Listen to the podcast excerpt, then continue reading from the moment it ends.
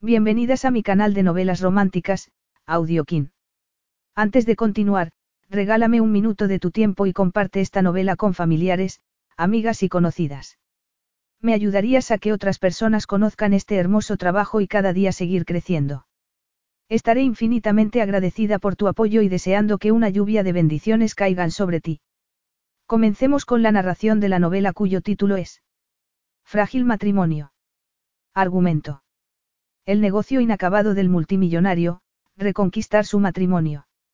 La recién casada del Pi se hundió en la desesperación cuando el magnate que se había ganado su corazón tras un apasionado idilio empezó a estar más interesado en su trabajo que en ella. Había roto muchas de sus promesas y, al final, se hartó él. Sin embargo, Omar al-Majid tenía otras intenciones. La convenció de que volviera con él a Dubái, donde tuvieron que afrontar la verdad, que su matrimonio era un espejismo. Y el único culpable era él, obsesionado como estaba con crear un imperio mediático. Si Omar quería reconquistar el amor de Delpi, no tendría más remedio que cambiar de actitud y reimaginar toda su relación. Capítulo 1. Delpi apretó los dientes y se apoyó en la áspera almohada del hospital. ¿Cuánto tiempo tendría que seguir allí? No sabía cuánto llevaba esperando. Los hospitales eran como los casinos, cuanto más horas pasaban, más costaba recordar el tiempo transcurrido. Para empeorar las cosas, su teléfono se había quedado sin batería poco después de llegar, pero Carole, la enfermera que le había puesto hielo en la muñeca, la miró como si le hubieran salido cuernos cuando le preguntó si lo podía cargar. Respira, se dijo con firmeza. Relajó los hombros, aspiró lentamente por la nariz, contuvo la respiración, contó hasta siete y soltó el aire por la boca. Se suponía que debía hacer un siseo, como una niña soplando las velas de una tarta de cumpleaños, pero no estaba de humor para pensar en su cumpleaños. Si pensaba en él, pensaría en Dan, sus hermanos y el rancho. Una súbita oleada de añoranza la invadió, y ella se enderezó, hizo caso omiso del pinchazo que sintió en la muñeca y miró por el hueco que había entre las floridas cortinas, aprovechando que Carole las había dejado ligeramente entreabiertas. Era 4 de julio. Antes de llegar, había pensado que el hospital estaría tan desierto como un pueblo fantasma, porque todo el mundo se habría reunido con su familia y amigos para devorar hamburguesas achicharradas y ensaladas de patata de las bisabuelas.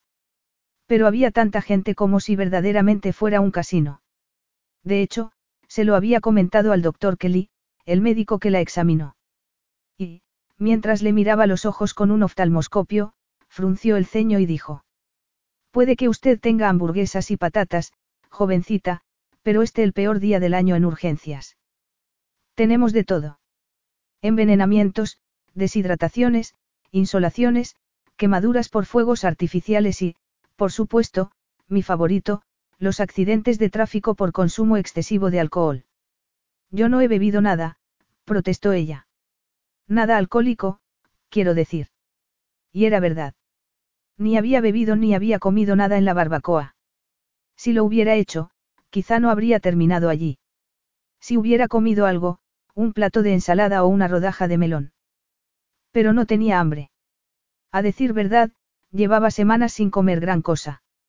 Su cabeza se llenó de pensamientos de todo tipo, saltando de uno a otro como la furgoneta que la había recogido horas antes, y, en una de esas distorsiones del tiempo que sufría cuando no estaba vigilando lo que pensaba, se encontró de vuelta en Londres, reviviendo el momento en que no tuvo más remedio que aceptar la verdad, que los finales felices eran para otros, no para ella. No había sido consciente en su día, pero su matrimonio terminó en ese preciso momento. Y no con una explosión, sino como un vulgar chasquido, llevándose por delante el temerario acto de fe que la había llevado a casarse. Al recordarlo, se le hizo tal nudo en la garganta que casi no pudo respirar. Sí, había sido un simple chasquido de la lengua contra los dientes. Pero, precisamente por eso, por ser un sonido irrelevante, le dolió mucho más. Fue como si él le hubiera dicho que no merecía otra cosa, que eso era todo lo que le podía dar. Sin embargo, no quería pensar en ese momento. No quería pensar en él, en su atractivo, sensato y frío marido. Desgraciadamente, lo que ella quisiera era tan irrelevante como lo había sido ella misma en su matrimonio. Omar siempre estaba ahí, en su cabeza. Era una presencia constante, que la asaltaba hasta en los sueños.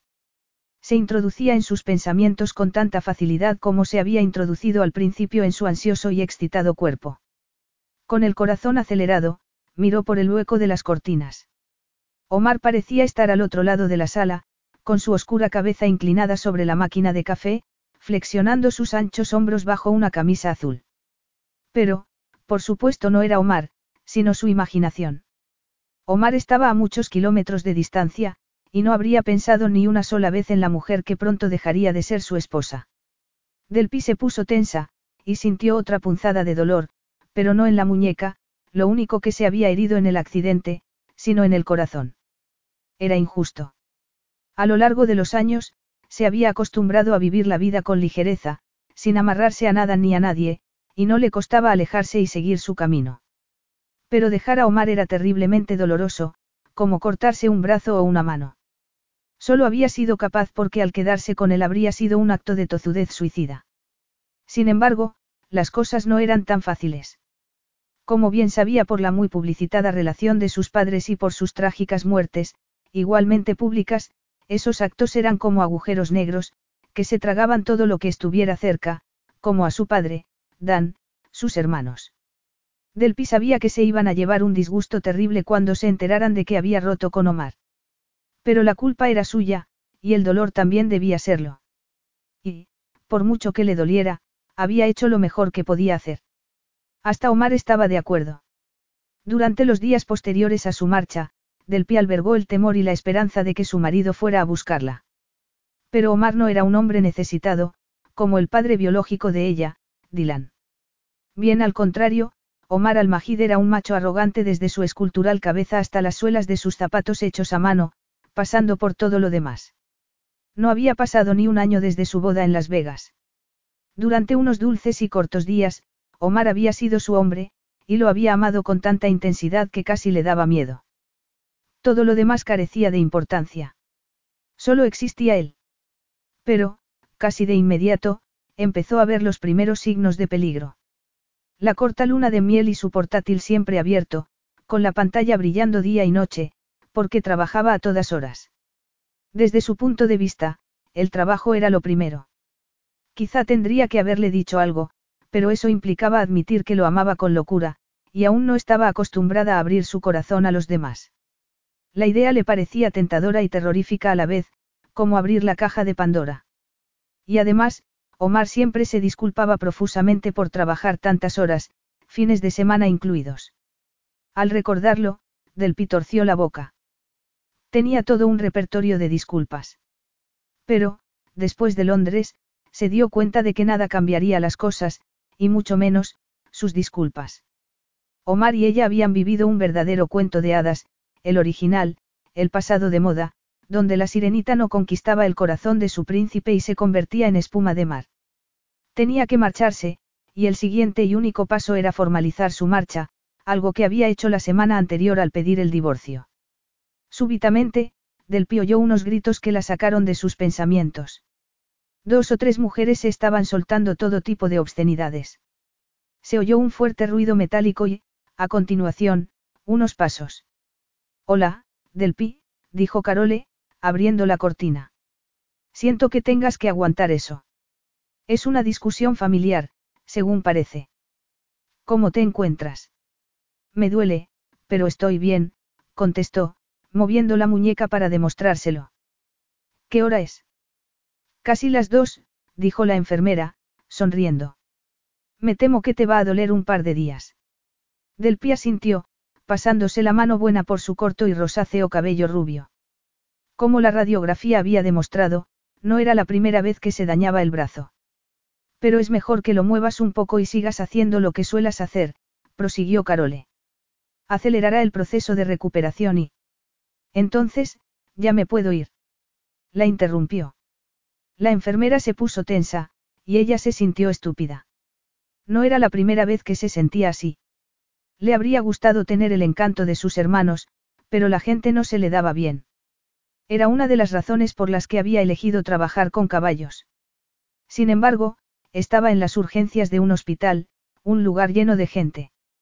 Y la gente la ponía nerviosa. Sus ojos se clavaron en el rostro de Carole. Sabía que era altamente improbable que una enfermera de un pequeño hospital de la Idaho rural la relacionara con aquella niña que había salido en todos los sitios de Internet. Pero le costaba cambiar de actitud. Había aprendido por las malas que fiarse de la gente era arriesgado. Su pulso se aceleró al recordar la primera vez que Omar le dedicó una sonrisa. Además de iluminar su atractivo rostro, la puso a ella al borde del pánico. Se quedó desorientada, impactada, fascinada, dividida entre el deseo de seguir admirando su boca y el de darse la vuelta y correr. Ahora sabía que habría sido mejor que saliera corriendo. Correr siempre era mejor o, por lo menos, más seguro. Cuando no se podía correr, había que mantener las distancias a toda costa. Sí, claro que te puedes ir. Del pie sintió. Gracias. De nada, dijo Carole con su practicada sonrisa de enfermera. ¿Alguna otra pregunta? Solo una. Delpi puso los pies en el suelo y se incorporó sobre sus zapatos de tacón alto, aunque osciló un poco al ponerse en pie. Horas antes, mientras miraba los restos de su coche, se había esforzado por mantener la calma y no dramatizar en exceso. Los dramas podían llevar a alguien a sumar dos y dos y, si descubría que eran cuatro, se encontraría rodeada de paparazzis a una velocidad sorprendente.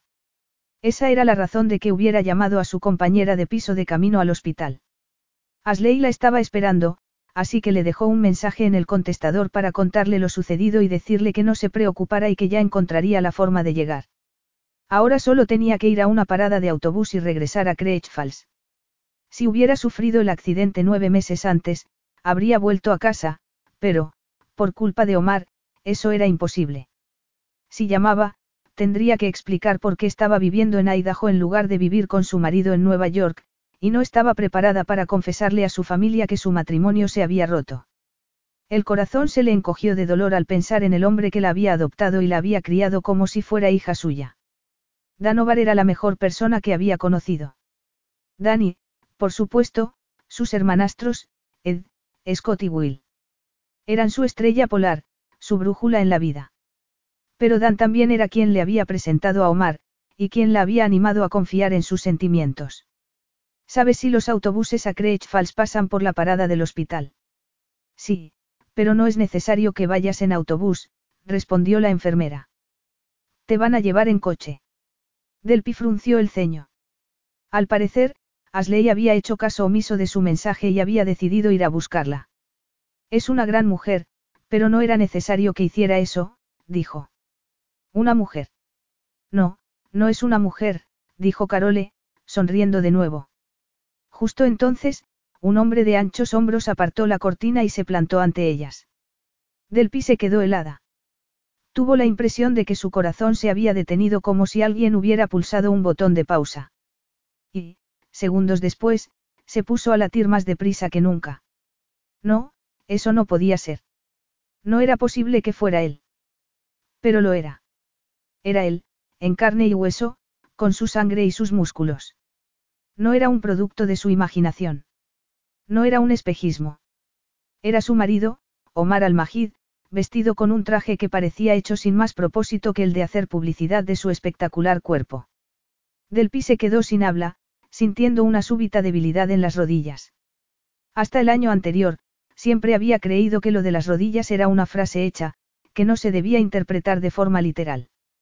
Pero no era cierto y, por segunda vez en su vida, amenazaban con doblarse bajo su peso, igual que la primera vez que se vieron, en el club de polo Amercham. El Amercham era su club de equitación local. Iba allí desde niña, desde que tuvo la edad suficiente para montar a caballo. Jugaba al polo desde entonces, y todos los domingos organizaba un partido en compañía de sus hermanastros y de su padre. Hacían un buen equipo, y aquel día ganaron con facilidad. Después de comer, se fue a dar un paseo con Scotty, Mientras estaban junto a los caballos, vio a Omar. Aunque entonces no sabía que se llama Omar. Solo era un hombre de jersey blanco y azul marino, uno de los que había jugado en el equipo contrario. Pero no pudo apartar la vista de sus ojos, y su corazón se aceleró tanto como en ese mismo momento. Ni siquiera sabía por qué se sentía así. De repente, ya no recordaba nada de lo que había pasado. Solo quería apretarse contra su cuerpo, dejarse llevar por el deseo, hundirse en él. Era completamente ridículo. Aquel hombre había traicionado su confianza. Le había prometido estar siempre a su lado y la había abandonado en su lujoso ático, como una princesa encerrada en una torre. Le había prometido amor, pero estaba casado con sus negocios. ¿Por qué se había casado con él? Porque, con todos los hombres que había en el mundo, había tenido que entregar su corazón a Omar al-Majid. Mientras lo miraba, supo que la respuesta era obvia. El rostro de Omar no tenía ni la menor imperfección, por lo menos, visible. Era de una belleza abrumadora. Cada ángulo, cada línea, cada rasgo de su cara era tan limpio y preciso como las caras de un diamante. Omar, acertó a decir, conteniendo la respiración. Del pi. Omar habló con suavidad, pero sus ojos marrones tenían un destello duro que emulaba la tensión de su musculoso cuerpo. He venido en cuanto me he enterado. Esta vez fue ella quien se puso tensa. ¿Qué significaba eso? ¿Cómo se había enterado? ¿Quién se lo había dicho? No tenía forma de saberlo, pero se quejó a sí misma por haber cometido el error de ir a ese hospital. A decir verdad, ella no quería ir, pero, el conductor del otro coche, un tal PT, estaba tan alterado por haber provocado el accidente que insistió en que la viera un médico, y ella terminó por ceder. Te lo agradezco mucho, pero no era necesario que te tomaras tantas molestias. No ha sido ninguna molestia, dijo él, arqueando hacia arriba los labios que tantas veces la habían besado. Estaba en San Francisco por un asunto de negocios, así que solo me he tenido que desviar un poco. Delpi sintió pánico. Era evidente que todo seguía igual. Omar siempre estaba haciendo negocios en alguna parte. Pero, por desgracia para ella, aquel día los estaba haciendo en San Francisco. Vaya, como nuestro matrimonio, dijo ella, alzando la barbilla. Él entrecerró los ojos, se giró hacia Carole y dijo. ¿Nos puedes dejar un momento? Su tono fue de pregunta, pero, a pesar de serlo y de haber pronunciado las palabras con suma amabilidad, cualquiera se habría dado cuenta de que no era una pregunta, sino una orden. Omar hablaba así. Omar era así. Omar al-Majid era el hijo de uno de los hombres más ricos de Oriente Próximo, Rasid. La fortuna de su padre era inmensa, y rivalizaba con la de los emires y jeques que gobernaban las desérticas tierras del Golfo Pérsico. En el mundo de Omar, completamente distinto al de la mayoría de la gente, su palabra era ley y sus deseos se cumplían al instante. Al ver la expresión de la enfermera, el pulso de Delpi se descontroló un poco más. Había visto esa expresión en infinidad de ocasiones, siempre en los rostros de las personas que acorralaban a sus padres en tiendas o restaurantes para pedirles un autógrafo o hacerse una fotografía con ellos, una mezcla de incredulidad, asombro y adoración. Por supuesto, contestó la enfermera, ruborizándose un poco. Carole desapareció tras la cortina, lanzado una última mirada a Omar. Y, en cuanto Del Pi se quedó a solas con él, dio rienda suelta a toda la ira y la frustración que estaba refrenando a duras penas. ¿Se puede saber qué estás haciendo aquí? Bramó. Él guardó silencio durante unos segundos interminables y luego dijo, con toda tranquilidad. Yo diría que eso es obvio. Has sufrido un accidente, y soy tu marido. Omar dio un paso adelante, y ella se estremeció. Este es el sitio donde debo estar, añadió. A tu lado. Ah, sí. Si querías estar a mi lado, llegas con seis semanas de retraso, recordando la lluviosa y triste mañana de aquel día mayo. Entonces te necesitaba. De hecho, te necesité durante los nueve meses de nuestro matrimonio. Pero ya no te necesito. Sus palabras fueron deliberadamente provocadoras, pero Omar no se inmutó. Se limitó a observarla en silencio, escudriñándola. ¿Quieres hacer eso ahora? Dijo al fin, arqueando una oscura ceja. Aquí. Delpi se preguntó cómo era posible que tuviera tanto aplomo. Pero no tenía nada de particular. Omar era capaz de controlar cualquier situación, por difícil que fuera. Aunque consistiera en ir a buscarla a ella a un hospital rural de Idaho. ¿Hacer qué? Preguntó, intentando mantener la calma. Ya no hay nada que hacer. Lo nuestro ha terminado, ¿recuerdas? Ya no hay un nosotros. ¿O es que no recibiste los documentos que te envió mi abogado? Él frunció el ceño. Se habrán perdido. Ella clavó la vista en sus ojos. Pues será mejor que los encuentres. ¿O crees que presentarte aquí va a hacer que cambie de opinión? Omar lo creía. Ella lo vio claramente en sus ojos. Creía que, si él quería una cosa, pasaba. Nos hicimos promesas, del pi. Un tipo de promesas que significan algo que. Omar se detuvo, y Del Pi pensó que iba a decir algo más, que iba a admitir que la había dejado en la estacada, pero su teléfono sonó en ese momento. Y esta vez, no dejó las cosas a medias. Se lo sacó del bolsillo y contestó. Sí, exactamente, no, envíame la transcripción y ya te diré lo que me parece. Omar cortó la comunicación, miró a Del Pi y dijo. ¿Por dónde iba? Ella apretó los dientes. Por lo de las promesas que significan algo. Pero supongo que tu cabeza está en otra parte, en alguna sala de juntas de San Francisco. Omar la miró en silencio, con expresión indescifrable. He tenido que dejar una reunión muy importante para venir a buscarte, dijo, sacudiendo la cabeza. Pero, a diferencia de ti, yo no doy la espalda a mis compromisos. Aunque, teniendo en cuenta cómo te has comportado, supongo que ese concepto te es del todo ajeno. Si eso es lo que piensas, me sorprende que estés aquí. Pero, por favor, no te quedes por mi culpa. Seguro que puedes encontrar la salida. Como siempre, eliges malinterpretar mis intenciones. He venido a ayudarte a asumir tus compromisos. Hay cosas que no se pueden dejar atrás, cosas que importan demasiado. Del Pino pudo creer que fuera tan hipócrita.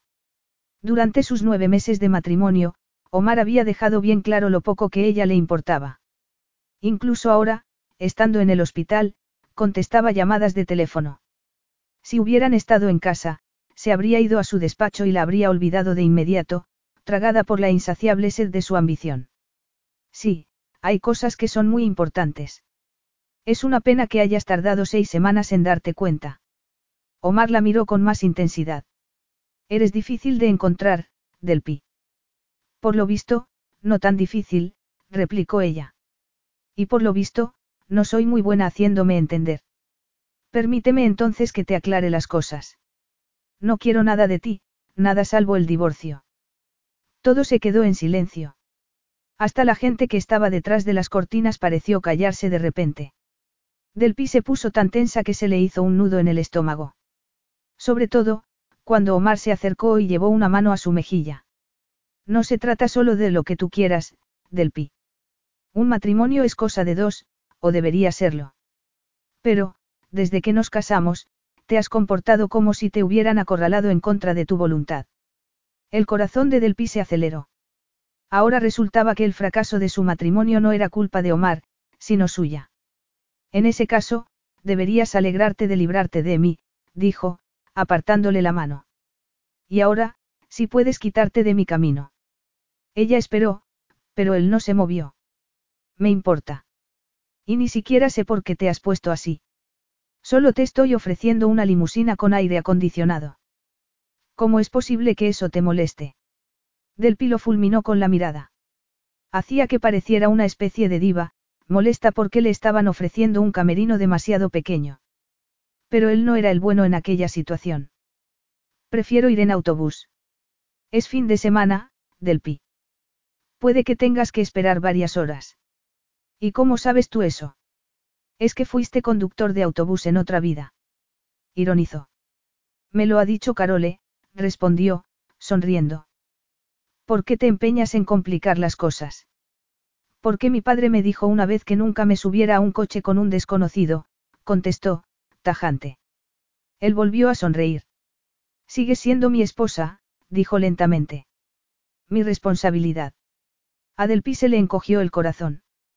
¿Cuántas veces había querido que eso fuera verdad? Y durante un tiempo, lo había creído, había creído que estaban realmente enamorados, unidos en un profundo y alocado amor tan raro y brillante como un cometa. Sin embargo, ahora creía que lo que a Omar le gustaba era la caza y, que al ofrecerle un reto a la altura de una especie de héroe clásico griego, había alimentado su espíritu competitivo y su necesidad de ganar, como si estuviera en una sala de juntas o un campo de polo. Y, en su opinión, ese era el motivo por el que estaba allí. Le había dicho que quería el divorcio y, por supuesto, intentaba obstaculizarlo. Yo no soy nada tuyo, replicó ella. Y, como ya te he dicho, no necesito tu ayuda. Si quiero que me lleve alguien, llamaré a Asley, mi compañera de piso. Me temo que no, dijo él, con expresión inescrutable. Se ha ido a ver a su madre. Pero se quedó preocupada cuando oyó tu mensaje en el contestador. Según ella, parecías bastante alterada. Delpi pensó que era una pena que Omar no hubiera cumplido sus promesas. Si lo hubiera hecho, quizá le habría contado la verdad, quizá habría compartido con él el pánico que había sentido cuando su coche salió disparado hacia adelante. Pero la había dejado en la estacada con tanta frecuencia y tan dolorosamente que ya no se creía capaz de confiar en nadie. ¿A dónde quieres llegar? Preguntó con frialdad. La expresión de Omar se volvió más dura. Asley le dijo a Travis que fuera a tu casa a mirar tu pasaporte, por ver si había algún miembro de tu familia a quien pudiera avisar. ¿Y sabes qué? Resulta que me pusiste como familiar más cercano.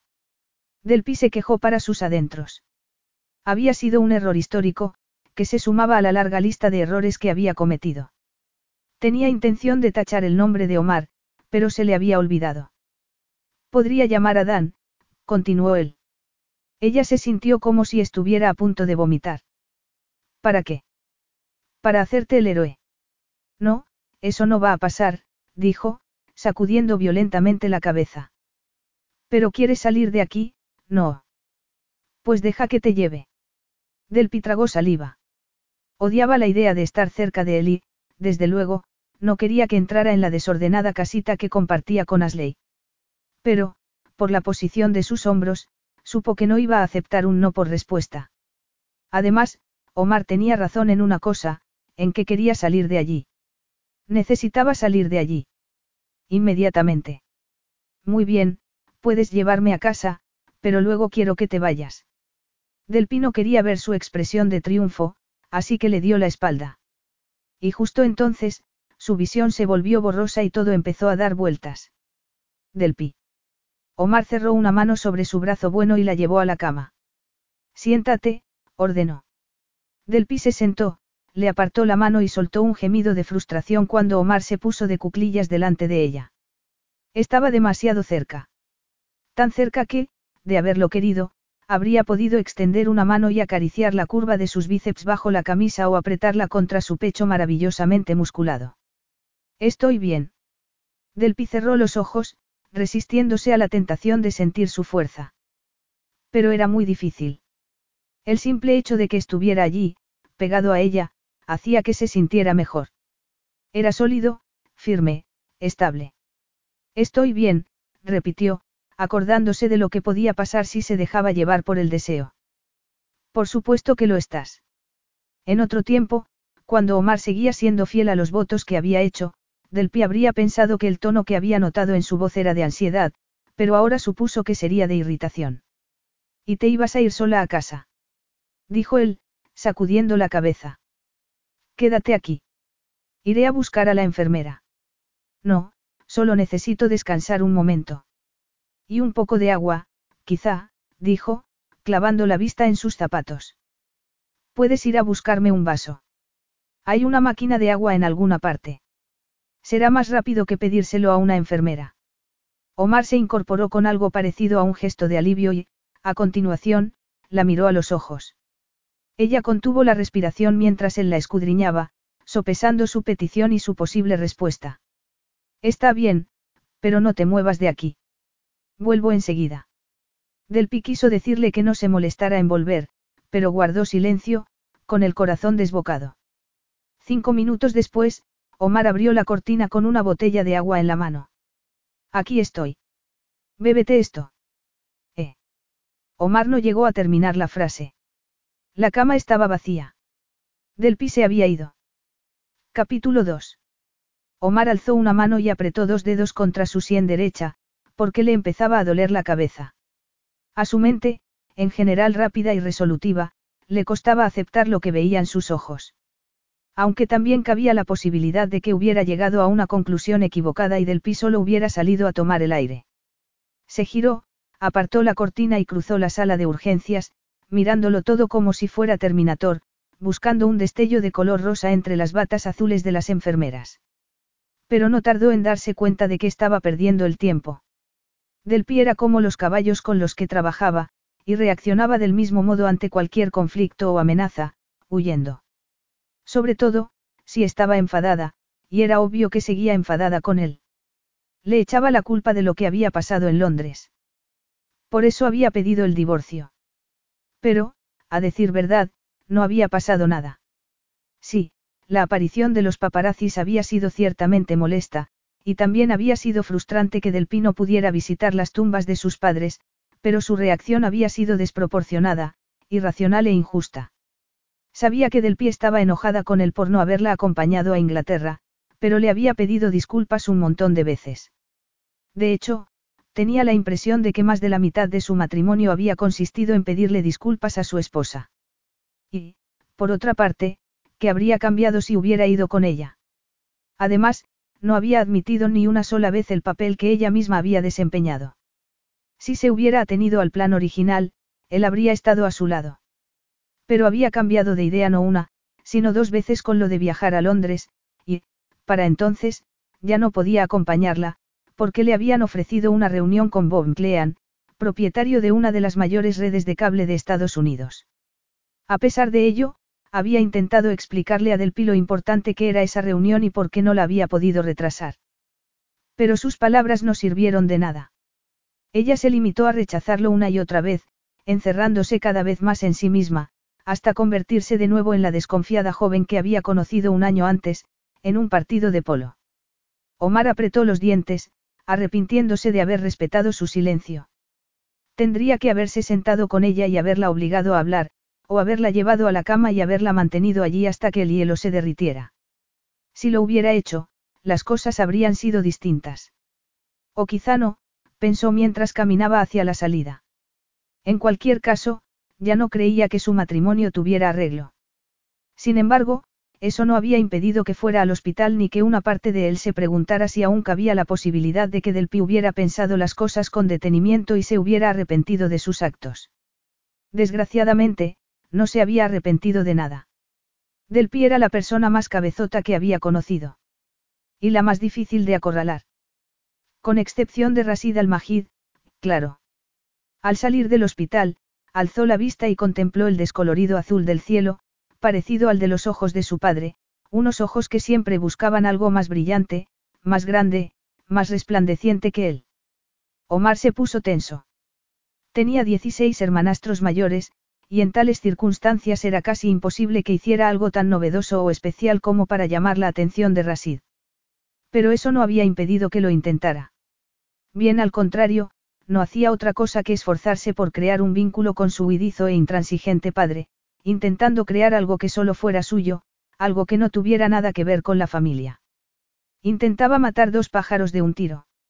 Eran dos objetivos inseparables, inexorables, constantes. Hasta su concepto del matrimonio estaba relacionado con eso, o, por lo menos, lo había estado hasta que conoció a Del y se obsesionó con ella. Desde ese momento, no tuvo más plan que ganarse su confianza. Y le costó tres meses enteros, pero lo consiguió. Como demostraba el anillo que llevaba en la mano izquierda. Y ahora resultaba que no había conseguido nada, que había fracasado por completo. Una vez más, intentó convencerse de que el fracaso no era suyo. Había hecho todo lo posible por demostrar que merecía su afecto, más de lo que habría hecho ningún hombre. Había aceptado su pasado sin hacer preguntas, a pesar de que levantaba ampollas entre los miembros más conservadores de su familia. Y ni una sola vez había considerado la posibilidad de abandonarla. Pero un simple error de su parte o, más bien, un vulgar paso en falso había bastado para que Del Pi le diera la espalda, diera la espalda a su matrimonio, hiciera las maletas y se fuera. Lo mismo que había hecho su madre con Dan, aunque con una diferencia importante, que no había tardado 14 años, sino solo nueve meses. Al principio, había pensado que Del Pi solo necesitaba tiempo para pensar, y que volvería a Bedford, al rancho. Pero no volvió, como supo cuando Dan llamó al día siguiente y quedó claro que ni ella estaba con su familia ni les había dicho que había roto con él. Omar frunció el ceño al pensarlo. Durante casi toda su relación, Del Pi había conseguido que se sintiera como si la estuviera sometiendo a un interrogatorio en un juzgado. Le tenía que sacar información con calzador, e incluso entonces, se guardaba cosas. Pero había destruido su relación de forma implacable. Había tomado una decisión unilateral y se había ido. El día que fue a su apartamento y lo encontró vacío, se quedó helado. Y su ausencia fue particularmente devastadora porque se acordó de lo que había sentido de niño cuando volvió a casa y descubrió que su padre se había marchado. Pero, a medida que pasaban los días, se dio cuenta de que Del Pino iba a volver, y su depresión se convirtió en una oscura y profunda rabia. ¿Cómo se había atrevido a hacerle eso? En cualquier caso, ya no quería estar con ella. Estaba harto. Estaba cansado de que se negara a hablar con él, a compartir con él sus sentimientos. Seguir casado con una persona así era del todo absurdo. El divorcio era la única opción sensata. Pero todavía no había terminado con su ambulante esposa. Al pasar por delante de la gente que estaba esperando el autobús, se le encogió el corazón. Había sido una suerte que estuviera geográficamente cerca cuando aquel vaquero le llamó para decirle que Del Pie estaba en el hospital. Y también había sido casualidad que hubiera contestado la llamada. Nunca contestaba el teléfono cuando le llamaban desde un número desconocido, pero esa vez, quizá por un sexto sentido, contestó. Y no habría encontrado palabras para describir lo que había sentido cuando llegó al hospital y la vio hablando con una doctora. Desesperación, incredulidad, alivio por haberla encontrado y alegría al ver que sus heridas eran leves. Sin embargo, Del Pi se había vuelto a marchar. Y su alivio desapareció de nuevo, sustituido por una inmensa furia. Había vuelto a salir de su vida. Se había escapado a la primera de cambio, en cuanto él le dio la espalda. Pero alguien tenía que haberla visto. Era imposible que nadie se hubiera fijado en una mujer con ese vestido y esos tacones. Del Pino era precisamente invisible. Y, al recordar cómo se ajustaba la tela a sus curvas, el corazón se le aceleró y sintió un acceso de celos. Nunca llevaba ni vestidos ni tacones altos. ¿Por qué los llevaba ahora? ¿Y dónde estaba su anillo de casada, cuya ausencia le había estremecido? Habría conocido a alguien más. Sería posible que huir de sus promesas no fuera la única cosa que tenía en común con su madre. Lo habría cambiado ya por otro hombre. Omar se sintió dominado por una ira intensa, profundamente posesiva y visceral, tan salvaje que solo quiso verse las caras con ese supuesto hombre y darle una paliza. Sería esa la razón de que estuviera tan ansiosa por divorciarse de él. Por supuesto, Omar había mentido al decir que no había visto los papeles del divorcio. Los había visto de sobra. Pero ser la primera persona de su familia que se divorciaba no era lo que tenía en mente cuando soñó en hacer algo único, algo que llamara la atención de su padre. Por desgracia, ya no creía que su matrimonio tuviera salvación. Delpi le había abandonado otra vez, le había vuelto a dejar solo. Y ahora quería el divorcio tanto como ella, si no más. Pero, de momento, seguía siendo su esposa, y Delpi tenía un último papel que interpretar antes de que se librara de ella y pasara a ser poco más que un recuerdo escrito en una de las páginas de su vida. Desesperado, se acercó a la gente que estaba esperando al autobús y se dirigió a una mujer con un pie escayolado. Disculpe, estoy buscando a mi esposa. Hemos quedado en vernos aquí, pero no la encuentro. Puede que la haya visto. Es más o menos de esta altura, dijo, alzando una mano por encima de su hombro. Tiene el cabello de color rubio rosado, y lleva un vestido blanco. La mujer asintió. Ah, sí, la he visto marcharse por ahí, contestó ella, señalándole la dirección. Pero no me ha parecido que estuviera esperando a nadie. De hecho, parecía tener prisa. A Omar no le extrañó que la tuviera, y se alejó rápidamente del hospital. La dirección que la mujer le había indicado era la de la calle principal de la localidad. Había un par de bancos, varias tiendas pequeñas que estaban cerradas por las fiestas y una peluquería, también cerrada. También vio dos restaurantes, pero los camareros estaban limpiando las mesas. Todos los establecimientos estaban cerrados o a punto de cerrar. Todos, menos uno. Omar entrecerró los ojos y cruzó la calle. Delpi respiró hondo, sentada en una esquina del bar Mule. Había salido corriendo literalmente del hospital, y ahora estaba casi sin aliento, por no mencionar que le volvía a doler la muñeca. No tenía intención de correr. O quizá la tenía, pero inconscientemente. A fin de cuentas, era lo primero que había pensado cuando vio a Omar. Pero, fuera como fuera, había corrido como una presa perseguida por un depredador. Y ahora, por fin, estaba a salvo. Se podía relajar. Podía hasta celebrar su recién conquistada independencia. Salvo por el hecho de que no tenía ninguna gana de celebrar nada. Echó un vistazo a su alrededor y pensó que había ido al lugar correcto. La camarera estaba detrás de una barra de aspecto pringoso, y los únicos clientes eran seis hombres de edad muy avanzada que estaban bebiendo y mirando la televisión. Nadie la había mirado al entrar, lo cual le había gustado. ¿Qué le sirvo? La camarera se había acercado súbitamente a ella, y la estaba mirando con expresión de aburrimiento. Un vodka, por favor. Y que sea doble. La camarera asintió y se fue. Delpi se recostó entonces en el sillón de piel sintética, agotada. Las emociones que sentía eran tan intensas que necesitaba beber algo bastante más fuerte que un vaso de agua. Y no solo por Omar. Cerró la mano buena sobre su muñeca herida. Había cometido una verdadera estupidez, algo impropio de ella. Siempre había sido una buena conductora, de las que nunca se arriesgaban. Al igual que toda su familia, era muy consciente de que las consecuencias de conducir mal podían ser devastadoras. El corazón se le encogió al recordar el accidente de Iante Reynolds y Dylan Briggs. Para ella, habían sido sus padres, para el resto del mundo, la actriz de pelo rubio platino y la estrella del pop que todos tenían por la pareja de moda. Su idilio había salido en toda la prensa, desde el día en que Iante abandonó a Danovar y se marchó con su joven amante hasta el día en que se salieron de una carretera y murieron juntos. Delpi se quedó huérfana a los cuatro años de edad. Y no podía decir que recordara bien lo sucedido. Solo se acordaba de un montón de gente entrando y saliendo de la casa, y de un montón de flashes de fotógrafos. La puerta del bar se abrió en ese momento, pero Del Pino miró al recién llegado porque su mente seguía en las luces rojas y azules de la policía y en los focos de los paparazzis y los reporteros de televisión, que aplastaron los tulipanes que su padre y ella habían plantado en diciembre. Ah, estás aquí, querida. Del Pi se sobresaltó al ver que alguien plantaba una botella de agua en la mesa. Siento haber tardado tanto. No sabía que estábamos jugando otra vez al escondite. A Del Pi se le hizo un nudo en la garganta, sintiéndose tan fuera de lugar en el polvoriento bar como un pavo real en un palomar. Omar al-Majid la estaba mirando, con los labios apretados. Aunque supongo que tendría que haberlo adivinado, continuó él. A fin de cuentas, es tu juego preferido. Si Omar había estado enfadado antes, ahora era la viva imagen de la ira y la frustración. Pero podía estar todo lo enfadado que quisiera, porque eso no iba a cambiar nada. No podía cambiar el pasado, ni desde luego iba a cambiar el futuro. Y después de lo sucedido en Londres, Delpi sabía que su relación no tenía ningún futuro. Yo no estoy jugando a nada, replicó, alzando la barbilla. ¿Y no te sientes? Su petición llegó demasiado tarde.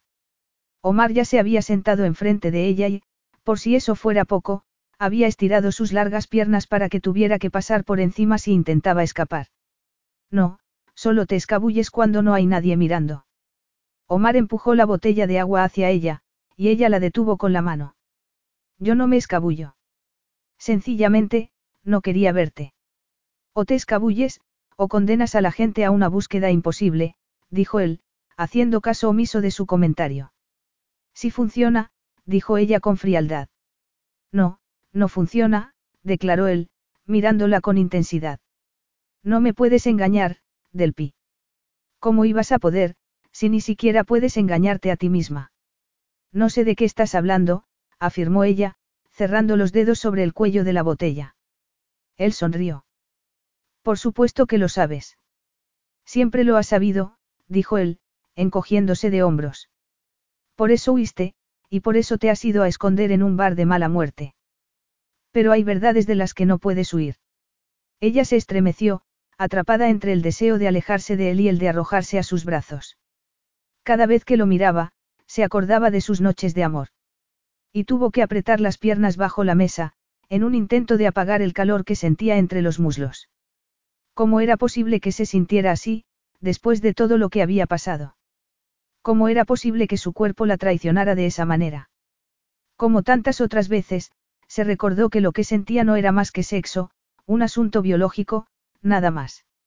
Y, en cuanto a su relación, daba igual que Omar siguiera siendo legalmente su marido, porque su matrimonio estaba muerto. No quería saber nada de él. Solo quería liberarse y vivir su propia vida. No estoy huyendo. Estoy sentada aquí, esperando a que me sirvan mi bebida para poder celebrar mi recién ganada independencia. Pero, ahora que lo pienso, ¿por qué esperar? Declaró, abriendo la botella de agua. Del pie echó un trago de agua y brindó por su soltería. Él entrecerró los ojos y dijo. Sé lo que estás haciendo, Del Pi. Pero lo sabes tú. Las cosas no son tan complicadas como crees, Omar. Solo intento que te marches. Él volvió a sonreír. Exacto. No son tan complicadas, dijo. Me necesitas porque no tienes a dónde ir, ningún lugar donde ocultarte. Y eso te da miedo. No tengo miedo de ti. No, tienes miedo de nosotros. Te asusta lo que ese nosotros significa, y te asusta lo que te hace sentir, afirmó, clavando la vista en sus nudillos, que se le habían quedado blancos de tanto apretar la botella. Eso es lo que siempre te ha asustado. Desde el principio. Y, cuando te supera, haces lo que hiciste hace seis semanas, lo que estás haciendo ahora. En lugar de hablar conmigo, sales corriendo. Delpi sacudió la cabeza. Por eso crees que me he marchado. Porque tengo miedo de lo que siento cuando estoy contigo. Preguntó, resistiéndose al impulso de darle una bofetada. ¿Sabes cuál es tu problema, Omar? Él arqueó una ceja, pero sin decir nada. Estás tan ocupado construyendo tu imperio, tan obsesionado con los acuerdos que te traes entre manos, que nunca te paras a mirarte en un espejo. Te niegas a ver quién eres. No quieres saber cómo te comportas. ¿Y cómo me comporto? Dijo, tenso.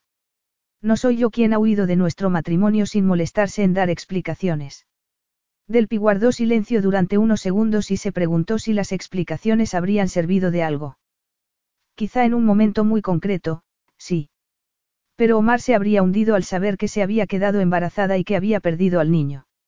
Al pensarlo, se acordó de su desesperación y de la cálida humedad de su sangre. Sí, por supuesto, Omar se habría hundido. Pero ¿qué habría pasado después? Nada, porque la gente no cambiaba nunca. Su pérdida solo había servido para que se diera cuenta de que siempre estaría en segundo lugar en lo tocante a él, de que su trabajo siempre sería lo más importante. La parte de ella que aún creía en un final feliz había muerto en aquel cuarto de baño. Tumbada en el frío suelo, había terminado por asumir que algo estaba mal en su interior, y que los finales felices estarían siempre fuera de su alcance. Desde ese punto de vista, Omar tenía razón. Había verdades de las que no se podía huir. Sin embargo, no estaban hablando de las mismas verdades. Compartimos cama y una ceremonia nupcial, dijo ella. Pero un matrimonio es mucho más que un anillo y un pedazo de papel. Omar clavó la vista en los desnudos dedos de Delpi, enfadado. De verdad creía que podía darle lecciones morales sobre lo que debía ser el matrimonio. Haciendo un esfuerzo, contuvo la respiración, refrenó su ira y dijo. No es un simple pedazo de papel. Es un contrato legalmente vinculante. Al igual que el divorcio, dijo ella, mirándolo a los ojos. Él apretó los dientes. Delpi no tenía ni idea de lo que había sufrido durante las semanas anteriores. Y, a juzgar por la completa falta de remordimientos de sus claros ojos marrones, tampoco le importaba mucho. Pero, si creía que podía tirar su matrimonio como si fuera un juguete roto, se iba a llevar una sorpresa de lo más desagradable. Casi tan desagradable como la que se había llevado él al volver a casa y descubrir que su esposa se había marchado. El matrimonio va más allá de lo estrictamente personal, del pi. Hay responsabilidades adquiridas, obligaciones que cumplir. Ella soltó una risa amarga. Sí, ya imagino que para ti es como una cuenta de resultados. Las palabras de Delpi le hicieron daño. Que creía que había sido lo suyo. Un juego. Una oportunidad de reinventarse a sí misma. Una trampa. No lo sabía, pero sintió una intensa presión en el corazón. Si hubieras confiado en mí, dijo él, lentamente. Ella se quedó inmóvil, como un ciervo sorprendido por los faros de un cazador. Durante un momento pareció vulnerable, casi frágil, e incluso más joven de lo que era. Omar se acordó entonces del accidente que acababa de sufrir, y se sintió culpable, pero el sentimiento de culpabilidad desapareció cuando Del frunció el ceño y dijo. Me alegro de no haberlo hecho. La camarera volvió en ese momento y dejó un vaso en la mesa. Del pie estaba en tensión, inclinada hacia adelante y con un pie arqueado hacia arriba. Preparada para salir corriendo, pensó Omar. Aunque los zapatos de tacón alto que llevaba no eran precisamente apropiados para correr. Solo servían para estilizar sus piernas. Sin embargo, Omar no necesitaba que le recordaran sus piernas. Recordaba hasta el último centímetro de ellas. Y, por supuesto, también recordaba cómo se cerraban alrededor de su cintura. Del Pi se inclinó un poco más y alzó la barbilla, y Omar se dio cuenta de que se había equivocado. No se estaba preparando para salir corriendo, sino esperando a que se marchara. Quería librarse de él, como su padre. En ese preciso momento, su teléfono empezó a vibrar en su bolsillo. Omar lo sacó inconscientemente, y su pulso se aceleró al ver el mensaje que acababa de recibir. No podía estar más satisfecho. Era un gran acuerdo. Hablaría con sus abogados, ataría los pocos hilos sueltos y después, quizá, llamaría a Rasid. Se guardó el teléfono y volvió a mirar a Delpi, que no había apartado la vista de su cara. ¿Qué es eso? preguntó él al verla alcanzar el vaso. Vodka. No creo que tomar alcohol después de sufrir un accidente sea una buena idea. Ella se encogió de hombros. No pierdas el tiempo, Omar. Deberías acostumbrarte a la idea de que lo que tú pienses, digas o hagas ya no es asunto mío, replicó. Delpi se bebió el vodka de un trago, y él ardió en deseos de alcanzarla, apretarla contra su cuerpo y asaltar su boca para demostrarle lo equivocada que estaba. Pero giró la cabeza y clavó la vista en la pantalla de televisión, donde dos luchadores de pantalones cortos y botas altas se arrojaban el uno al otro entre los gritos de entusiasmo de la multitud. No era una pelea de verdad, claro. Pero el esfuerzo de planificar sus movimientos y la habilidad necesaria para ejecutarlos era tan real como el matrimonio de sus padres. Rasid y Maryam no se habían casado por amor, pero habían llegado a entenderse y quererse con el tiempo. Su relación se basaba en el pragmatismo. Era la estratégica coreografía de dos personas que habían invertido mucho. Omar respetaba su modelo de relación, pero nunca la había querido para sí. Hasta ese momento, porque le parecía indiscutiblemente mejor que el punto muerto en el que estaba con Delpi. Admiró su perfil, su pequeña y recta nariz, sus altos y arqueados pómulos, su suave boca. Al llegar al hospital, le había dado la oportunidad de hacer lo correcto, pero ella se lo había arrojado a la cara. Ahora, harían las cosas a su modo. No estoy perdiendo el tiempo. No se me ocurre mejor sitio donde estar, dijo él, levantándose. Venga, vámonos. Ella entrecerró los ojos. Por última vez, no voy a ninguna parte contigo. Por supuesto que sí. O sales por tu propio pie, o te echo al hombro y te llevo como si fueras un saco. Tú decides. Ella le dedicó una mirada de incredulidad. No te atreverías. Pruébame, dijo con frialdad. Omar sabía que Del Pis estaba tirando un farol, pero era la hija de Iante Reynolds y Dylan Briggs, y también sabía que sería la primera en parpadear. Del Pi odiaba los dramas, las escenas, los escándalos. Y sintió una punzada de satisfacción cuando ella se levantó y pasó a su lado. Al salir al exterior, Omar alzó una mano con gesto imperioso. Inmediatamente, un vehículo apareció en la esquina y se detuvo ante ellos. Ya en camino, Omar se giró hacia ella en el asiento trasero del coche y dijo. Has dejado de luchar contra mí. Porque ya no lo necesito, afirmó ella, apretándose contra la portezuela. Solo tardaremos media hora en llegar a mi casa. Y, cuando lleguemos, saldrás de mi vida y volverás a San Francisco o a donde tengas que firmar tu próximo acuerdo. No voy a volver a San Francisco. Él estiró las piernas, disfrutando del momento, queriendo prolongar la sensación de tenerla justo donde quería. Como cuando estaban en la cama. Me voy a Dubái, continuó. Y si quieres el divorcio o, por lo menos, un divorcio rápido, sencillo y sin complicaciones, vendrás conmigo. En calidad de mi esposa. Ella tardó unos segundos en hablar. Si crees que voy a ir contigo, deberías volver al hospital y pedirle a un médico que examine tu cabeza. Omar notó la furiosa tensión de su voz. Estaba a punto de perder el control. ¿Qué es lo que no has entendido todavía, Omar? Quiero el divorcio, solo eso. ¿Y qué parte no has entendido tú de que seguimos casados? ¿Por qué seguimos casados, Del Pi? le recordó. Con o sin anillo. Para bien y para mal. Omar cerró una mano sobre sus dedos. ¿Por qué estás haciendo esto? Dijo Del Pi, intentando soltarse. Sé que siempre tienes que ganar, pero esto no es uno de tus negocios. Desde luego que no, dijo, mirándola a los ojos. En comparación con nuestro matrimonio, mis negocios son tan sencillos como dar un paseo por el parque. Entonces, ¿por qué no dejas que me marche? Porque tú, mi dulce y egoísta esposa, hiciste promesas. Por ejemplo, que asistirías a la fiesta de cumpleaños de mi padre, que va a cumplir 90. Ella lo miró con sorpresa. Es posible que se te haya olvidado, obsesionada como estás con tu búsqueda de la independencia. Pero a mí no. Instantes después, el coche se detuvo y Omar se bajó. Del tardó unos segundos más, pero le siguió de todos modos.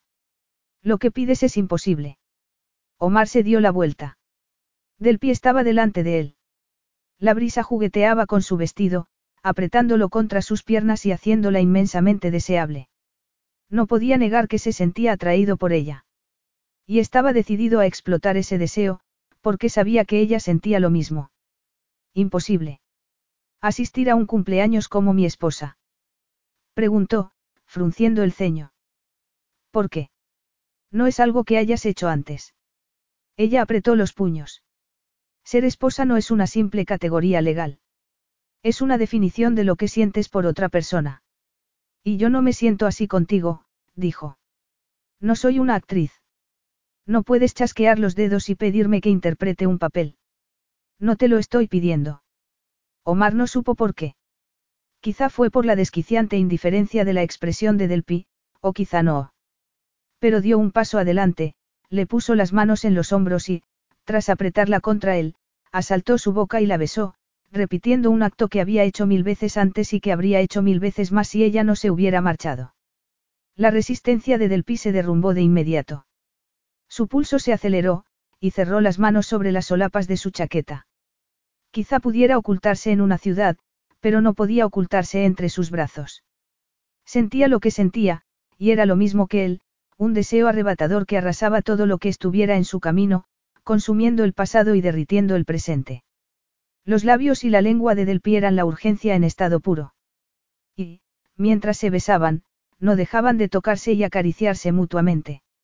Era algo frenético, inconsciente, ingobernable, asombrosamente carnal. Pero no suficiente. A su espalda, sonó lo que parecían ser truenos. Pero el distante sonido no tenía nada que ver con ninguna tormenta. Eran fuegos artificiales. Él rompió el contacto de sus bocas, y ella dio un paso atrás, estremecida. Estaba desconcertada con lo que había hecho, desconcertada con lo que sentía. Temblaba por dentro, achicharrada por el calor que aún emitía el cuerpo de Omar. ¿Lo ves? dijo él con suavidad. Ni siquiera tengo que chasquear los dedos. No tengo mi pasaporte, dijo ella. Pero yo, sí. Omar metió una mano en el bolsillo de la chaqueta y lo sacó. Esta mañana, le pedí a uno de mis empleados que fuera a buscarlo, continuó él. Así que, si no tienes nada más que añadir, sugiero que nos pongamos en marcha. Ya vamos con el tiempo justo. Omar se dio la vuelta, haciendo caso omiso del fuego que aún los consumía. Luego, empezó a caminar hacia el avión que los estaba esperando. Capítulo 3. Exactamente 14 horas y 9 minutos después de haber despegado del aeropuerto de Idaho, el reactor de Omar aterrizó en Dubái con un estremecimiento casi imperceptible. Mientras el avión se deslizaba por la pista, Del Pi se giró hacia la ventanilla y contempló el cielo, cada vez más oscuro. No era de las que se ponían nerviosas al volar, pero sus manos seguían temblando contra la revista que había fingido leer durante la última hora de vuelo.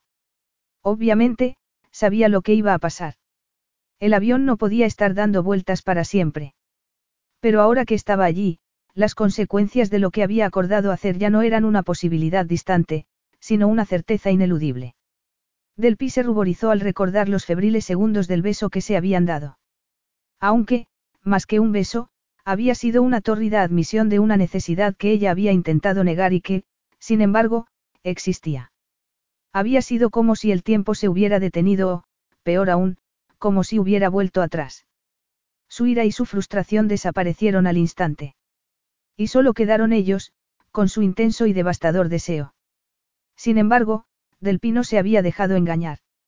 Por mucho que se gustaran, su breve escarceo no había tenido nada que ver con el deseo, sino con la obsesión de Omar por la victoria. Era como un francotirador eligiendo un rifle. Se había dado cuenta de que su deseo era un arma y había llegado a la conclusión de que era la forma más rápida y contundente de silenciarla y salirse con la suya. Justo entonces, Omar se volvió hacia ella como si hubiera adivinado sus pensamientos, y ella se giró hacia él con una lentitud agónica. Casi no habían hablado durante el vuelo.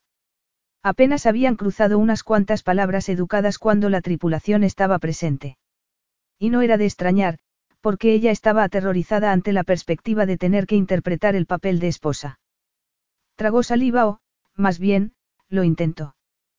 Tenía la boca seca. Cerró las manos sobre los reposabrazos y sopesó la posibilidad de negarse a bajar del avión.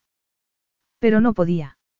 Y no solo porque Omar habría sido capaz de sacarla a la fuerza, sino porque se sentía mal por haberse olvidado del cumpleaños de Rasid, aunque solo lo había visto una vez. Él no tenía la culpa de que su hijo la había dejado en la estacada. Ni de que su cumpleaños coincidiera con la implosión de su matrimonio. Delpi miró a Omar, que estaba hablando con las azafatas. ¿Qué estarían pensando? Se estarían preguntando por qué estaba en el otro extremo del avión, tan lejos de su marido como podía estar. Su mirada pasó entonces al ordenador portátil de Omar, y pensó que, si las azafatas habían estado mucho tiempo con su jefe, sabían que el trabajo era lo primero para él, incluso por encima de su esposa. Luego, clavó la vista en la espalda de su marido, que se había quitado el traje y se había puesto unos vaqueros y una camiseta negra, como la mayoría de los hombres que trabajaban en los establos. Aunque era poco probable que nadie confundiera a Omar con un mozo de cuadra. Incluso con la indumentaria más informal, irradiaba tanto poder que los camareros se le cuadraban en los restaurantes y las mujeres se ruborizaban al verlo.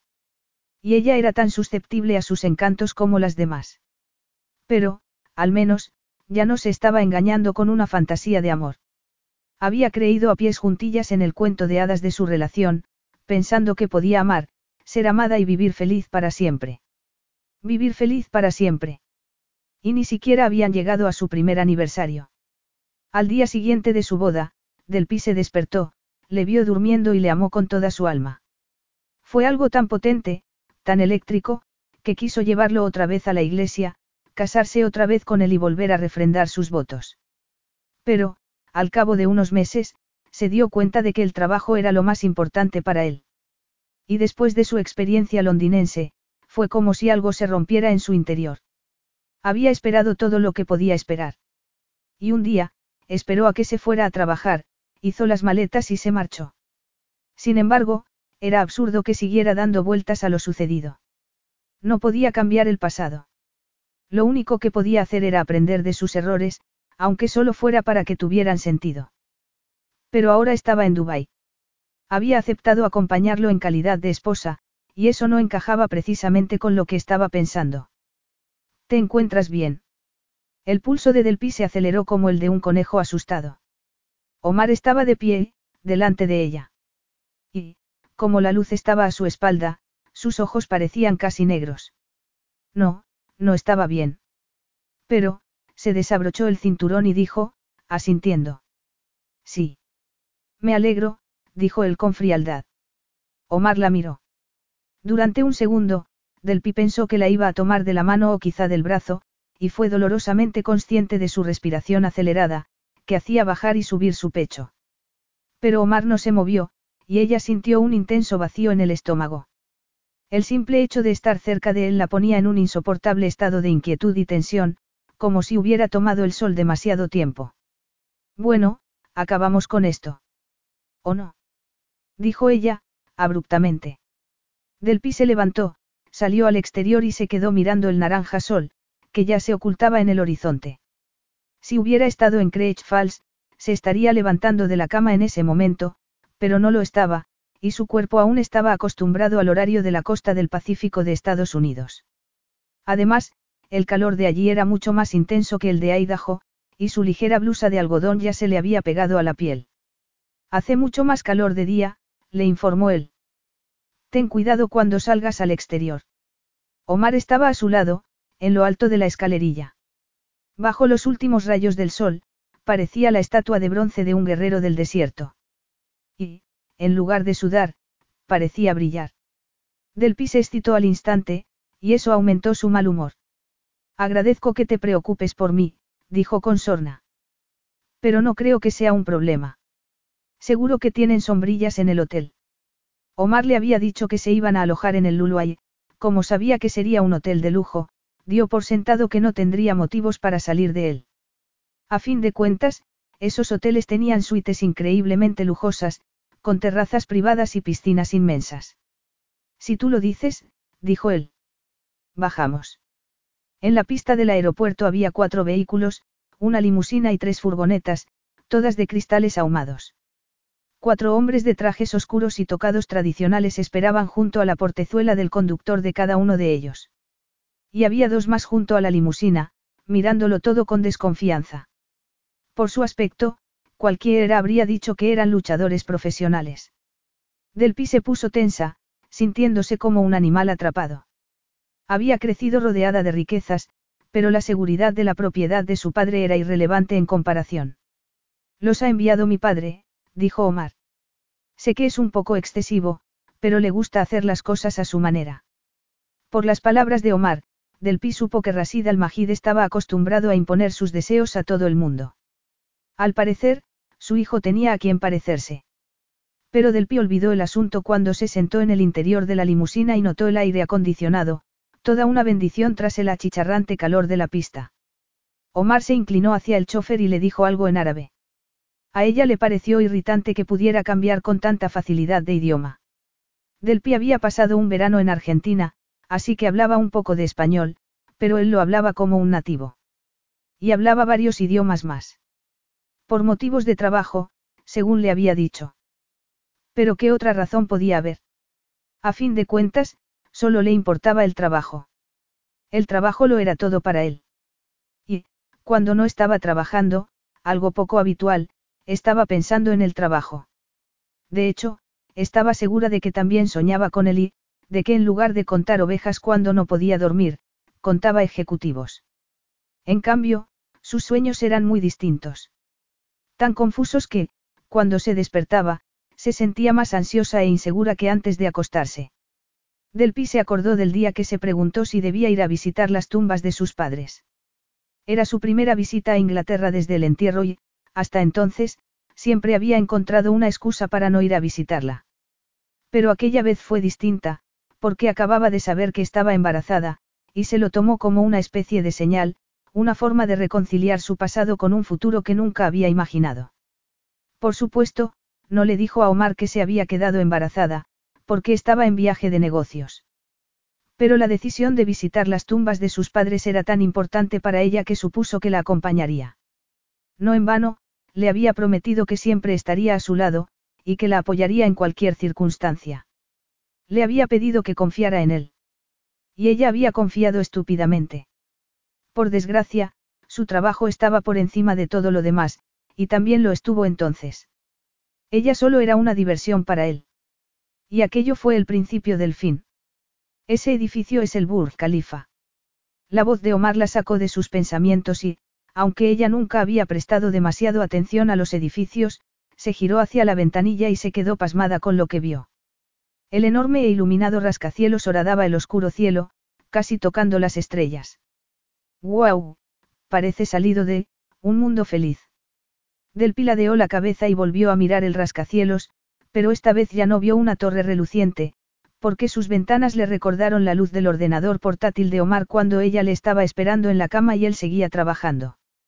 Omar no era arquitecto ni ingeniero, pero su objetivo profesional era tan concreto como el de ellos. Y no tenía ninguna duda de que terminaría creando el mayor imperio mediático del mundo. ¿Cómo podía fracasar con semejante mezcla de ambición y determinación? Sobre todo, porque relegaba todo lo demás y lo expulsaba de su vida. Sin embargo, eso ya no le importaba. Tras aquel fin de semana, la obsesión de Omar dejaría de ser cosa suya. Solo tenía que sobrevivir a las 24 horas siguientes, y sería más fácil si se mostraba educada e impersonal. Es difícil de creer que todo esto fuera desierto, dijo.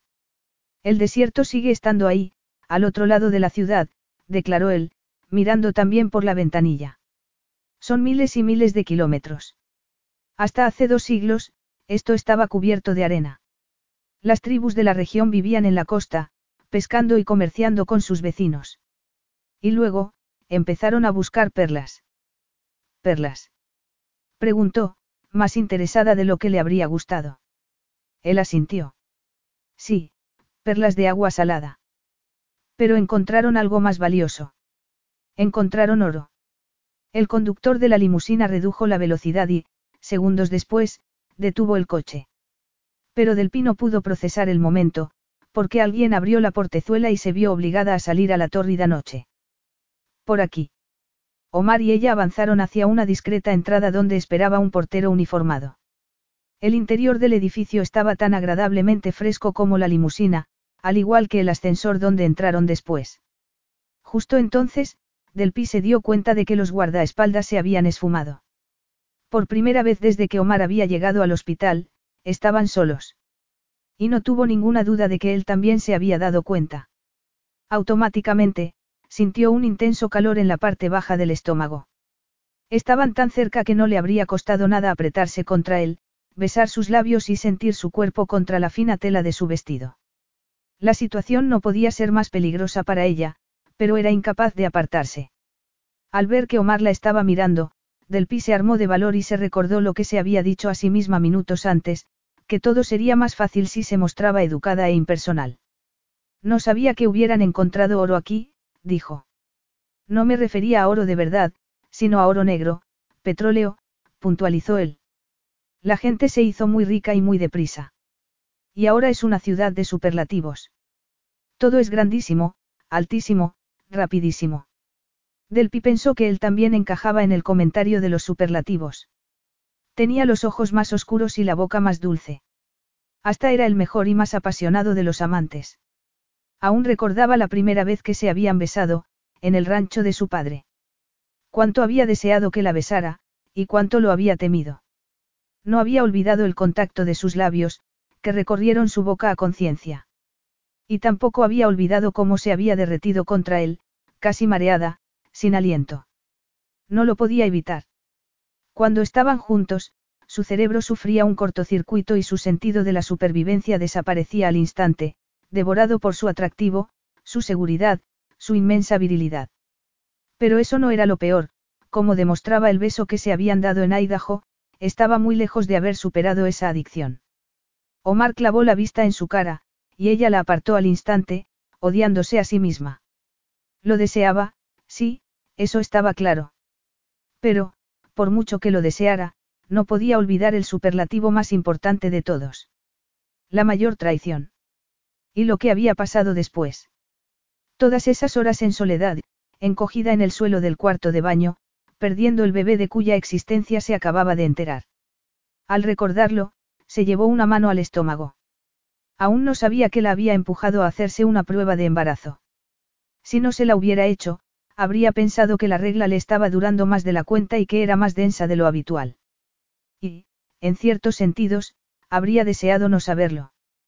Pero, en ese caso, se habría perdido aquellos preciosos días de asombro y esperanza. Hasta se habría perdido la posibilidad de decir adiós. Después, deseó confesárselo a Omar, pero ya era demasiado tarde. Demasiado complicado. Demasiado devastador. Demasiado irrelevante. Y su enfado y su dolor se tragaron todo lo que tenía intención de decir. Además, ¿qué sentido habría tenido? Había sufrido una pérdida.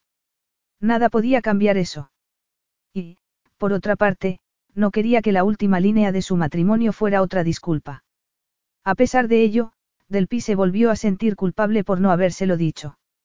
Pero era cierto que ya no tenía sentido. Su vida estaba a punto de empezar de nuevo, y era mejor que concentrara sus esfuerzos en el fin de semana que tenía por delante. El ascensor se detuvo y las puertas se abrieron, dando paso a otro espacio tan lujoso y bello como el vestíbulo de abajo. Frente a ellos, esperaban cuatro mujeres con uniformes negros y un hombre de traje oscuro. Salam aleikum, dijo el hombre, inclinando la cabeza. Aleikum salam, respondió Omar. Samir, te presento a mi esposa, Delpi, Samir es el mayordomo. Señor, madame, bienvenidos a casa. Espero que hayan tenido un buen viaje. Delpi se quedó helada al oír lo de la casa. ¿Qué quería decir con eso? Lo habría entendido mal. No lo sabía, pero Omar debió de notar su inquietud, porque hizo un gesto a Samir y los cinco empleados se marcharon al instante. ¿Qué está pasando aquí? preguntó ella, entrecerrando los ojos. Dijiste que nos íbamos a alojar en un hotel. Él pasó a su lado sin decir nada. Delpi se quejó para sus adentros y apretó los dientes, pero lo siguió al interior de la casa, y se quedó atónita con los preciosos espacios de paredes blancas y muebles azules, amarillos, blancos y negros por los que pasaron antes de llegar al salón. Entonces, Omar se detuvo y la miró. No, dije que nos alojaríamos en el Lulua, y estamos en él. ¿Cómo? Dijo ella, ardiendo en deseos de quitarse los zapatos y tirárselos a la cabeza. El complejo tiene dos zonas. El hotel, que está en la puerta de al lado, y la zona privada, explicó Omar. ¿Y dónde te vas a alojar tú? Preguntó ella, presa del pánico. Él sonrió lenta y peligrosamente, como el villano de una película. Aquí, por supuesto. No, no, eso es imposible. Omar echó la cabeza hacia atrás y se estiró con toda tranquilidad, como si aún siguiera siendo su marido y volviera a casa tras un largo día de trabajo. Pero con una pequeña diferencia, que, tras su primera semana de casados, ella se había cansado de esperarlo y había empezado a acostarse sola. ¿Por qué te pones así? Es un piso de tres plantas. Casi no nos cruzaremos. Es tranquilo e íntimo. Tiene un gimnasio, una sauna, una piscina y hasta una sala de cine. Me da igual lo que tenga. Esto no es lo que acordamos. No es lo que yo acepté. Omar escudriñó su cara. Si no recuerdo mal, lo que acordamos es que no habría ningún yo mientras estuvieras en Dubái. Dijimos que solo habría un nosotros. Y, por supuesto, nos vamos a quedar en nuestro piso, tú y yo, juntos. Ella lo miró con ira. Prefiero quedarme en el hotel, dijo. Me temo que está lleno. Pues me iré a otro. Él frunció el ceño. Eso es imposible. No seas ridículo, Omar. No puedo creer que todos estén llenos. No, supongo que no lo están, admitió él, pero no sería apropiado. Delpi se quedó tan sorprendida con su afirmación que casi no podía respirar. ¿Qué es lo que no sería apropiado? Que una mujer se aloje sola en un hotel. Tú no estás aquí en calidad de mujer, sino en calidad de esposa mía y de nuera de Rasid al-Majid. Y sí, sería inapropiado que estuviera sola en un hotel. Además, ¿por qué querrías hacer eso, si tienes una casa perfecta a tu disposición? Delpi sacudió la cabeza, incapaz de creer lo que estaba escuchando. ¿Cómo era posible que no fuera consciente de lo que le estaba haciendo? ¿Qué pretendía? Que toda su familia pensara que estaban enamorados. ¿Quieres que conteste a eso? ¿De verdad? Preguntó, furiosa. Desde luego, contestó él. Eso es lo que hacen los maridos y las esposas, no. Mantienen conversaciones, discuten, aunque, como ambos sabemos, sacarte a ti una respuesta es más difícil que sacar sangre de una piedra. Delpi se quedó boquiabierta. Eso no es cierto. Ni justo. Justo. Sí, eso he dicho. Te recuerdo que fuiste tú quien rompió nuestro matrimonio. Te fuiste sin dejar una nota ni una dirección donde pudiera encontrarte. ¿Eso te parece justo? Ella respiró hondo, intentando mantener la paciencia. Mira, no he venido aquí a hablar de nuestro matrimonio, Omar. He venido por la fiesta de cumpleaños de tu padre. ¿Te refieres a la fiesta que habías olvidado? Delpi le odió con todas sus fuerzas. En el mundo de Omar, él nunca estaba equivocado. La culpa siempre era de ella, por no ser suficientemente comunicativa. Y también debía de ser culpa suya que él antepusiera su trabajo a todo lo demás. Al menos, solo olvidé una fiesta.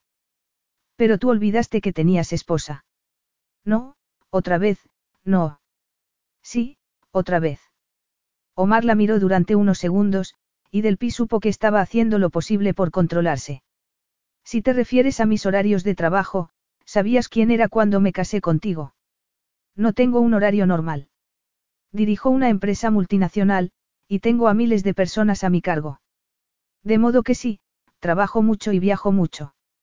Él se detuvo un momento y siguió hablando. Y, si te refieres a lo de Londres, no fui yo quien lo olvidó.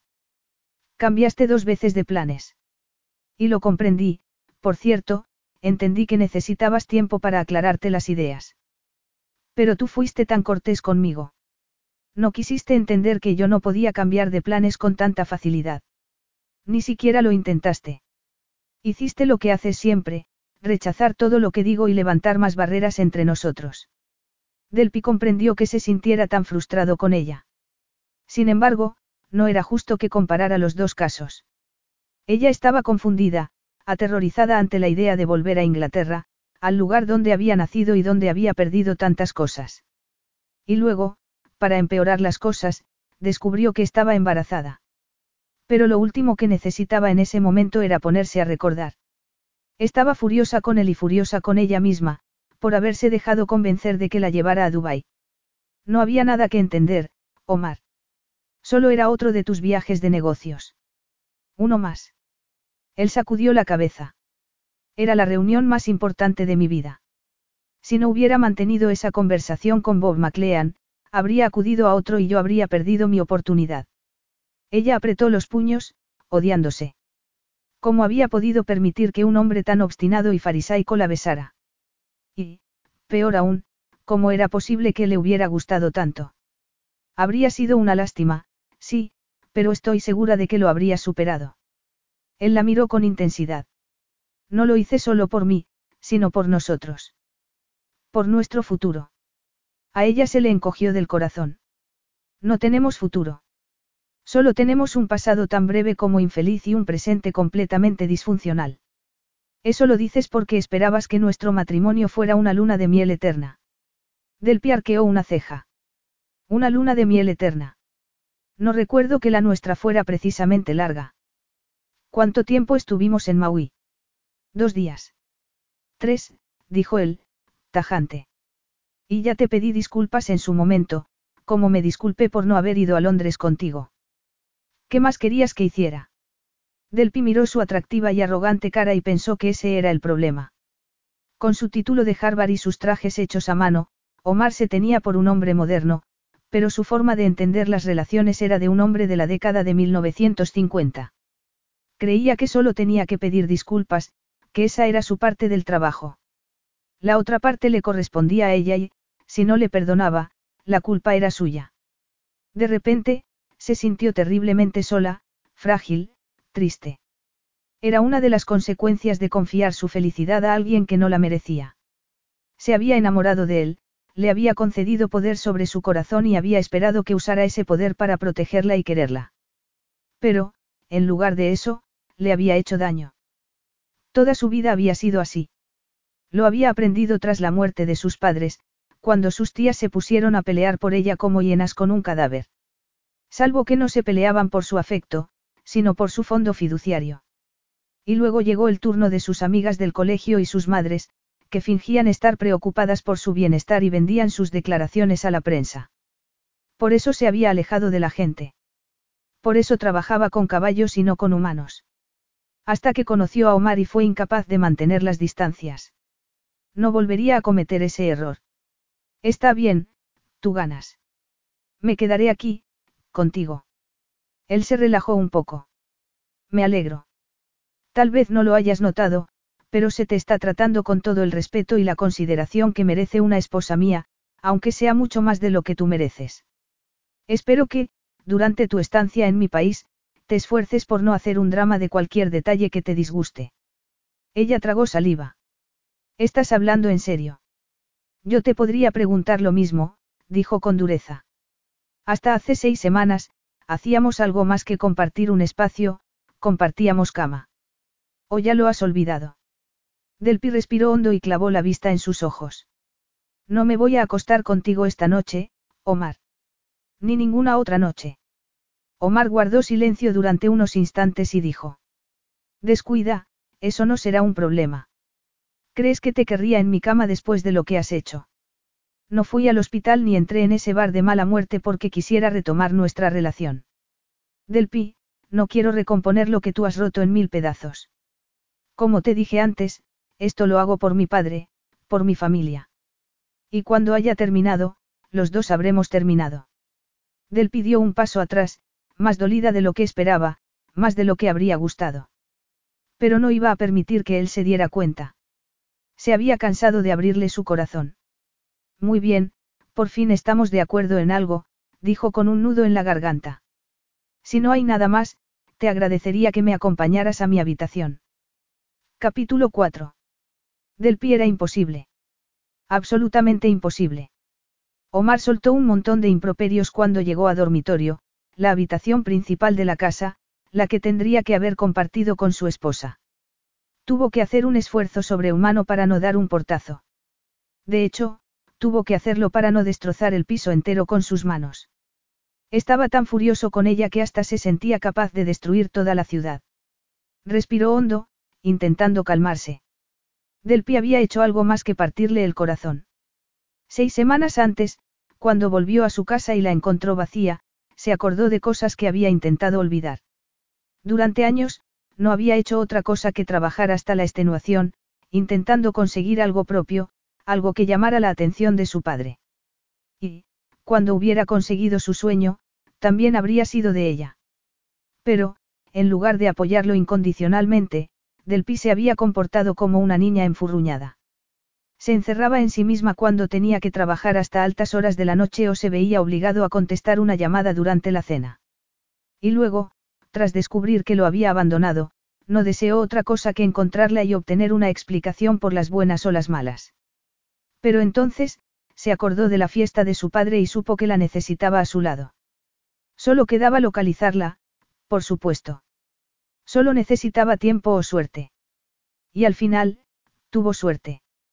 Tras colgar el teléfono al vaquero que le había llamado para informarle de que Del Pie estaba en un hospital, se prometió a sí mismo que se comportaría con frialdad y mesura. Desgraciadamente, su decisión saltó por los aires en cuanto apartó aquella cortina y vio la misma obstinación e intransigencia de siempre en sus ojos marrones. Pero su obstinación solo sirvió para avivar su intención de salirse con la suya. Y lo consiguió. Y ahora estaban en Dubái. Pero empezaba a creer que lo suyo no había sido una victoria, sino un acto increíblemente estúpido. Tan estúpido como su empeño en conquistar el corazón de Delpi cuando hasta la propia familia de ella le había advertido que tuviera cuidado. Me caes bien, le había dicho Dan, el padre adoptivo de Delpi. Eres inteligente y trabajador, y supongo que se te dan bien las mujeres. No estoy interesado en otras mujeres, Dan, había replicado él. Solo me interesa tu hija. Y yo conozco a mi hija. Es muy desconfiada. Si no consigues que se sienta a salvo, nunca te harás con sus riendas. Al recordar su conversación, Omar pensó que Dan se había quedado corto. Del pie era un muro emocional, una experta en ocultar sus sentimientos y mantener alejada a la gente. Había tardado tres meses en atravesar sus barreras y lograr que se abriera él, aunque solo fuera un poco. Y, cuando lo logró, supo por qué era tan desconfiada. Las vidas y muertes de sus padres la habían convertido en objetivo de todo tipo de personas sin escrúpulos. Si Dan no hubiera intervenido a tiempo, podría haber terminado verdaderamente mal. Sí, ganarse su confianza había sido un trabajo hercúleo. Pero se la ganó. Solo tuvo que verla con sus caballos, ver la paciencia que les dedicaba, como permitía que tomaran sus propias decisiones e hicieran las cosas a su ritmo. Y él hizo lo mismo. Mirar, esperar y contener la respiración. Hasta que le puso aquel anillo en Las Vegas. Para entonces, estaba seguro de haber hecho lo suficiente, de haber llegado ya a lo más profundo de su alma. Pero la inseguridad de Delpino desapareció. Como mucho, parecía estar esperando a que algo saliera mal. Por eso se había casado con él. No por amor, no por él siquiera, sino para demostrarse a sí misma que su desconfianza estaba justificada. Porque si no se habría negado a concederle una segunda oportunidad. Durante las semanas posteriores a su marcha, Omar había intentado imaginar una vida sin ella. Se había intentando convencer de que del pie era una carga, un peso imposible de llevar. Pero cuando se vieron de nuevo y la besó, todo saltó por los aires. Su cuerpo encajaba demasiado bien con el suyo. Y la habría abrazado eternamente si aquellos fuegos artificiales no hubieran roto el hechizo. Pero no podía ser. El recuerdo de sus labios tendría que ser eso, un simple recuerdo. En otra época, había llegado a creer que tenía fuerza suficiente para los dos, que podía salvar su relación él solo. Ya no. Estaba harto. Se había cansado de intentar adivinar qué había dentro de su preciosa cabecita. Omar se apoyó en la barandilla de la terraza y miró la luna, un símbolo importante en el mundo árabe. Y lo era por muchas razones. Su preferida era la que le contaba su madre cuando era un niño, que, para evitar el calor del día, sus antepasados habían empezado a viajar de noche por las desérticas rutas comerciales y que, al final, la posición de la luna y las estrellas se había convertido en su carta de navegación. Omar se quitó la camiseta y volvió al interior de su habitación, pensando que era una lástima que la luna no le pudiera guiar durante las 24 horas que tenía por delante. Seguro que no lo hacía peor que Del Pi él. A Del Pi se le había hecho un nudo en la garganta. Y no era porque estuviera sentada en la limusina con Omar, situación que ya había vivido varias veces, sino porque esta vez se dirigían a la residencia de su suegro, situada en el exclusivo barrio de Emirates Hills. Estaba a punto de conocer a la familia de Omar. Por fin. Por si ese no fuera suficiente motivo para sentir mariposas en el estómago, Omar se había puesto una candura negra, la tradicional túnica que llevaban los hombres de los estados del Golfo. Y, si con traje estaba guapo, con la candura estaba sublime. Había algo en la austera indumentaria que enfatizaba su dura y viril belleza. En ese momento, Omar la miró como si sí se hubiera dado cuenta de que le estaba observando. Del pitragó saliva, con la boca seca. Las miradas de Omar eran abrumadoras. Parecía tener el poder de penetrarla con los ojos, llegar al fondo de su ser y hacer que su cuerpo se estremeciera con una energía nerviosa. Fue un momento extrañamente íntimo en un día en el que apenas se habían dirigido la palabra. Del Pi se había despertado, duchado y vestido a media mañana, pero no había sido Omar quien le dio los buenos días, sino Samir, que le enseñó el enorme piso. De hecho, Omar no estaba por ninguna parte, aunque había dejado su ordenador y una taza de café solo encima de la mesa. Según el mayordomo, estaba contestando llamadas.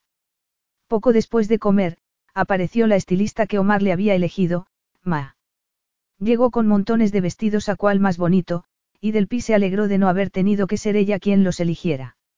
Su atuendo habitual consistía en vaqueros, camisetas y botas, y, cuando tenía que ir a alguna parte, hablaba con Asley y le pedía prestado un vestido y unos zapatos.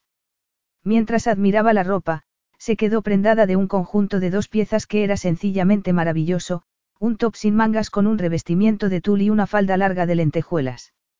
¿No es un poco excesivo? Preguntó Ama. La mujer sacudió vigorosamente la cabeza.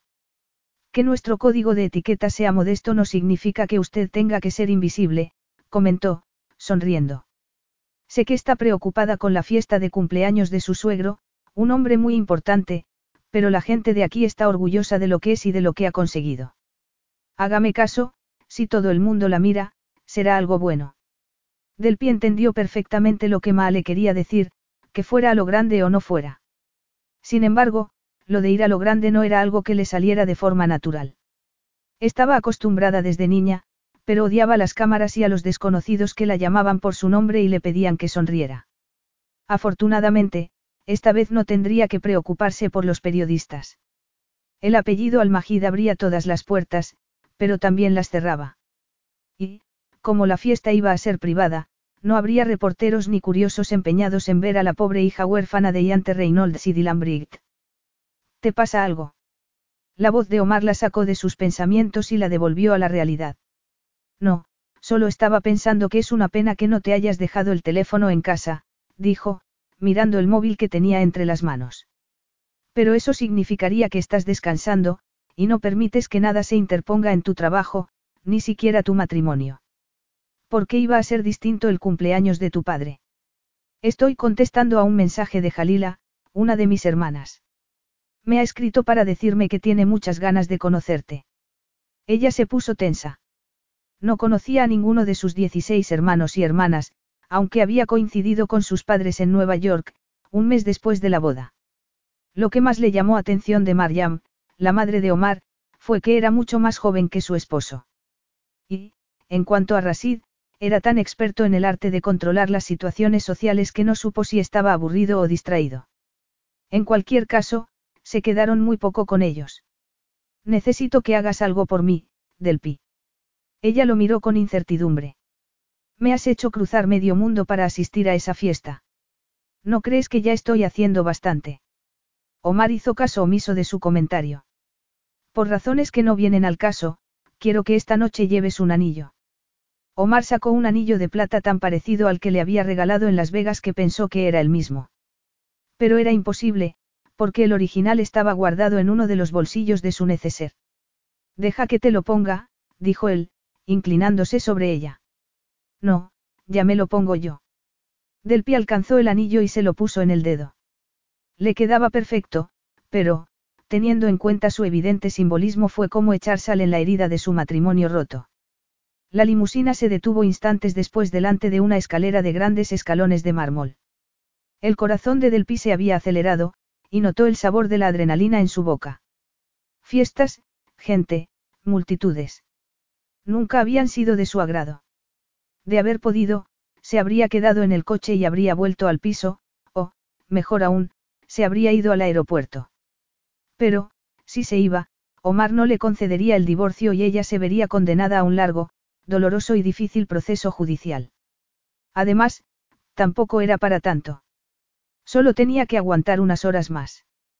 Tras bajar del vehículo, Omar la tomó de la mano y la llevó al interior del blanco y reluciente vestíbulo. Lo primero que pensó del Pi fue que aquello no tenía nada que ver con el rancho de su familia. El rancho era grande, sí, pero no dejaba de ser una cabaña gigante con chimeneas de piedra y sofás desgastados. Aquello era un palacio de verdad, con lámparas de araña, lienzos de artistas contemporáneos y objetos de varios siglos de antigüedad. Ma había estado en lo cierto al afirmar que la gente de allí estaba orgullosa de lo que era y lo que había conseguido. Estás muy callada, dijo Omar, tomándola de la mano. ¿Qué haces? Planear tu fuga. O mi asesinato. Ella tuvo que morderse el labio para no sonreír. Había olvidado ese aspecto de él, la parte que la hacía reír a carcajadas. A diferencia de sus padres, ella no era de sonrisa fácil, pero Omar podía llegar a ser extremadamente divertido, y sabía cómo derribar sus barreras. Hasta había conseguido que le entregara su corazón. Momentos después, se detuvieron ante dos enormes puertas de bronce. Dos hombres se acercaron y las abrieron, y Del Pi se quedó sin aliento. Habían llegado a la fiesta. Sin embargo, ella estaba tan nerviosa que no prestó atención ni a la gigantesca y altísima sala ni a los invitados que se giraron hacia ellos. Su corazón latía a toda velocidad y, tras respirar hondo para tranquilizarse, intentó soltar la mano de Omar. Pero solo consiguió que la agarrara con más fuerza. No te aconsejo que montes una escena, le advirtió él. Descuida. Tengo un control absoluto de mis emociones, mintió ella. Omar sonrió, pero sin humor alguno. Se ve que no has cambiado nada desde que nos conocimos, replicó. Si hubieras cambiado, nuestro matrimonio habría tenido alguna opción. Ella parpadeó y, justo entonces, le sacaron una foto desde el lateral izquierdo. No te preocupes, es un fotógrafo privado, dijo él. A mi padre le gustan las fotografías de los actos familiares. Omar. exclamó un hombre de barba gris y oscuros y alegres ojos, que se acercó a ellos. Me dijeron que ibas a venir, hermanito. Omar sonrió y le dio un abrazo. Me alegro de verte, Amdan. Quizá, pero yo me alegro más. Hacía siglos que no nos veíamos. Amdan le dio una palmada en el hombro y se giró hacia ella. Ah, tú debes de ser del Pi, dijo, inclinando la cabeza. Soy Amdan, el hermano mayor de tu marido. Bienvenida a Dubái. Del Pi sabía que todos los hijos de las cinco esposas de Rasid eran mayores que Omar, pero Amdan era tan mayor que podría haber sido su padre. Pero ocultó su sorpresa y le devolvió la sonrisa. Encantada de conocerte. Durante las horas siguientes, Delpi repitió esa frase en innumerables ocasiones, porque todos los hermanos y hermanas de Omar se acercaron a saludarla en algún momento.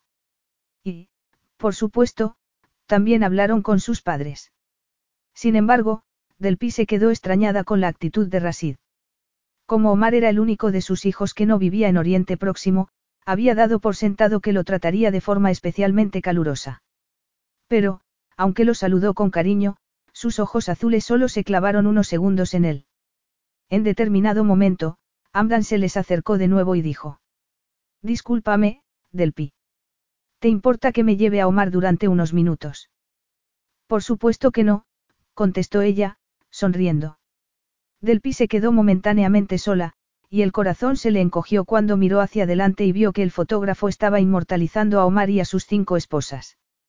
Por supuesto, sabía que tener cinco mujeres era legal en Dubái, pero se sintió incómoda de repente, y decidió buscar un sitio tranquilo y descansar un poco. Ya se estaba girando cuando alguien la llamó por su nombre, sobresaltándola. Delpi. Delpi se quedó mirando a la preciosa mujer que estaba ante ella. Llevaba un vestido exquisito, de color carmesí. Oh, siento haberte asustado. Solo quería saludarte y decirte que me encanta tu vestido. Estás muy guapa. Bueno, eres muy guapa. Gracias, dijo ella, sintiéndose extrañamente cómoda con la desconocida. Y a mí me encanta el color del tuyo, una gran fiesta, ¿verdad? La mujer asintió. ¿Y tanto? ¿Quién iba a decir que Baba suspendería un viaje de negocios para estar aquí? Por cierto, soy Jalila, la hermana de Omar, la que no habías conocido todavía. Aunque somos tantos que ni lo habrás notado. Delpi se preguntó quién sería Baba, pero supuso que se refería a Rasid. Bueno, admito que he perdido la cuenta con tantos hermanos y hermanas. No te preocupes por eso, dijo Jalila, antes de bajar súbitamente la voz. Pero dime una cosa, Amdan te los ha presentado por orden de edad. O por orden alfabético. Del pidudo. Creo que por edad. Jalila frunció el ceño. Siempre hace eso porque, si lo hiciera por orden alfabético, Aisa y Amad estarían por delante de él. Hay que ver cómo son los hermanos. Del pirrio. Y que lo digas. Yo tengo tres, a los que quiero con toda mi alma. Pero a veces pueden ser insoportables. Pues considérate afortunada. Yo tengo nueve, dijo Jalila. Aunque tú te has quedado con mi preferido. Y me alegro de verdad. ¿En serio? Jalila asintió. Sinceramente, ninguno de nosotros esperaba que Omar sentara la cabeza o, por lo menos, que la sentara sin planificarlo todo de forma tan estricta como sus negocios. Pero lo vuestro fue tan romántico, casarse por un impulso, sin más. Por eso sé que está loco por ti. Delpi se quedó sin habla, mirándola con asombro. Que Omar estaba loco por ella. Su mente se llenó de tantos y tan contradictorios pensamientos que la cabeza le empezó a dar vueltas. Y Jalila lo debió de notar, porque la tomó de la mano y se disculpó. Lo siento, no pretendía ser tan directa. Sé que nos acabamos de conocer, pero es que estoy muy contenta de que Omar haya encontrado el amor. Sé que es un hombre rico y asombrosamente atractivo, pero también sé lo intenso que puede ser y lo obsesionado que está con probar su valía. Delpi se quedó aún más confundida. Probar su valor. ¿Ante quién? Inconscientemente, buscó a Omar con la mirada. Y no lo localizó enseguida porque fuera el hombre más alto de todos los presentes, sino porque era tan guapo y tenía una sonrisa tan arrebatadora que llamaba la atención. ¿Cómo era posible que un hombre así necesitara probar nada?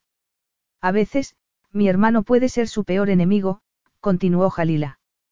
Pero tú has conquistado su corazón de verdad. Lo sé por cómo te mira, y sé que no hay nada que no hiciera por ti. Te daría lo que quisieras. Solo tienes que pedírselo. Delpi tuvo que hacer un esfuerzo para sonreír. Omar le había dicho unas palabras muy parecidas en cierta ocasión, y ella le había creído. Por eso le había pedido que estuviera a su lado cuando fuera a visitar las tumbas de sus padres. Pero la había dejado en la estacada. Una y otra vez. Lo de Londres solo había sido una de tantas. O sea, que ahora tocan los magos, dijo Amdan, comprobando el programa en su móvil. Luego actuarán los acróbatas y, por último, los fuegos artificiales de medianoche. Omar asintió, porque era lo que se esperaba de él. Aunque, a decir verdad, había visto tantos fuegos artificiales en las últimas 48 horas que empezaba a estar harto. Salvo que nuestro padre decida que quiere retirarse pronto, intervino Muhammad, el segundo hermano mayor de Omar. En cuyo caso. Omar guardó silencio mientras sus hermanos hablaban. A pesar de la diferencia de edad y de ser hijos de distintas madres, los quería con toda su alma. Pero, cuando estaba así, rodeado de toda su familia, se sentía irrelevante. Y eso no cambiaría nunca, aunque tuviera 30 años y ya fuera presidente de un imperio mediático. Al fin y al cabo, era el hermano pequeño, un anexo de última hora en una lista larguísima. ¿Y quién se molestaba en leer esos anexos? Al margen de él, claro. Miró a su padre, que estaba en compañía de sus esposas, ajeno a todo. Para llamar su atención se necesitaba algo más que unos cuantos acróbatas y magos. Y él no era una excepción. Las únicas personas que lo habían tratado con afecto y cariño eran su madre y Jalila, que en ese momento estaba charlando con Delpi. Cada vez que veía a su esposa, tenía que esforzarse por no mirarla demasiado, pero ahora tenía la excusa de su hermana, así que se permitió el placer de admirar su sonrisa.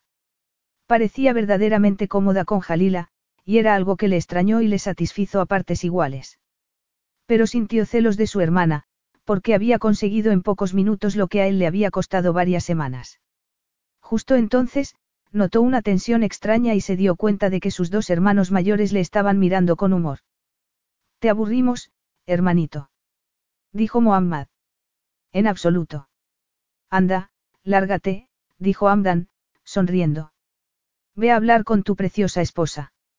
Nos las arreglaremos sin ti. Omar cruzó la sala, pensando que siempre se las habían arreglado sin él. Tenía la sensación de que nunca dejaría de ser el niño pequeño que corría detrás de sus hermanos mayores o tiraba de la manga a su padre en un vano intento de que le hiciera caso. Antes de llegar a la altura de Delpi, pasó la vista por la iridiscente tela de su vestido y se quedó sin aliento. No fueron las lentejuelas ni el tul los que causaron esa reacción.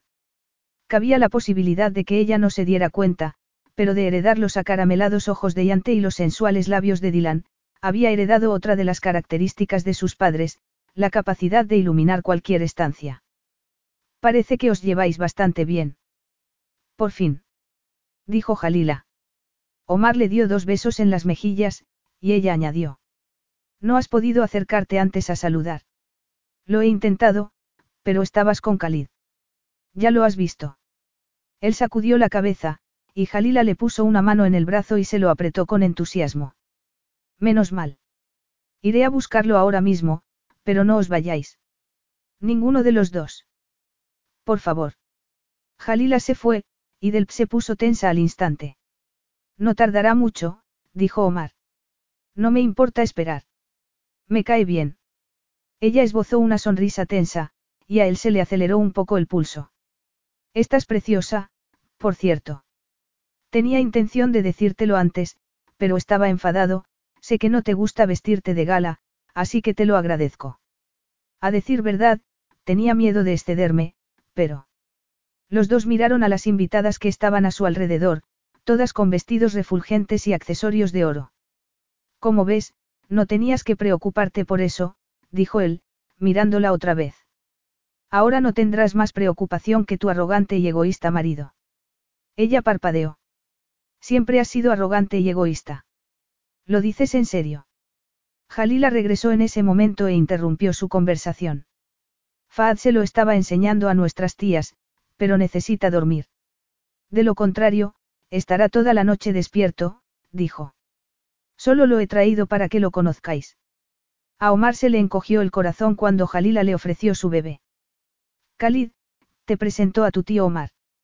Omar, te presento a tu sobrino. Omar admiró los enormes ojos marrones del pequeño mientras lo sostenía. Es muy guapo, Lila. Sí que lo es. De hecho, me recuerda a ti, dijo Jalila. Baba opina lo mismo. Se ha empeñado en que la tía Marian busque una foto tuya, de cuando tenía su edad. ¿Qué tiempo tiene? Seis semanas. Pero hablando de fotos, sí, por favor, saque un par de mi hermano y mi hijo. Jalila se había dirigido al fotógrafo, que inmediatamente se puso a hacer su trabajo. Pero Omar notó la súbita palidez de Delpi, Al cabo de unos instantes, dijo. Ya es suficiente. Momentos después, un camarero pasó a su lado, y Jalila alcanzó un vaso de zumo de naranja. Khalid tiene tanta hambre que estoy sedienta todo el tiempo. ¿Te apetece un zumo, del pi? ¿O prefieres champán? Puedes tomarlo si quieres. No le importará a nadie. No, gracias. Delpi seguía tan tensa como antes, pero Jalila no se había dado cuenta, y cometió el error de insistir. En serio, no es ningún problema. Deja que. He dicho que no, la interrumpió, tajante. No quiero champán. No quiero beber nada. Solo quiero aire fresco. Delpi se fue, pero Omar no pudo seguirla porque el bebé seguía en sus brazos. Y, para empeorarlo todo, los ojos de Jalila se llenaron de lágrimas. Lo siento mucho, acertó a decir. No pasa nada, es que sigue alterada por lo del accidente, la excusó Omar. Toma, te devuelvo a Khalid. Y no te preocupes por mi esposa. Está muy pálida, comentó ella. Omar se estremeció. Acababa de caer en la cuenta de que Del se había tocado varias veces el estómago, con un gesto extrañamente protector que solo podía significar una cosa. Rápidamente, devolvió el bebé a Jalila, volvió a cruzar la sala y salió al corredor, justo a tiempo de ver desaparecer a su esposa por un balcón. Del En lugar de detenerse, ella se levantó las faldas y salió corriendo, como la cenicienta huyendo del baile. Pero ninguna mujer podía correr demasiado con un vestido largo y zapatos de aguja. Sobre todo, si el hombre que la perseguía era como Omar y tenía una duda tan grave como la suya. La alcanzó cuando ya estaba en los jardines y le puso una mano en la cintura, deteniéndola en seco. Suéltame, dijo ella. No hasta que me digas la verdad. Estás embarazada. Ella intentó zafarse, pero no tenía la fuerza necesaria. Dímelo, insistió él. Del lo miró con intensidad. No, ya no. Sufrí una pérdida. Capítulo 5. Omar se quedó mirando a su esposa, absolutamente confundido. No podía hablar. Ni siquiera podía tragar saliva. Y, a pesar de que hacía calor, se sentía como si le hubieran metido en una bañera llena de hielo. Ahora entendía su actitud. Su extraña tensión cuando vio a Khalid. Su negativa a tomar alcohol. Su forma de tocarse el estómago. Había estado embarazada, pero había perdido el bebé. No, no el bebé, sino su bebé, el de los dos. Y ahora, su corazón latía tan violentamente que, a pesar de estar plantado sobre un suelo de duras baldosas de piedra, tuvo la impresión de encontrarse en el epicentro de un terremoto. Estabas embarazada, dijo. Ella asintió en silencio. Pero has perdido a nuestro bebé. Del pie asintió una vez más, y él la tomó de la mano sin pensárselo dos veces. Su esposa lo necesitaba, necesitaba bajar sus defensas y abrirse a él. Necesitaba compartir el dolor de su pérdida. Omar la tomó entre sus brazos. Pero ella se apartó de forma tan brusca que estuvo a punto de hacerle perder el equilibrio. No. Bramó. No me toques. No te atrevas a tocarme. No necesito tu lástima. Él la volvió a mirar, tan sorprendido con su feroz negativa a sentir su contacto como por la noticia que le acababa de dar. Pero, por bien que comprendiera su situación, por muy consciente que fuera de las circunstancias que la habían convertido en una mujer tan desconfiada, ya no se trataba solo de ella. No eran solo sus sentimientos, sus necesidades, sus deseos, su pasado. También importaban los de él. ¿Cuándo pasó? Preguntó. Cuando estaba en Londres. Omar se volvió a quedar atónito. ¿Cómo era posible? Había llegado a Londres de noche, después de que ella fuera a visitar las tumbas de sus padres. Y del pie estaba extrañamente callada, sí, pero supuso que se debía a que no había llegado a tiempo de acompañarla, así que la besó, le pidió disculpas y se interesó por su día. Fue entonces cuando ella le contó que había visto a unos paparcis y había decidido no visitar las tumbas. Pero no dijo nada de ninguna pérdida. Y no se te ocurrió decírmelo. Ni siquiera sabía que estuvieras encinta. Ella no dijo nada. ¿De cuántas semanas estabas? De ocho, pero tardé en darme cuenta. Estaban pasando tantas cosas que... ¿Cuándo lo supiste? En la séptima semana, más o menos. Omar no lo podía creer. Soy tu esposo, Delpi. Tendrías que habérmelo dicho. Ella respiró hondo. Tenía intención de decírtelo. ¿Qué tenías intención? Preguntó él. Omar dio un paso atrás, asombrado con su actitud. Le habría dicho que se había quedado embarazada si él no se lo hubiera preguntado. Y, por otra parte, ¿qué habría ocurrido si no hubiera ido en su búsqueda y la hubiera obligado a viajar a Dubái? La respuesta le pareció dolorosamente evidente. ¿Y esperas que te crea? No, no hace falta que contestes. Ni siquiera te importa si te creo o no, ¿verdad? Por supuesto que me importa, afirmó ella. Pero es complicado. Él apretó los dientes. No, es muy sencillo, Delpi. Estabas embarazada de mí y no me lo dijiste. Y luego perdiste el bebé y tampoco me lo dijiste. La contundencia de aquellas palabras dejó tan atónita a Delpi como al propio Omar. Mira, sé que lo acabas de saber y que estás impactado por. No lo estaría tanto si me lo hubieras dicho en su momento, la interrumpió él. No podía decírtelo, dijo ella, alzando un poco la voz. No podía porque no estabas allí. Así que decidiste castigarme y permitir que me enterara ahora, en la casa de mi padre, en su fiesta de cumpleaños, la acusó. Sabes perfectamente que eso no es lo que ha pasado, dijo, roja de ira. Sabes que jamás haría eso.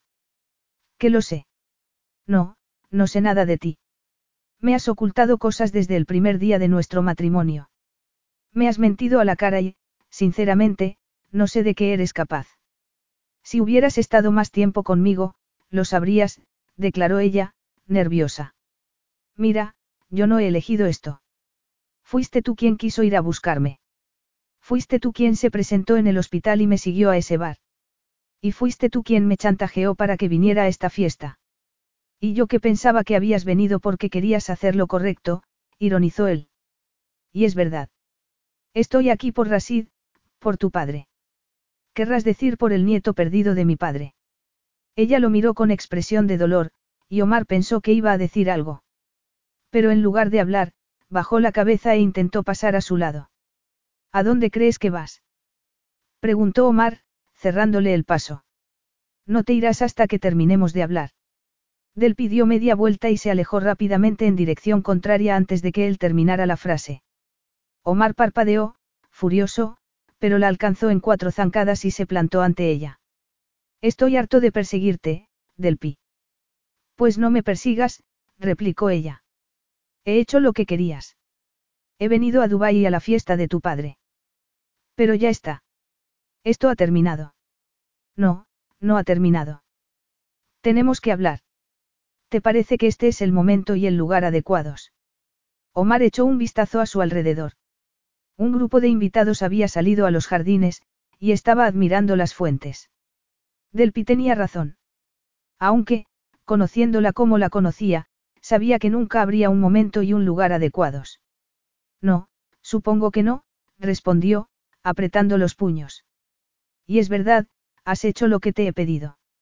Es hora de acabar con esta farsa.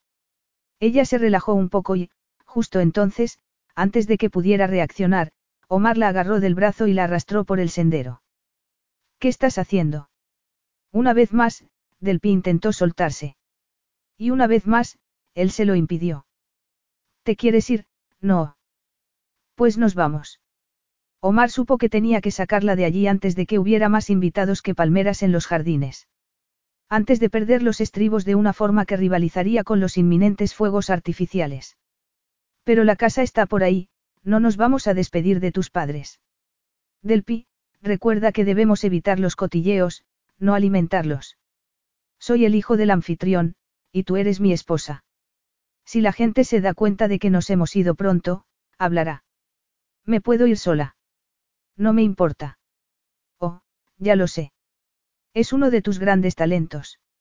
Solo quería decir que puedo subirme al coche y volver al piso. ¿Crees que puedes huir de esto? dijo él, desconfiando de ella. ¿Crees que te puedes subir a un avión con toda tranquilidad y dejarlo atrás? Ella lo miró con los ojos muy abiertos, y Omar tuvo que sacar fuerzas de flaqueza. Del pie estaba tan cerca de él que solo tenía que dar un paso adelante para asaltar su boca, acariciar su cuerpo y cerrar la brecha que se había abierto entre ellos. Al fin y al cabo, no habría sido la primera vez. Eso no es lo que quería decir. Me alegro. Omar no iba a permitir que se marchara sin conseguir antes sus respuestas. No esta vez. Miró el lugar donde estaba el esbelto y negro helicóptero, llevó a Del hacia el aparato y, tras saludar a los dos miembros del equipo de seguridad de su padre que estaban junto a él, les dirigió unas palabras en árabe. Uno de los hombres se apresuró a abrirles la portezuela. Tú primero, dijo Omar. No, replicó ella. No quiero subir. Pues tendrás que hacerlo. No podemos ir en coche, por la misma razón por la que no podemos despedirnos de mis padres. Y tampoco vamos a volver al piso. Como bien has dicho, tenemos que hablar. No he sido yo quien ha dicho eso. Has sido tú, dijo ella, en tono de protesta. En cualquier caso, necesitamos un lugar tranquilo e íntimo, un sitio donde podamos hablar sin que nos interrumpan. Además, Jalila está preocupada por ti, y no me extrañaría que se presentara en el Lulua cuando vea que nos hemos ido, declaró Omar. Pero ¿qué importa a dónde vayamos? Solo serán unas cuantas horas más de tu vida.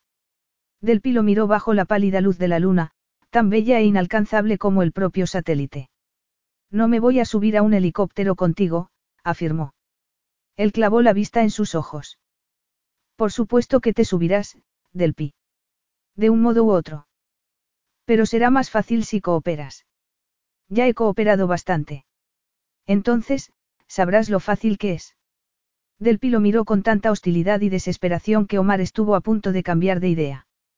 Pero se recordó que aquella mujer le había engañado, que le debía la verdad. Y esta vez, se la iba a sacar.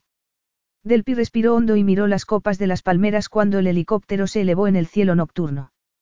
El olor de la tapicería de cuero le recordó tanto al cuarto de aperos del rancho que casi se sintió desfallecer. Aunque no parecía que al hombre que estaba a su lado le importara. Se giró y miró al asombrosamente atractivo de ojos oscuros que era su esposo. Su decidido y más que enfadado esposo. ¿A dónde vamos? Él contestó sin mirarla. A un sitio de las colinas. Está a unos 20 minutos de aquí.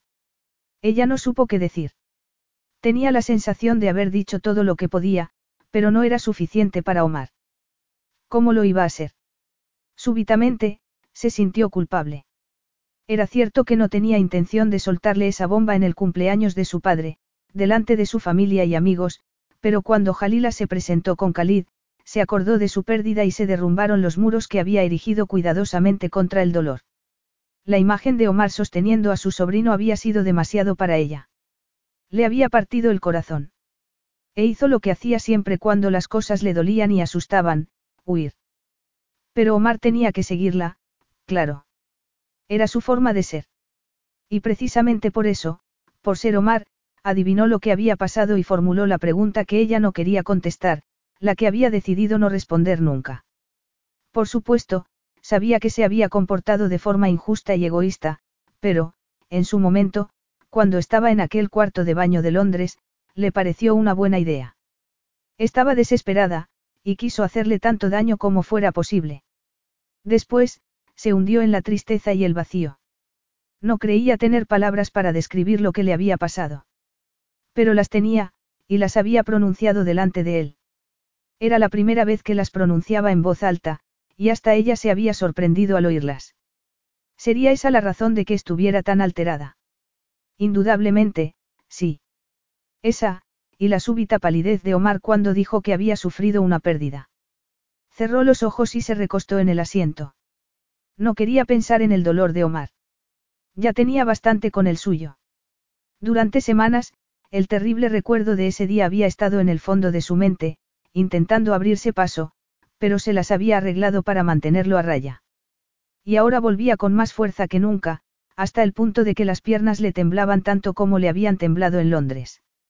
Aquel temblor había empezado como un dolor de estómago, que achacó al exceso de adrenalina. Y, cuando llegó al cementerio, el dolor desapareció, sustituido por la alegría de estar a punto de ver las tumbas de sus padres. Las había visto muchas veces en revistas y publicaciones, y sabía que estaban cubiertas de besos de carmín. No eran los únicos famosos que recibían ese tratamiento, como cualquiera podía ver en las tumbas de Oscar Wilde y Marilyn Monroe, por ejemplo. Pero le parecía que tenían más besos que ninguna. Al parecer, sus fans los habían querido casi tanto como ella. Desgraciadamente, su alegría duró muy poco. Cuando entró en el cementerio, estaba preparada para encontrarse con un puñado de seguidores particularmente devotos, pero no esperaba toparse con el grupo de paparazzis que estaban escondidos detrás de un árbol, armados con sus cámaras. Mientras recordaba el momento, notó un fogonazo y abrió los ojos de golpe. No era el flash de una cámara, sino el destello de unos fuegos artificiales. A Delpi le pareció terriblemente irónico, y no supo si era una coincidencia o una broma del destino. Sin embargo, Omar no parecía haberlo notado. Seguía en el asiento del piloto, mirando los controles y recalibrando de vez en cuando la altura y la velocidad, completamente enfocado en su labor. Era una de las cosas que más le gustaban de él. Se entregaba al 100% a lo que estuviera haciendo. Conducir, montar a caballo, pilotar un helicóptero. Tenía una asombrosa capacidad de concentración. Del Pilo sabía mejor que nadie, porque Omar se la había dedicado íntegramente al principio de su relación, hasta que se casaron. Fue como si él ya no tuviera que demostrar nada más, como si el hechizo se hubiera acabado al ponerle un anillo en el dedo. Y desde entonces, ella dejó de gozar de su intensa y maravillosa atención. En todo, menos en la cama. Allí no flaqueaba nunca. Y ella, tampoco. De hecho, su relación sexual era tan perfecta que prefirió no hacerse preguntas.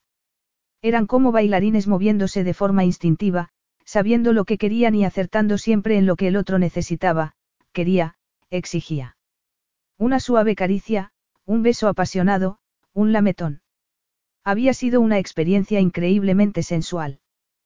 Pero, al final, resultó no ser suficiente. Al fin y al cabo, el sexo no podía sostener por sí mismo las relaciones amorosas. Ya estamos aquí. La voz de Omar la sacó de sus pensamientos y reavivó su pánico. ¿Dónde estarían? Delpi se inclinó hacia la ventanilla y entrecerró los ojos, intentando ver el paisaje en la oscuridad. Al oír que iban a un sitio de las colinas, había supuesto que sería alguna de las zonas residenciales de los alrededores de la ciudad, pero lo que vio no era ninguna zona residencial, sino un edificio de piedra iluminado por una luna gigantesca que se recortaba contra los picos de una cordillera aparentemente interminable. No dijiste que íbamos a las colinas. Puede que me haya quedado un poco corto, dijo él, con un leve tono de humor. Pero no me ha parecido que fuera relevante. A fin de cuentas, la verdad no te importa mucho. El helicóptero tembló súbitamente, anunciando que acababan de aterrizar. Omar tocó un interruptor y la carlinga se sumió en el silencio.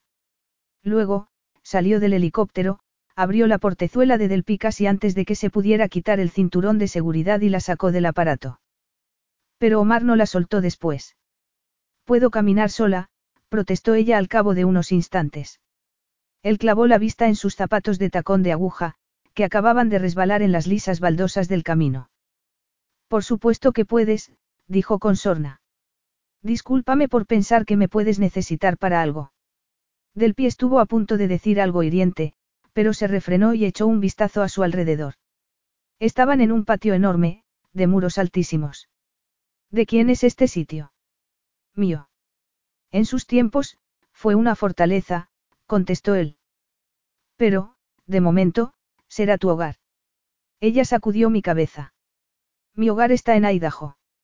Omar entrecerró los ojos. Si tú lo dices, aunque no hablamos en Idaho más de lo que hablamos en Nueva York. Puede que aquí tengamos más suerte.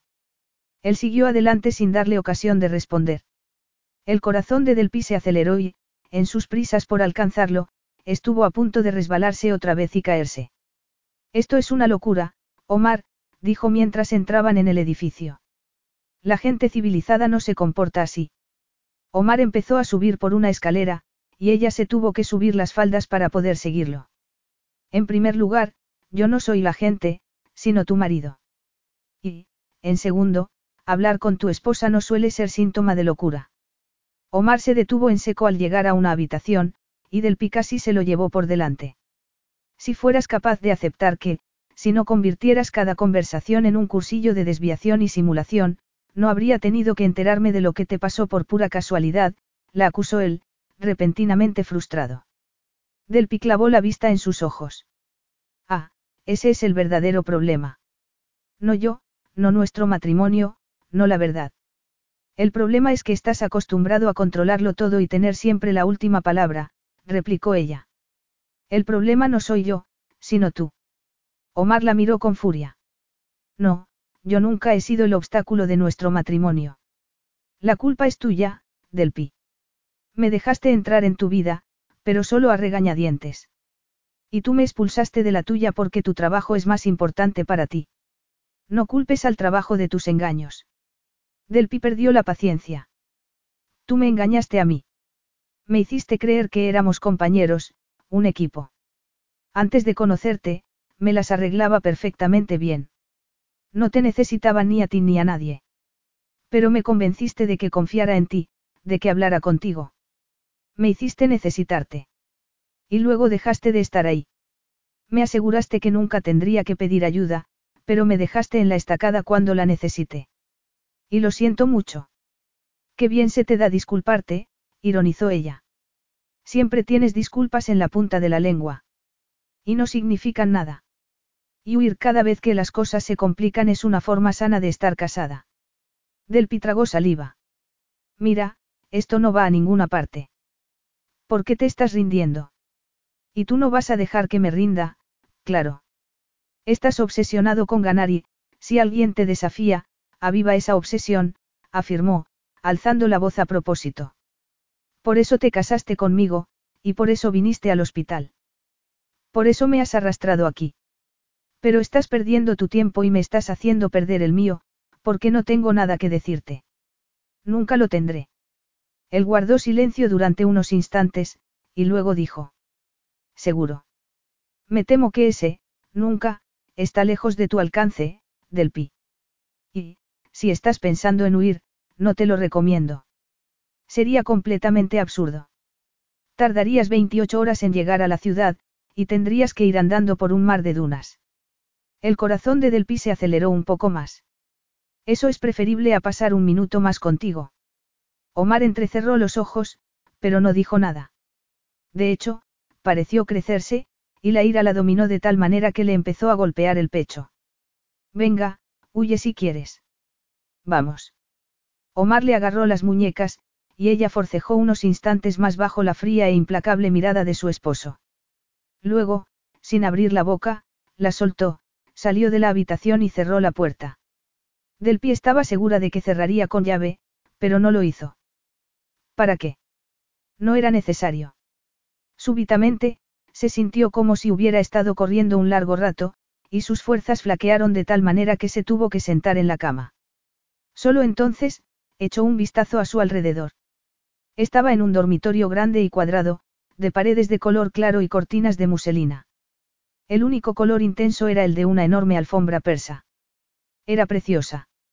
Del Pi se acordó de lo que había dicho Omar, que aquel lugar había sido una fortaleza, y empezó a temblar sin poder controlarse.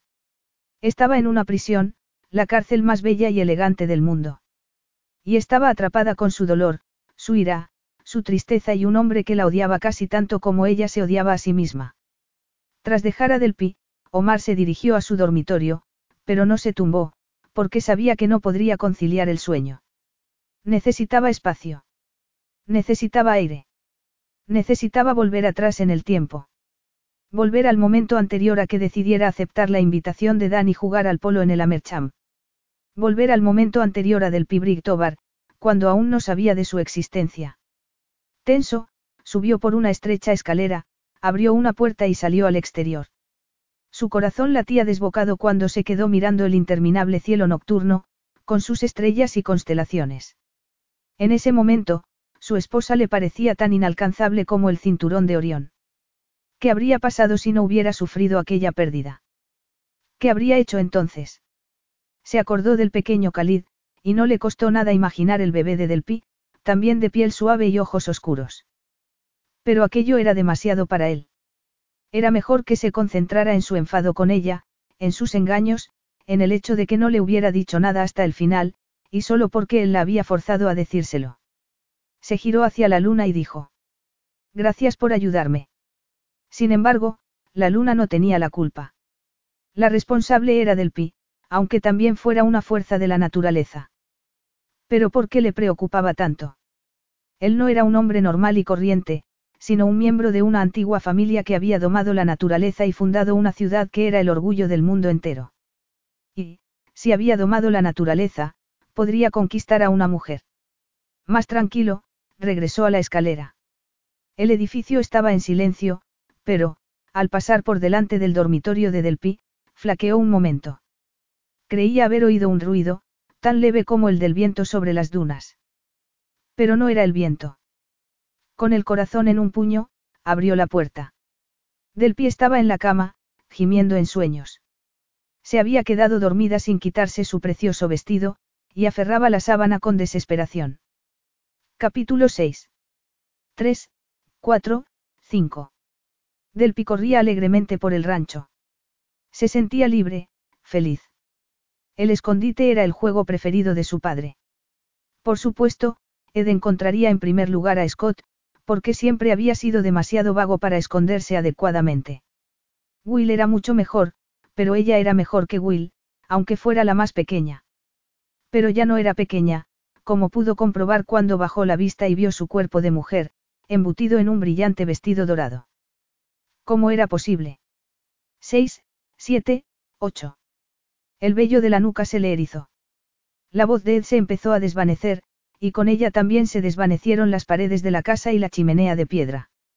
De repente, estaba en un cementerio abandonado, subida en una lápida con besos de carmín. Asustada, refrenó un grito y miró en todas las direcciones. Su piel estaba tan caliente como si hubiera estado tomando el sol, pero la niebla que la rodeaba era muy fría. Y ahora oía otras voces, voces distintas, desconocidas, que sonaban por todas partes. Eran voces de ira, y supo que tenía que escapar. Corre, se dijo. Tan deprisa como puedas. Sin embargo, no fue su voz la que sonó, sino la de Dan. Nueve, diez, ya voy. Del se subió las faldas del vestido e intentó correr, pero no pudo porque llevaba un niño en brazos, Khalid. Atónita, se quedó mirando sus oscuros ojos. Y justo entonces, la niebla se cerró un poco más y se iluminó con los destellos de un sinfín de flashes. Aquí, Diante. Aquí, Dylan. Las voces eran cada vez más altas, y la luz la cegaba de tal manera que, en determinado momento, resbaló y Khalid cayó al suelo. Entonces, Del Pi empezó a gritar. Del Pi. Del Pi. Despierta. Gritó un hombre. Esta vez, la voz sonaba mucho más cerca. Delpi bajó la vista y empezó a buscar al bebé de Jalila, pero no lo vio. Khalid, Khalid. Despierta, Delpi. Solo es un sueño. Delpi abrió los ojos por fin, saliendo de su pesadilla. Omar estaba en su habitación, apenas iluminado por la luz de la luna, que se filtraba entre las cortinas. ¿Qué estás haciendo? Acertó a decir, aún presa del pánico. ¿Por qué estás aquí? He pasado por delante de tu puerta y he oído un quejido, dijo él. He entrado para asegurarme de que estás bien. Ella hizo un ruido extraño, parecido a un sollozo. Bien. ¿Cómo iba a estar bien? Había perdido a su bebé, le habían partido el corazón y su matrimonio había fracasado. En ese momento, tenía la sensación de que nunca volvería a estar bien. Sí, no pasa nada, mintió. Pues a mí no me lo parece. No es nada, insistió. Solo ha sido un sueño. Estaba tan oscuro que Del Pino le podía ver la cara, pero notó su incertidumbre y algo más, algo espantosamente parecido a la preocupación. Pero no quería creer que le importara. No podía creer en la ilusión de que Omar estaba preocupado por ella. Era demasiado peligroso. Ya había estado a punto de rendirse a la tentación en los jardines, deseosa como estaba de que la tomara entre sus brazos y la envolviera con su fuerza y su calor. Si no se andaba con cuidado, dejaría de tomar las decisiones con la cabeza y las tomaría con su cuerpo. No sonaba a sueño, sino a pesadilla, observó él. Ella se acordó de la niebla y la tumba del sueño y se angustió tanto que se apretó contra el colchón, como intentando tocar tierra firme.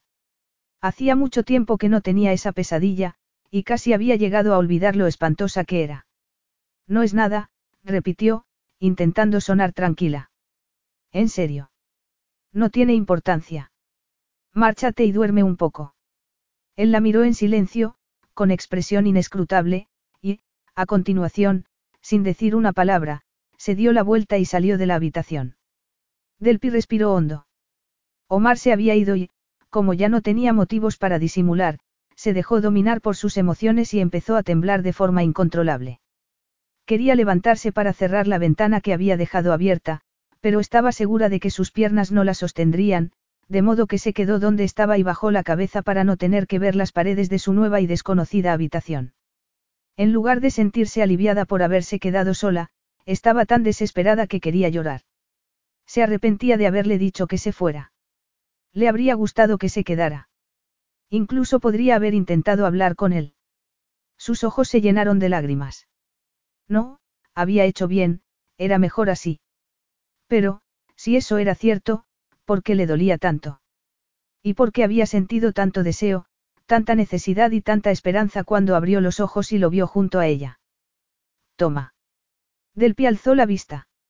Omar había regresado al dormitorio, y le estaba ofreciendo una copa con un líquido dorado, mirándola con intensidad. Del se estremeció. No podía negar que Omar seguía formando parte de ella.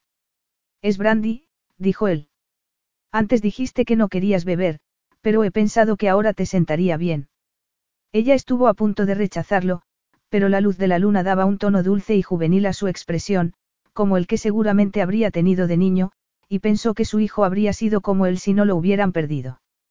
Gracias, dijo, aceptando la copa. Del Pino solía tomar brandy, pero había visto muchas películas donde la gente lo tomaba cuando estaba particularmente alterada y, en cualquier caso, supuso que le quitaría el frío. Estás temblando, afirmó él, frunciendo el ceño. Omar se acercó y le tocó el brazo y la mejilla. Estás helada, añadió.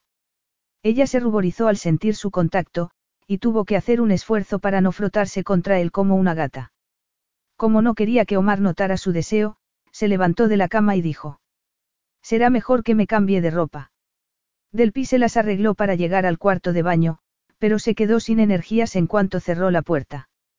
Tenía los dedos tan entumecidos que casi no pudo desabrocharse los botones, y tuvo verdaderos problemas con las finas tiras de cuero de sus zapatos de aguja. Pero al final, tras varios intentos fracasados, consiguió desnudarse.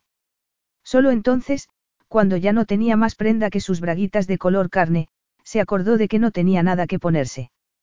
Un instante después, Omar llamó a la puerta. Puede que necesites esto, dijo al otro lado. Ella entreabrió lo justo para poder mirar. Omar tenía varias prendas en la mano. Ropa de hombre, presumiblemente suya. Te quedarán grandes, pero te calentarán. Del Pilas aceptó, cerró de nuevo y se vistió. Desde luego, eran indiscutiblemente grandes.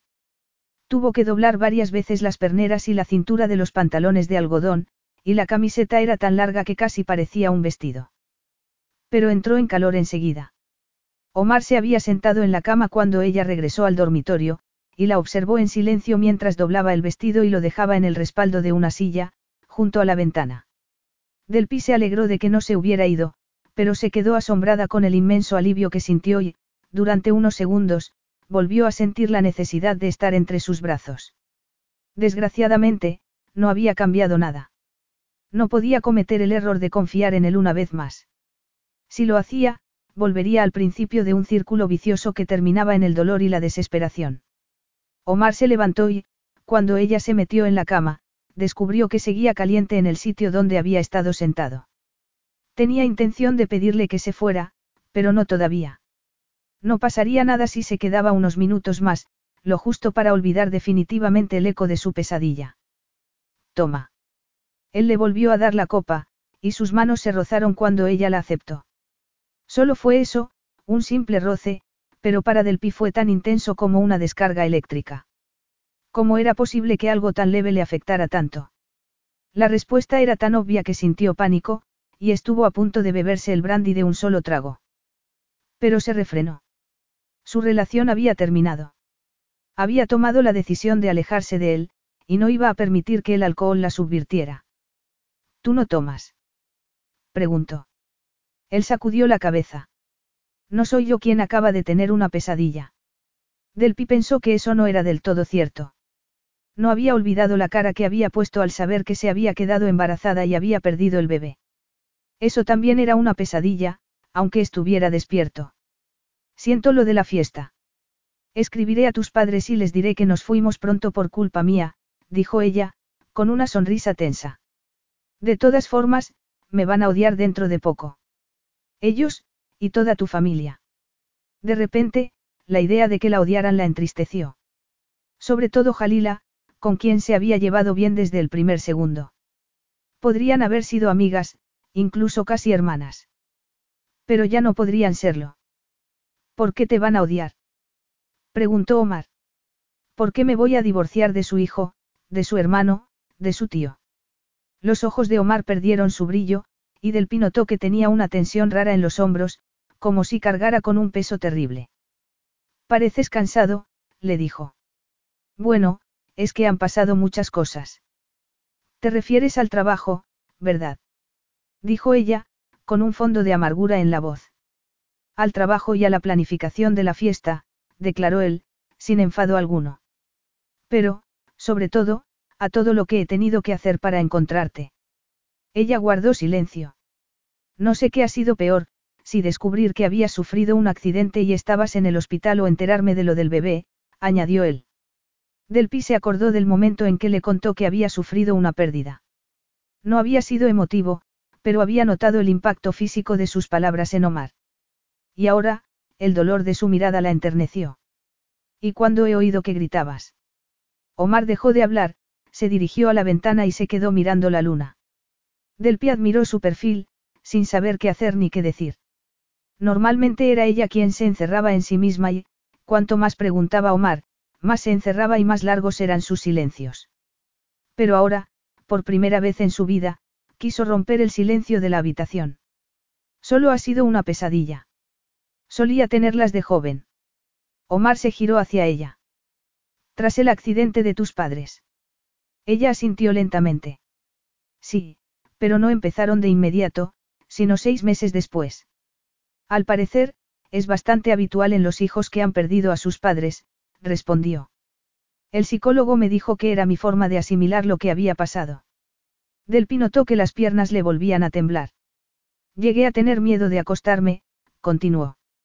Dan intentó todo tipo de cosas conmigo, desde dejar encendida una lamparita hasta prepararme bebidas calientes antes de irme a la cama, pero no consiguió nada hasta que empezó a dormir en el suelo, junto a mi cama. Aún recordaba el rostro tranquilo y reconfortante de Dan, tumbado allí como un leal sabueso. Pero, a pesar de su paciente sonrisa, estaba agotado. Atrapado entre su dolor y la necesidad de ayudarla a ella. Lo hacía todas las noches, y lo siguió haciendo durante mucho tiempo, quizá un año entero, siguió hablando. Siempre tenía la misma pesadilla. Pero la de hoy ha sido distinta, no. Ella frunció el ceño. ¿Por qué dices eso? Él dudó antes de responder, como si lo estuviera sopesando. ¿Por qué has gritado el nombre de mi sobrino, Khalid? Y lo acabas de conocer, así que la pesadilla ha sido diferente. Ella tragó saliva. Bueno, ha empezado del mismo modo, jugando al escondite con mis hermanos. Era nuestro juego preferido. Yo me escondía mejor que nadie. Delpi supuso que Omar haría algún comentario irónico al respecto, pero no dijo nada. Siempre estoy en el rancho, oyendo contar a edificio. Y siempre desaparece la casa y me encuentro en mitad de un cementerio, entre una niebla verdaderamente fría, le explicó. Luego, la voz de Ed desaparece y empiezo a oír voces extrañas. La niebla se vuelve cada vez más brillante, y entonces me doy cuenta de que son los periodistas con sus cámaras. Los que estuvieron acampados durante días delante de la casa de mis padres. Omar miró a Delpi, angustiado. Su corazón latía con tanta fuerza como si se quisiera salir de su pecho, con tanta intensidad que quiso acercarse a ella, acariciar su pequeño y tenso cuerpo y abrazarla hasta que su dolor desapareciera. Delpi no le había hablado nunca de los días posteriores a la muerte de sus padres y, aunque ahora le estaba hablando de su pesadilla, no dejaba de ser una forma tangencial de contárselo. Pero sabía que tenía miedo de los paparazzis, y que había hecho verdaderos esfuerzos durante toda su vida por no llamar su atención. Al pensarlo, los odió con toda su alma. Ahora la acorralaban en su propia mente, cuando estaba dormida, con una pesadilla de la que no podía escapar. ¿Y qué pasa después? Se interesó él. ¿Qué salgo corriendo? El corazón se le encogió al oírla. Un año antes de que se conocieran, Del Pi había ido a Wyoming a marcar a los caballos salvajes. La experiencia le gustaba tanto que un día le habló de ella, y Omar no había olvidado la mezcla de asombro y envidia que le causaban los montaraces Mustang, que se negaban a que los atraparan y huían al galope, levantando nubes de polvo con sus cascos. Del Pi había estado corriendo desde los cuatro años y, por una u otra razón, no había dejado de correr desde entonces. Primero, de los paparazzis, después, del pasado y del pánico a que le hicieran daño y, por último, de él y del fracaso de su matrimonio. Bueno, o intento correr, porque tengo a Khalid en brazos y tengo miedo de que se me caiga, puntualizó ella. Pero la niebla se cierra después, y es tan densa que no puedo verme las manos. No me las puedo sentir. Y entonces, Khalid se me cae. Delpi soltó un gemido de angustia y se llevó una mano al estómago, como en la fiesta. Omar cruzó la estancia en tres largas zancadas, pasó los brazos alrededor de su cuerpo y la apretó contra él. Ella apoyó la cabeza en su hombro, y empezó a sollozar sin que Omar intentara impedirlo. Sabía que no estaba llorando por Khalid, sino por su bebé, el que había perdido, el que no podría acunar nunca. Mientras oía sus sollozos, se le hizo un nudo en la garganta. Había llegado el momento que tanto había deseado, el momento en que se abriera por fin y confiara en él. Pero, en lugar de sentir la satisfacción del triunfo, se odió ferozmente a sí mismo. ¿Qué tipo de hombre quería que su esposa estuviera tan desesperada? Omar le acarició el cabello y le habló dulcemente en árabe, repitiendo las palabras que su madre le dedicaba de niño cuando se caía y se hacía daño, las mismas palabras que pronunciaba cuando su padre se marchaba sin despedirse. Ella respiró hondo, y él la tumbó en la cama y tapó su tembloroso cuerpo con la sábana, sin dejar de acariciarla. Tú no dejaste caer a nuestro bebé, Delpi. Habrías hecho lo que fuera por él, dijo, intentando tranquilizarla. Delpi sacudió la cabeza. No debería haber vuelto a Inglaterra. Omar notó que intentaba recuperar el control de sus emociones, y no le extrañó. Él mismo se había quedado sorprendido al saber que quería volver, porque Inglaterra no era un país que asociara precisamente a la felicidad. Y no solo porque fuera el lugar que había puesto punto final a su infancia. Tras la muerte de sus padres, las hermanas de Dylan Briggs habían intentado quedarse con su custodia, alegando que, a diferencia de Dan, eran familiares directos. Dan había ganado al final, pero no sin una dura y larga batalla que llegó a la prensa amarilla. Las cosas se pusieron cada vez peor, y la prensa empezó a publicar historias sobre Delpi citando fuentes cercanas a su familia. Aquello fue la gota que colmó el vaso. La estaban traicionando sus propios familiares, la gente en quien confiaba. Fue entonces cuando Dan se la llevó al rancho, intentando protegerla. A Dan le pareció una buena idea, declaró Omar. Ella lo miró con asombro. ¿Cómo lo sabes? Hablé con él por teléfono. Cuando volví de Sydney, después de que volvieras a cambiar de idea sobre el viaje, respondió. Estabas tan fuera de ti que me preocupé. Le dije que no creía que ese viaje te conviniera, pero él dijo que necesitabas hacerlo. Omar no había olvidado su conversación. Dan le había dicho que Del Pi siempre se alejaba de la gente cuando tenía miedo, y que no dejaría nunca de alejarse si no afrontaba su pasado. Pero le había confiado algo más importante, que él no la podía ayudar porque también formaba parte de su pasado, y que la única persona que podía era su esposo, su futuro. Al recordarlo, se sintió profundamente culpable. Tenía que haber ido con ella. Tenía que haberla ayudado a afrontar sus temores y empezar a vivir. Y, en lugar de acompañarla, se fue a ver a Bob McLean. Sí, sé lo que opinaba Dan. Siempre quiso que viajara a Inglaterra. Insistía tanto que, un año, hasta llegué al aeropuerto. Pero no fui. ¿Y por qué fuiste al final? ¿Qué cambió? Ella se mordió el labio. Tú, dijo, clavando en él sus preciosos ojos marrones. ¿Y el embarazo? El embarazo. Sí, exactamente. Tenía intención de decírtelo, pero estabas en Sydney y decidí esperar para contártelo en persona, dijo ella. Luego, dijiste que no podías acompañarme a Inglaterra y me enfadé tanto contigo que me lo callé. Omar guardó silencio. No me di cuenta al principio, pero era crucial para mí. Me había quedado embarazada, y quería ir a Londres, visitar la tumba de mis padres y decírselo en voz alta. Me sentí rara durante todo el vuelo, y la sensación empeoró cuando llegué al cementerio. Omar la comprendió de sobra, porque también había sentido esa mezcla de angustia y esperanza. Las idas y vueltas de su padre habían gobernado su existencia de un modo tan absoluto como el amanecer y el anochecer. Siempre tenía miedo de que Rasid no volviera de alguno de sus viajes o, peor aún, de que volviera y no le dirigiera la palabra. Hasta su madre estaba permanentemente en tensión, como una actriz esperando a salir al escenario. Sin embargo, había una diferencia importante entre ellos. Sus padres seguían vivos, y los de Delpi habían muerto. Es lógico que te sintieras extraña. Lo estuviste retrasando durante mucho tiempo. Sí, durante tanto tiempo que me arrepentí de no haber esperado un día más, le confesó ella, turbada. A fin de cuentas, no es una tradición que deba mantener. Me había saltado todos los aniversarios de su fallecimiento. Omar no la había dejado de mirar, pero casi no oyó sus últimas palabras, porque acababa de caer en la cuenta de un detalle que había permanecido en el fondo de su mente, aleteando como una polilla junto a una luz. Un detalle al que no había prestado atención hasta entonces, que Delpi había sufrido una pérdida en el aniversario de la muerte de sus padres. Se quedó tan perplejo que tuvo que hacer un esfuerzo para hablar. No podía saber que los paparazzis estarían en el cementerio. Delpi, que se había quedado pálida, dijo. Ah, no. No los dejaron en paz en toda su vida.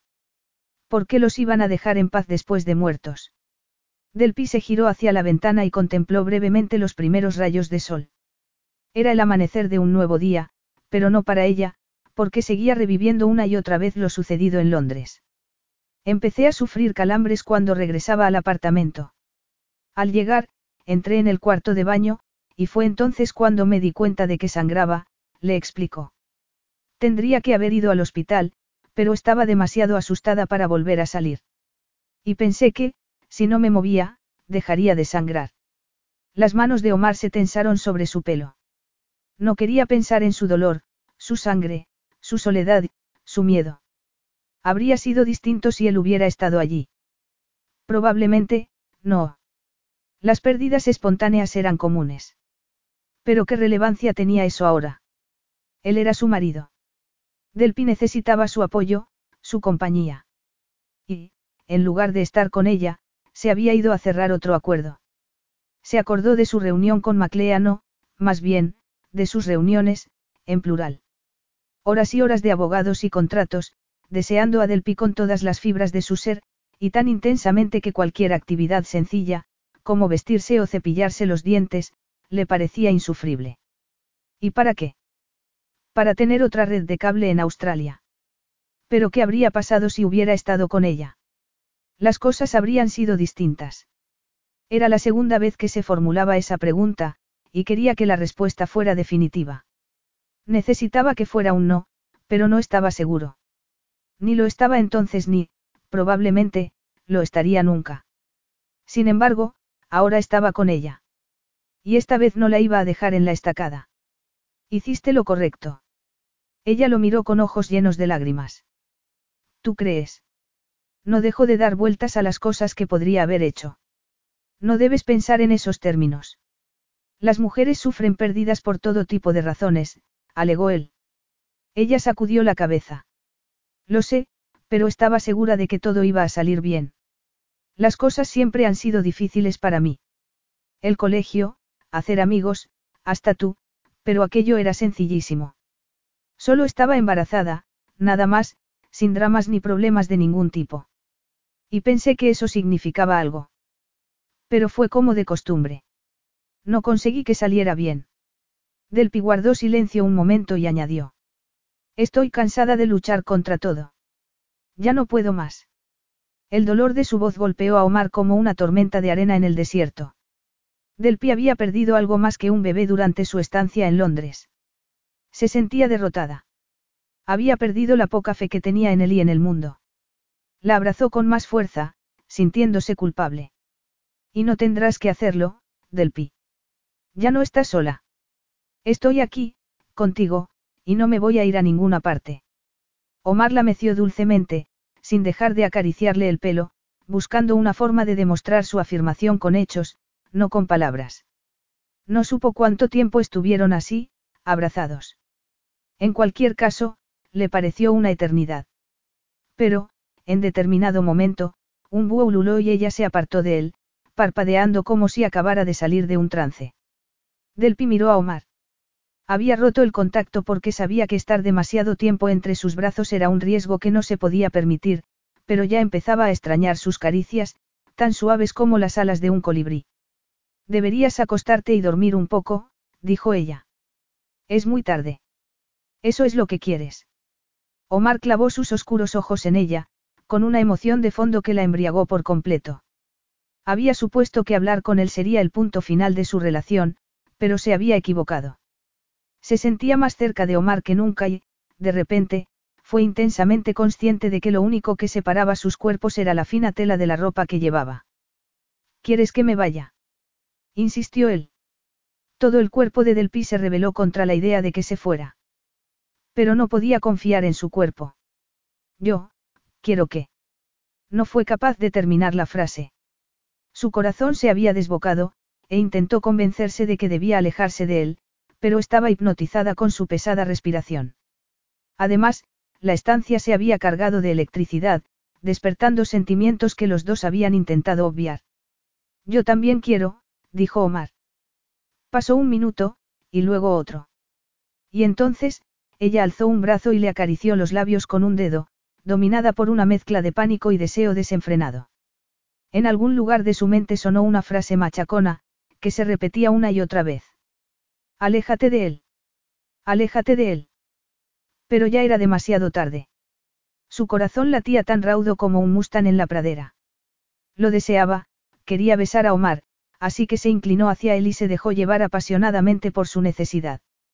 Todas sus dudas, temores y recuerdos desaparecieron frente al sabor de su boca, hasta que el mundo se redujo a su aliento y su duro cuerpo. Él le acarició la mejilla con sus callosos dedos, y ella pensó que todo estaba bien, que aquello era lo único que importaba. Luego, Omar bajó lentamente la mano y le acarició un pezón, haciendo que se sintiera como si una galaxia de estrellas minúsculas hubieran estallado en su cabeza.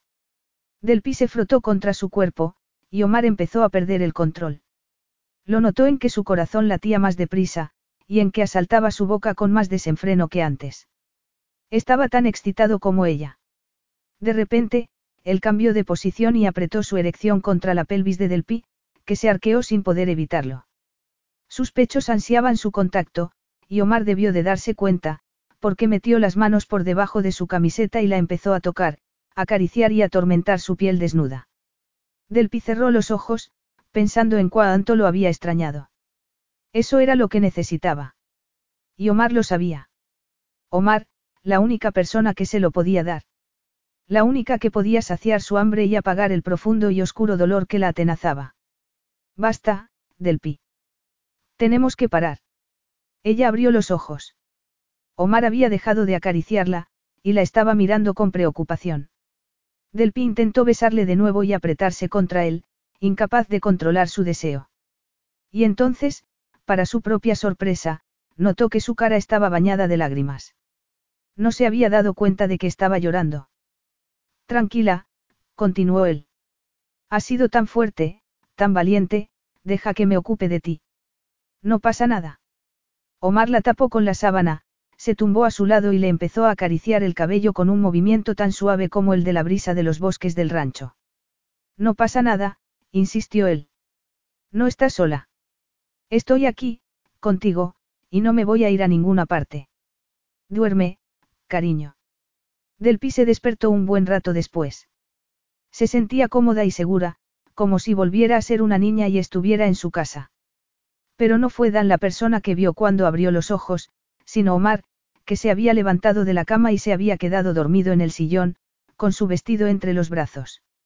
Al verlo, pensó que estaba soñando, pero le encantó que estuviera allí y, durante unos instantes, se dedicó a admirar los movimientos de su pecho, sintiendo su lenta respiración en el interior de su propio cuerpo.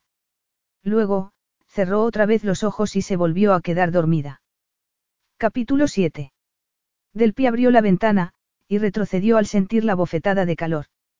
Era como si el aire estuviera ardiendo. Se había despertado tarde, sin saber dónde estaba.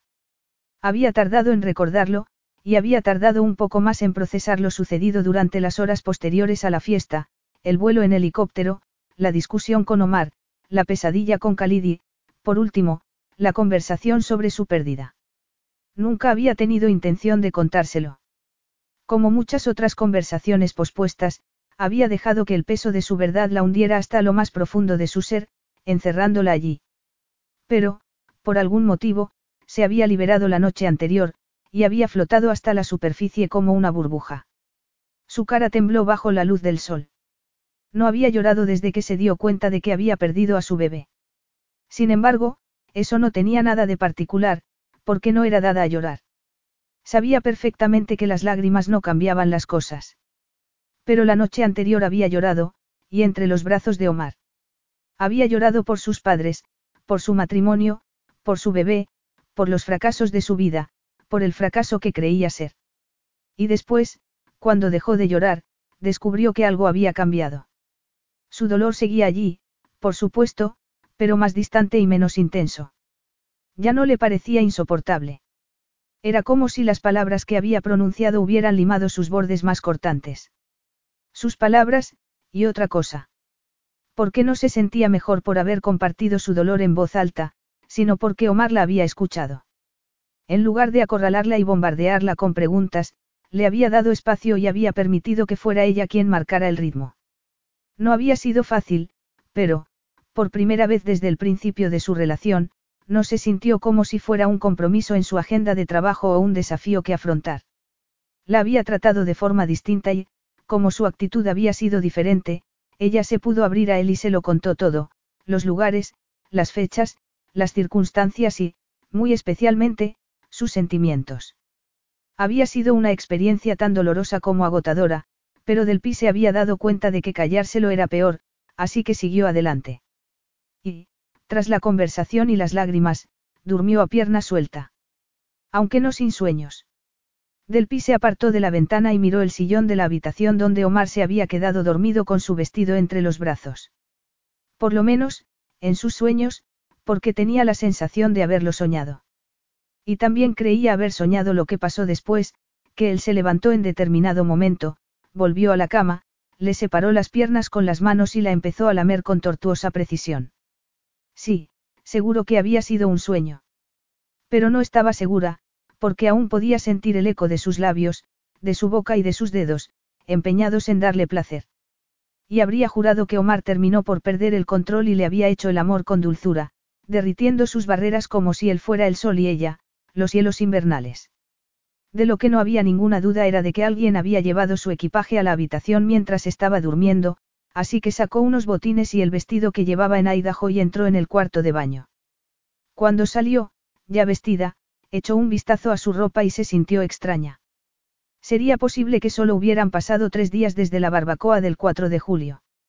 La respuesta era fácil, sí, solo habían pasado tres.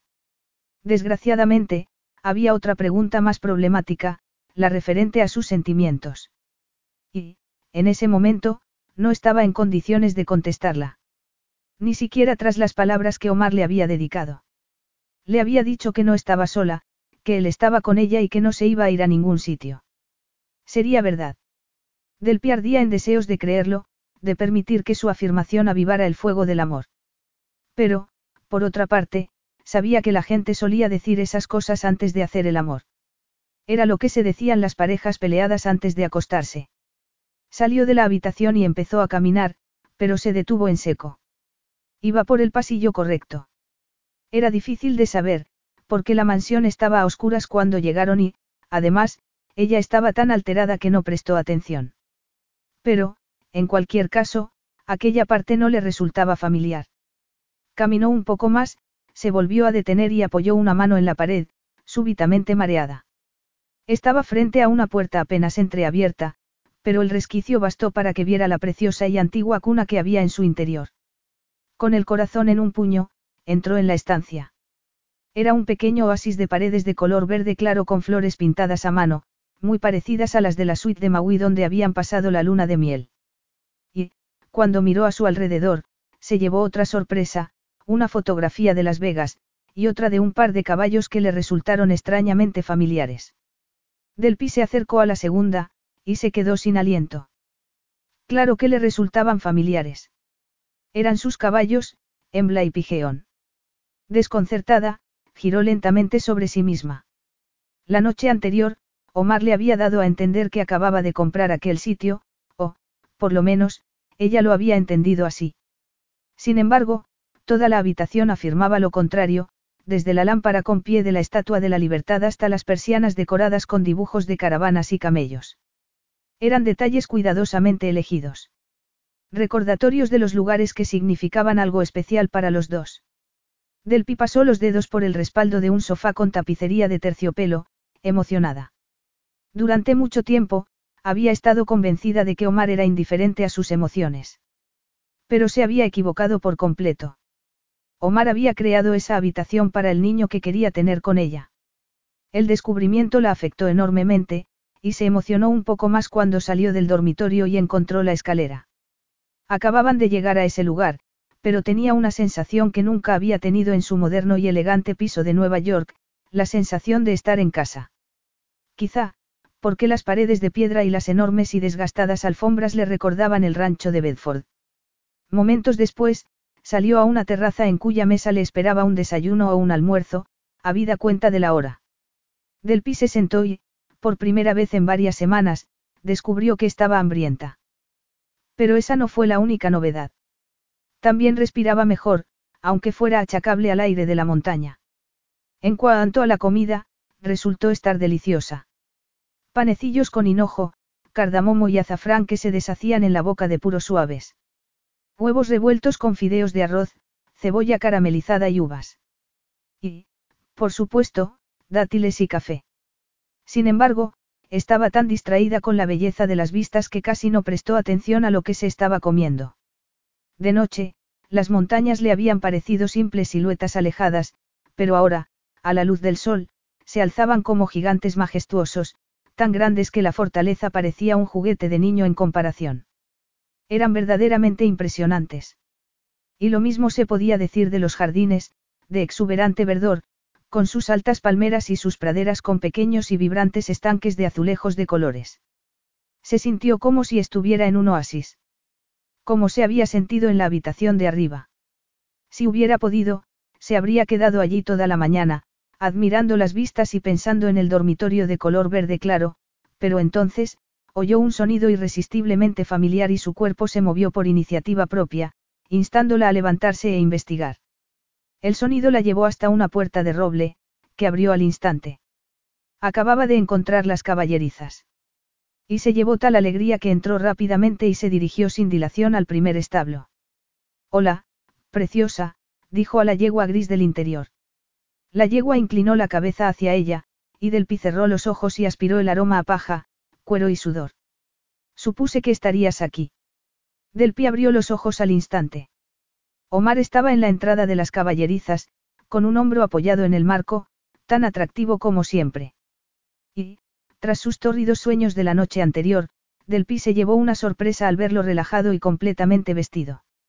Se había puesto unos pantalones de color blanco, unas botas y un polo de color azul y amarillo, el del equipo de polo de su padre. Delpi se preguntó por qué se habría puesto precisamente eso, y no encontró ninguna respuesta que no fuera inquietante. Pero, por suerte, él eligió ese momento para acercarse a ella, y su corazón empezó a martillear de tal manera que ahogó sus pensamientos. Lo siento, no debería haber entrado, se disculpó. Por supuesto que sí, afirmó él, y ladeó la cabeza hacia la yegua. Se llama Alima. Significa sabia. Omar acarició lenta y suavemente el cuello del animal, y el pulso de Delpi se volvió tan errático como los movimientos de una rana asustada. Omar era un hombre muy táctil, y ella no necesitaba mucho para recordar el contacto de aquellas firmes manos en su cuerpo, excitándola, seduciéndola. ¿Y lo es? preguntó ella. ¿Qué? Sabia, claro. Oh, sí. Pero también es joven, y no confía con facilidad, respondió Omar. Su propietario anterior la trató mal, y ahora solo te concede una oportunidad. Si no la aprovechas a la primera, se encabrita. Qué lástima, dijo Del Pi, segura de que su comentario iba con segundas. ¿Y qué hace su propietario actual? Ha conseguido cambiar las cosas. Él clavó la vista en sus ojos y dijo. Sinceramente, aún está en ello. ¿Tan difícil es? Bueno, es que necesita un tipo de sensibilidad y un contacto tan dulce que a veces me sobrepasa. Omar extendió un brazo para alcanzar el bocado de la yegua, que estaba colgado de un gancho, y a Del Pi se le endurecieron los pezones. Estaban muy cerca, y se acordó del beso que se habían dado la noche anterior. ¿Qué edad tiene? Dos años. Omar abrió la puerta del establo y sacó a la yegua al cercado. La tensión del ambiente era tan grande que Del Pi sintió pánico, y se acordó una vez más de su boca y sus manos sobre su piel. Estaba realmente nerviosa, y estuvo a punto de recomendarle a varios terapeutas equinos para poder marcharse después, pero, en lugar de eso, dijo. ¿Me puedes prestar unas botas? Al ver a Alima trotando por el cercado, se le olvidó todo. Olvidó a Omar, olvidó la fortaleza. Toda su atención estaba repentinamente centrada en la preciosa yegua, que se alteró un poco al oír el chillido de un pájaro. Entonces, Del Pi se le acercó y dejó que le olisqueara la mano. Tranquila, pequeña, dijo. Alima se relajó enseguida, y ella le acarició el cuello y el cuerpo sin dejar de hablar.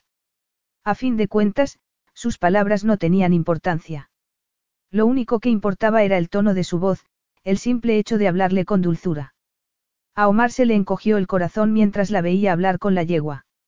Durante la noche anterior, había tenido la sensación de que el pasado había dejado de importar, de que las siete últimas semanas se habían borrado de repente. Y era lógico, porque Del Pi se había quedado dormida entre sus brazos como si no hubiera pasado nada entre ellos. Se había relajado, había bajado la guardia. Algo que solo hacía cuando hacían el amor. Pero no quería pensar en eso, de modo que apretó los dientes y la volvió a mirar. Había estado toda la noche en el sillón del dormitorio, y se había despertado con un intenso dolor de cuello y la cabeza llena de preguntas cuyas respuestas deberían haber sido relevantes en ese punto de su relación. Por ejemplo, ¿por qué no se había ido a su habitación cuando Del Pi se quedó dormida? Era el momento perfecto para marcharse. Pero no fue capaz. La idea de dejarla sola provocó una especie de terremoto en su interior, y se tuvo que sentar en el sillón para tranquilizarse. Pero ¿qué sentido tenía eso? Su relación estaba acabada. Se iban a divorciar. Ya no había nada entre ellos. Al pensarlo, se dijo que se estaba mintiendo a sí mismo, y se acordó del beso que se habían dado. Por mucho que intentara convencerse de que no significaba nada, era evidente que había sido mucho más que un beso. La deseaba tanto que apenas se había podido controlar. Sin embargo, el sentimiento era recíproco. Los dos estaban locos por volver a hacer el amor y, como su matrimonio había fracasado espectacularmente, quiso demostrarle lo que sentía no de un modo metafórico, sino literal y físicamente. Con su boca. Pero lo de la noche anterior no había sido un intento de demostrar nada, sino un simple reconocimiento de una necesidad más fuerte que ella y que él. Una rendición a los sentimientos que los unían todo el tiempo, condenándolos a acercarse como la cuerda que Del Pie acababa de poner en el cuello de Alima, para controlarla mientras daba vueltas por el cercado. Y le había encantado el sabor de su boca. Cálido, dulce como la miel. Y su sabor se le había subido a la cabeza. En aquellos febriles momentos, lo único que había importado eran las caricias de su lengua y el feroz deseo que lo embargaba. Cinco segundos más, o quizá diez y la habría penetrado. Y, en lugar de eso, se había refrenado y se había apartado de ella, sorprendiéndose a sí mismo. Del pie estaba en una situación vulnerable, y no podía aprovecharse de esa vulnerabilidad. Las emociones que la embargaban tan graves como profundas. Al recordar su cara llena de lágrimas y sus desesperados intentos por conseguir que la volviera a abrazar, se le encogió el corazón. Comprendía su necesidad de desaparecer, de desplazar aquellas emociones inmanejables y aplastarlas bajo el peso de algo más, de algo tan arrebatador como el sexo. A fin de cuentas, él hacía lo mismo, salvo que, en lugar del sexo, utilizaba el trabajo. Había construido un imperio por su necesidad de llamar la atención de su padre. Sin embargo, Del Pino necesitaba que le contara eso. Necesitaba su apoyo, no una excusa que explicara por qué la había abandonado y dejado en la estacada. Mientras lo pensaba, se giró hacia el cercado y la miró. Del Pi se había puesto el vestido de Aidajo y unos botines.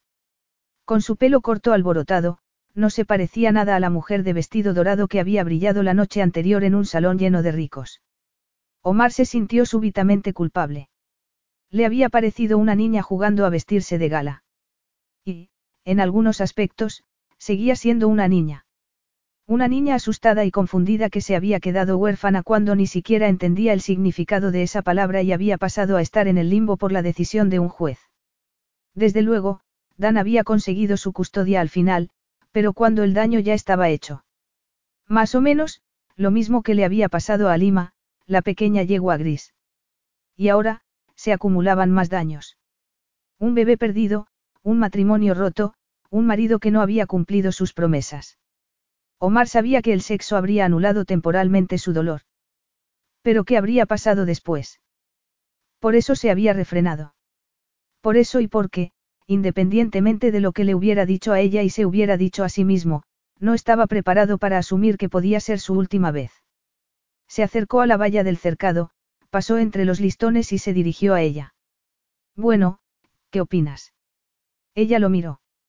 Supongo que su dueño anterior le daba mensajes contradictorios y la castigaba cuando se confundía. Y, cuando los caballos se confunden, entran en pánico, sobre todo si son tan jóvenes. Por eso se encabrita. Del Pi se puso al otro lado de la yegua. Omar cambió de posición con sutileza, para que ella no se diera cuenta de que la estaba siguiendo. Pero la estaba siguiendo. ¿Crees que lo puede superar? Que aprenderá a confiar de nuevo. Del pie acarició a Lima con nerviosismo. Eso depende de ti. Si no te portas mal con ella, dejará de portarse mal. Omar puso una mano en el cuerpo de la yegua y dijo. ¿Y qué hay de nosotros? Podemos hacer lo mismo. Seguir su ejemplo. Un pájaro pasó por encima de sus cabezas en ese momento, y desapareció en el alero de los establos, asustando a la yegua. No lo sé, respondió ella. Yo, sí.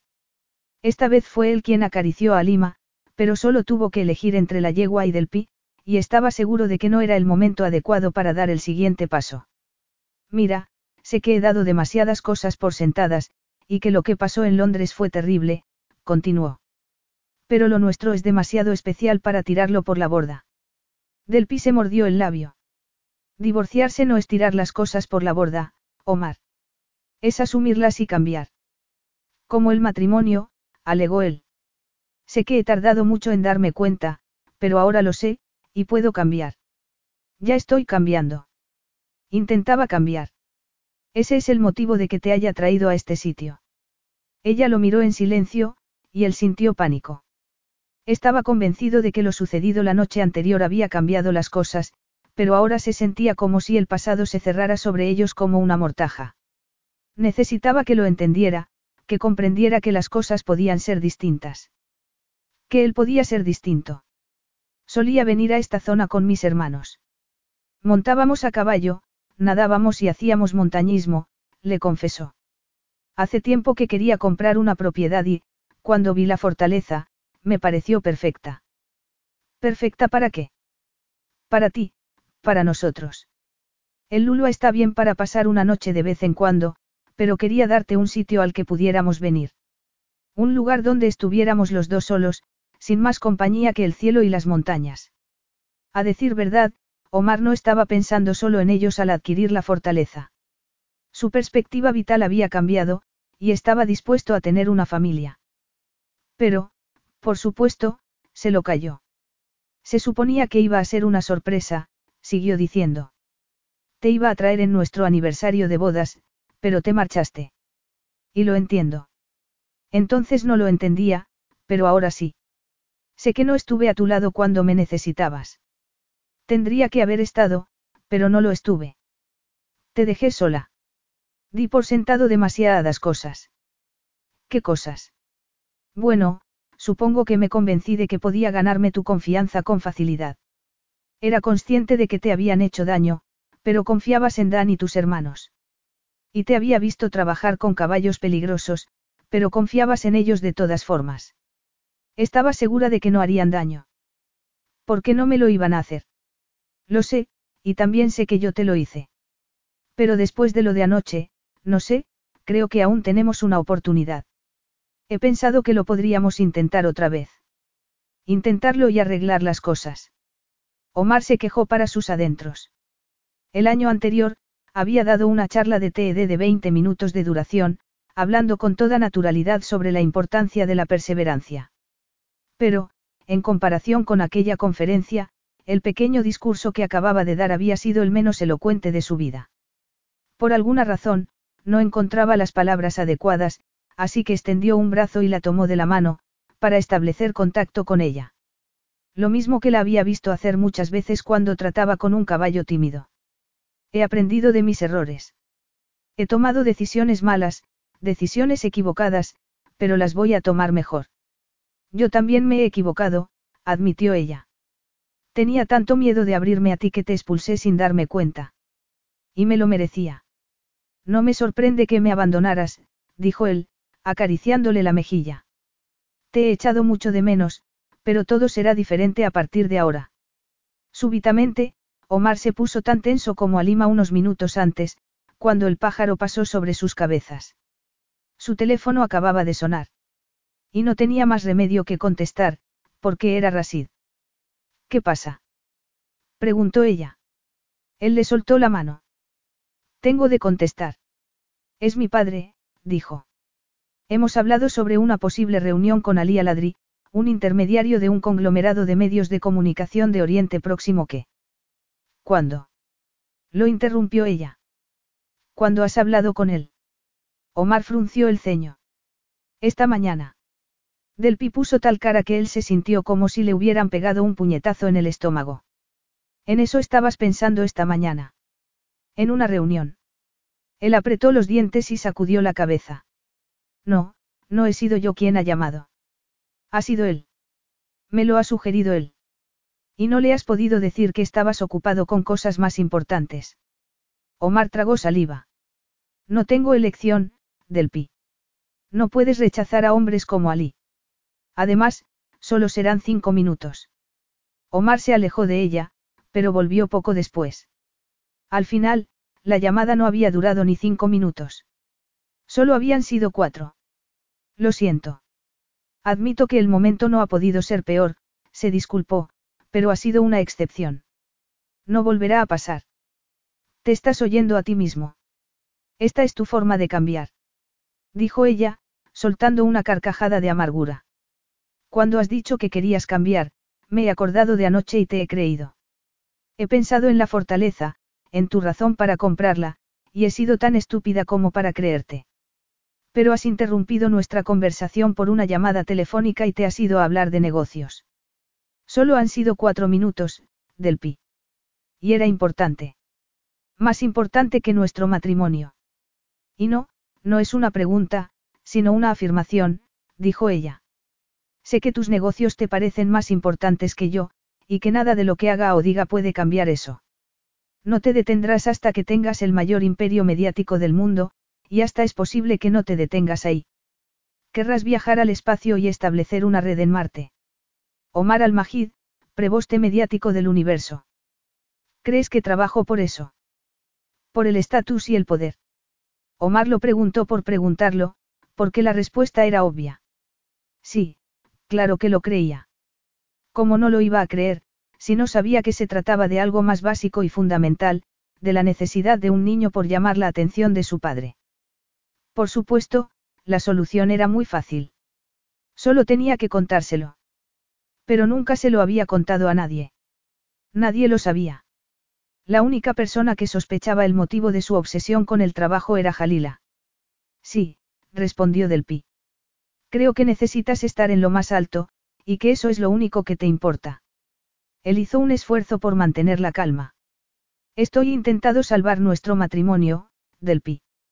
No, le estás diciendo a la víctima de un tiburón que no tenga miedo de volver a meterse en el agua. Omar dio un paso adelante. No dijiste una vez que los tiburones son los animales más incomprendidos del océano, por no decir del mundo. Ya, cuéntale eso a alguien a quien le hayan mordido, dijo ella. Mira, sé que te cuesta aceptarlo, pero esta vez no vas a ganar. No hay nada que salvar. Lo acabas de demostrar con esa llamada telefónica. No puedes renunciar a casi diez meses de matrimonio por una llamada de cuatro minutos de duración, protestó Omar. No es por eso. Sencillamente, me alejo de algo que no funciona, Omar. No somos compatibles. No queremos las mismas cosas.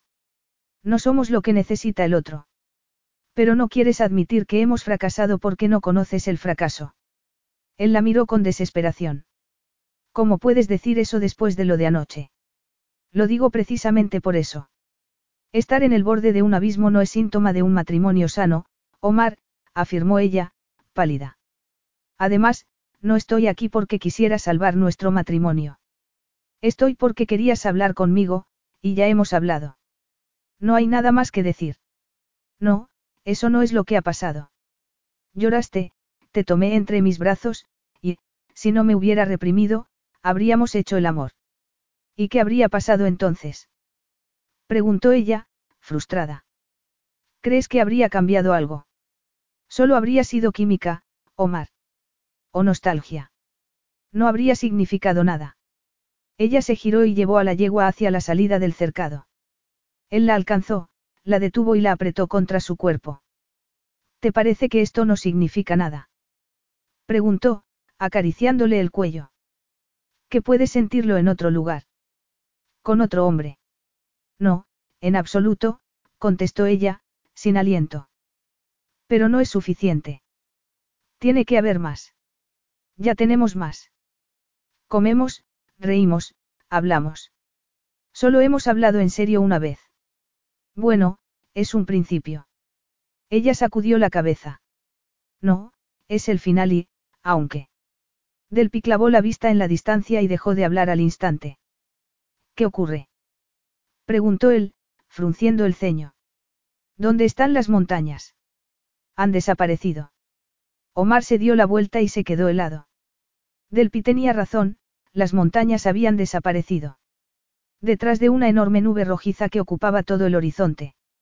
Una tormenta de arena, dijo él, girándose hacia Delpi con urgencia. Corre, lleva a Lima a los establos y cierra las puertas. Luego, vuelve a la casa y quédate ahí. Delpi miró el cielo con espanto. Siempre había creído que las tormentas de arena no eran más que un viento fuerte que arrastraba partículas, pero estaba equivocada. Parecía un gigantesco maremoto, o una criatura monstruosa. Omar, que estaba a su espalda, gritaba órdenes en árabe a sus empleados, que iban de un lado para otro, recogiéndolo. Delpi tranquilizó a Lima y la llevó a las caballerizas. El viento era tan intenso que tuvo dificultades para cerrar las enormes puertas de madera. Sin embargo, eso no le preocupó tanto como la oscuridad exterior.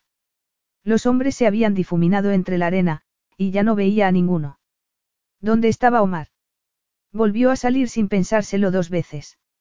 Y fue como si entrara en otro mundo o, más bien, como si fuera el fin del mundo. El ruido era atronador, y el ambiente estaba cargado de polvo y restos de todo tipo. Casi no podía respirar, así que levantó los brazos para taparse la boca y cubrirse los ojos, porque tampoco se podía decir que viera nada. Súbitamente, sintió pánico. Las caballerizas habías desaparecido de repente. Delpi se giró, intentando orientarse en el caos, pero, como la visibilidad era nula, daba igual que los establos estuvieran a 5 metros o a 500 kilómetros. Sencillamente, no podía llegar a ellos. ¿Qué estás haciendo? Una mano se cerró sobre su codo. Era Omar. Te he dicho que volvieras a la casa. Omar tiró de ella, y Del se sintió inmensamente aliviada cuando volvió a ver las caballerizas. Entra. Gritó él. Ella asintió y, justo entonces, un objeto volador se estrelló contra el costado de Omar, que soltó un gruñido de dolor. No puedes volver afuera. Protestó ella, intentando detenerlo.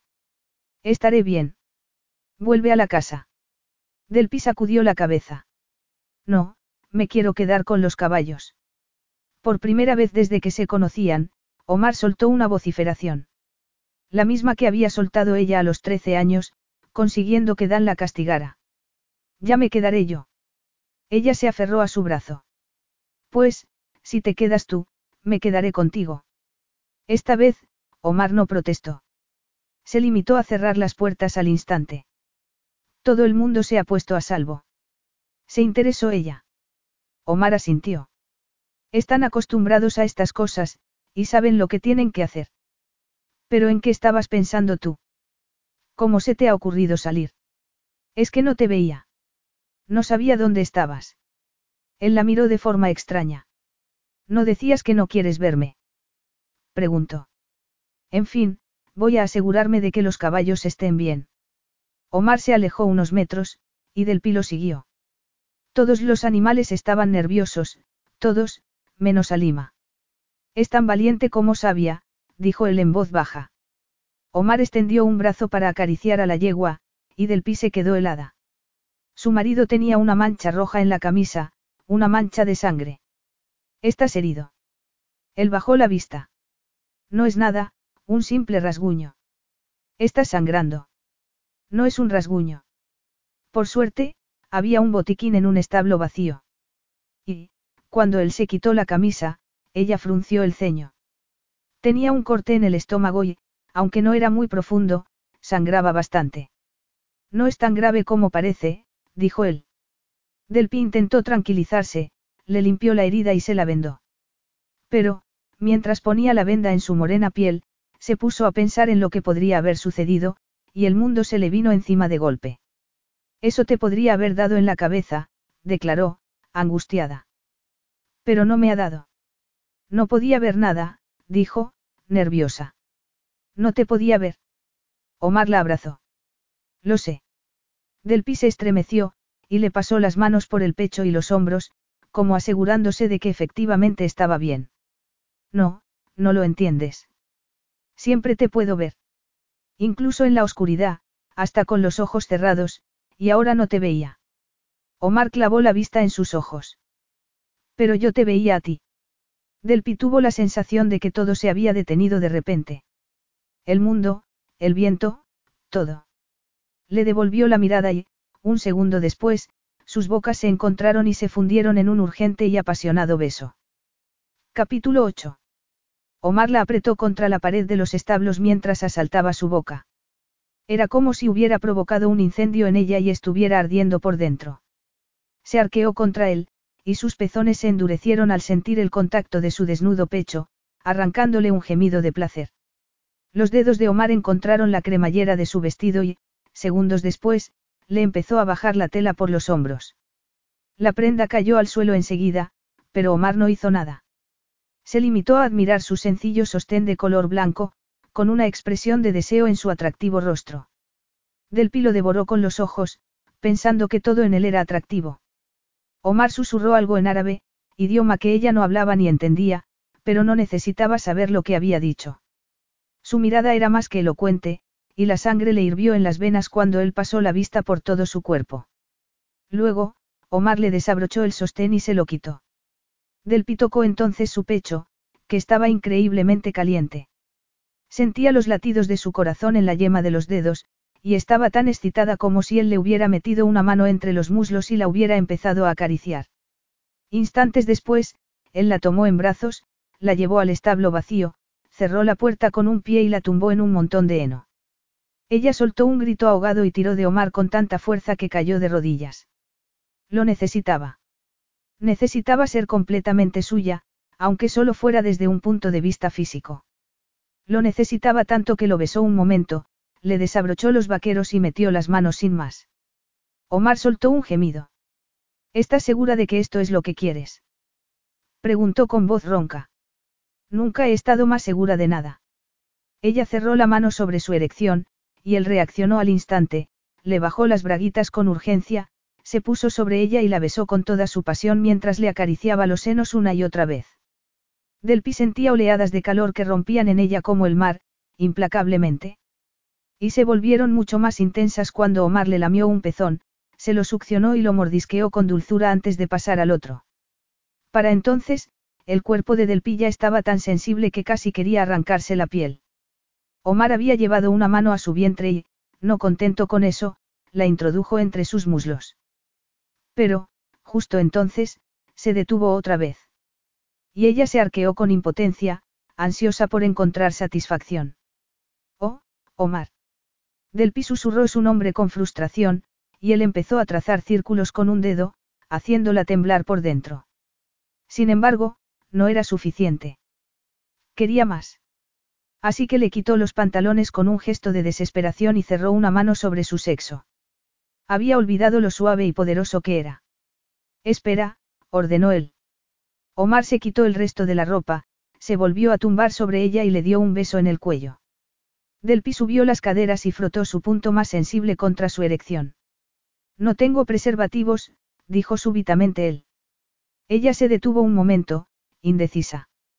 Pero quería hacer el amor sin barreras de ningún tipo, de modo que cerró las manos sobre sus hombros y tiró de su cuerpo, instándolo a penetrarla. Omar perdió el control y entró en ella con una suave acometida. Delpi soltó un gemido. Las oleadas eran cada vez más grandes y feroces. Estaban haciendo lo que ella quería, lo que él quería. Clavó las uñas en sus hombros cuando Omar se empezó a mover, y su respiración se convirtió en un jadeo a medida que aceleraba el ritmo. Estaba fuera de sí cuando ya creía que no podía soportar más oleadas, llegó la última y la arrastró a un largo e inmisericorde orgasmo. Omar siguió adelante un poco más, hasta que susurró su nombre y se deshizo en ella. Los dos se quedaron abrazados durante varios minutos, cubiertos de sudor. En el exterior, la tormenta de arena rugía con fuerza, pero Del Pino le prestó atención. El mundo había quedado reducido a Omar y ella. Y, si la tormenta hubiera arrancado el tejado de las caballerizas de repente, ninguno de los dos lo habría notado. Omar, que no había salido de su cuerpo, se puso de lado y la arrastró con él. Volvía a tener una erección. Delpi sonrió para sus adentros. Se sentía maravillosamente, como si toda la tensión de los últimos días hubiera desaparecido por arte de magia. Sin embargo, su cabeza no dejaba de pensar. ¿Cómo se les había ocurrido? Hacer el amor sin protección alguna era un acto tan estúpido como temerario. Pero no le parecía estúpido. Le parecía bien. Mucho mejor que bien. Tras muchas semanas de estar rota y asustada, se sentía completa. A salvo. Feliz. Como se había sentido en Las Vegas, cuando Omar le puso el anillo en el dedo, cuando corrieron de la mano por los pasillos del hotel en busca de la ridículamente lujosa suite donde iban a celebrar la luna de miel. Casi había empezado a creer en los finales felices. Casi había empezado a creer que el futuro era suyo. Y ahora, tumbada entre sus brazos, casi lo creyó una vez más. Pero esta vez estaba sobre aviso. Habían pasado demasiadas cosas y, aunque encontraran la forma de superar su pasado, ya no creía en su relación. Lo sucedido en Londres lo había cambiado todo. O quizá no fuera por eso, sino porque la había llevado a pensar que lo suyo era una simple fantasía, algo imposible. Su corazón se volvió a desbocar. Sabía mucho de fantasías, todo lo que había que saber. Diante y Dylan habían sido como Romeo y Julieta para los medios de comunicación, dos amantes increíblemente fotogénicos, y tan unidos en la vida como en la muerte. Se habían escrito decenas de miles de palabras sobre su tempestuosa relación, y sus seguidores más devotos seguían creyendo que había sido una especie de cuento de hadas. Pero, hasta donde ella sabía, la bella durmiente no se levantaba con resacas, y el príncipe no se emborrachaba hasta el punto de no poder bailar. Por doloroso que fuera, Del Pie era consciente de que las discusiones de sus padres no habían sido consecuencia de la pasión amorosa, sino del alcohol y la inseguridad. Sus peleas eran tan frecuentes como explosivas, aunque al día siguiente se comportaran como si no hubiera pasado nada, como si no hubieran gritado ni pegado portazos. Con semejantes padres, no le extrañaba que hablar le costara tanto. No sabía expresar sus sentimientos. No sabía decir lo que quería, lo que necesitaba. ¿Dónde te has ido? preguntó él, sacándola de sus pensamientos. A ninguna parte, respondió ella. Sigo aquí. Omar estaba completamente relajado, y a ella le pareció más sexy que nunca con las piernas estiradas sobre el heno. De hecho, le pareció tan guapo que llevó una mano a su cara y se la acarició por ver si era real. Yo también, dijo él, acariciándole las caderas. Delpi se estremeció de nuevo. A diferencia de ella, Omar siempre sabía qué decir y cómo decirlo. Por eso había derribado sus defensas. Pero, una vez más, se dijo que no había cambiado nada, aunque su cuerpo afirmara lo contrario. ¿Quieres que te traiga algo? No estoy seguro de que te pueda ofrecer gran cosa, pero hay un frigorífico en mi despacho. Un poco de agua estaría bien. De repente, estoy sedienta. Vale. Él se levantó, y ella lamentó la pérdida de su esbelto y duro cuerpo con tanta intensidad como si le hubieran amputado un miembro. Y, para añadir más tortura a su desgracia, la boca se le quedó seca cuando lo vio alejarse, desnudo. En realidad, hizo lo posible por no mirar, pero no lo consiguió. Lo único que llevaba puesto era su alianza, y todo en él, desde su morena piel hasta sus músculos, era tan gloriosa y desvergonzadamente masculino como los sementales de los cercanos establos. Y encima, seguía excitado. Como ella. Toma. Omar regresó tan deprisa que casi le sorprendió. Le ofreció un vaso de agua y se sentó a su lado mientras ella bebía, haciendo verdaderos esfuerzos por no admirar su desnudez. ¿Quieres algo más? preguntó él con malicia. Ella lo estaba deseando con toda su alma, pero pensó que hacer el amor otra vez era estúpido como irresponsable. Y él notó que le pasaba algo. ¿Qué ocurre? Omar le acarició la muñeca y escudriñó sus ojos con interés. No te he hecho daño, ¿verdad? añadió. Ella frunció el ceño. Daño. Tendría que habérmelo tomado con más calma, por la pérdida y eso. Pero no se me ha ocurrido que, en fin, no estaba pensando. Del pi, que tampoco se lo había pensado mucho, dijo. No, todo está bien. No me has hecho daño. Puede que físicamente, no. Pero es obvio que te lo he hecho, afirmó él. Lo siento, Del pi. Lo siento mucho. Tendría que haber estado a tu lado, y no lo estuve. El viento seguía azotando las caballerizas con toda su fuerza y, como todo estaba tan oscuro, casi no podía ver su cara. Pero, a pesar de ello, notó su angustia. Bueno, yo tendría que haberte dicho que estaba embarazada. Omar sacudió la cabeza. No me refiero solo al bebé. Anoche, cuando te miraba mientras dormías, me acordé de todos esos viajes que hice, de todas las veces que llegaba tarde a casa o no me acostaba contigo. No se me ocurrió que te estuviera haciendo daño. Del tragó saliva. No sé, al principio no me molestaba, acertó a decir. Pero luego, me empezó a molestar. Lo sé. Y también sé que seguramente no me crees, pero no era mi intención. Quería cuidar de ti, y me convencí de que lo estaba haciendo y de que era un buen marido, aunque casi no estuviera en casa. Sabía que te sentías sola y que echabas de menos tu hogar, pero no fui capaz de admitir que era yo quien te hacía sentir así. Sí, es verdad que me sentía sola. Y estaba asustada, reconoció ella. Asustada. De mí. No, no de ti. De haber tomado una decisión equivocada. No sé si te entiendo. Pensaba que nuestro matrimonio era tu prioridad, que yo era tu prioridad. Era lo que me habías demostrado. Pero después de la boda, cambiaste de actitud, dijo Del Pi. Creí que las cosas volverían a ser como siempre cuando cerraras aquel acuerdo, y resultó que empeoraron. Siempre estabas trabajando, incluso cuando estabas conmigo. Ella guardó silencio un momento y siguió hablando. Y luego, después de lo de Londres, estaba tan cansada que ya no lo soportaba más. Aún intentaba convencerme de que todo saldría bien, pero tenía la impresión de que tú querías algo más, no sé, otra cosa. Y me fui, claro, con la esperanza de que fueras a buscarme. Omar respiró hondo. Pensé que volverías, así que decidí esperar. Pero después estaba tan enfadado contigo por no haberte quedado a luchar por nuestro matrimonio que decidí ser yo quien te hiciera esperar a ti, le confesó. No podía saber que llevabas meses luchando por él. No lo podía saber porque no estaba contigo, porque nunca estaba cuando me necesitabas. A ella se le encogió el corazón. Pero estuviste anoche, no. Pensé que te habías ido, pero te quedaste, ¿verdad? Él asintió. Oía un búho y me levanté a cerrar la ventana. Cuando me di la vuelta, te habías quedado dormida, así que me senté en el sillón.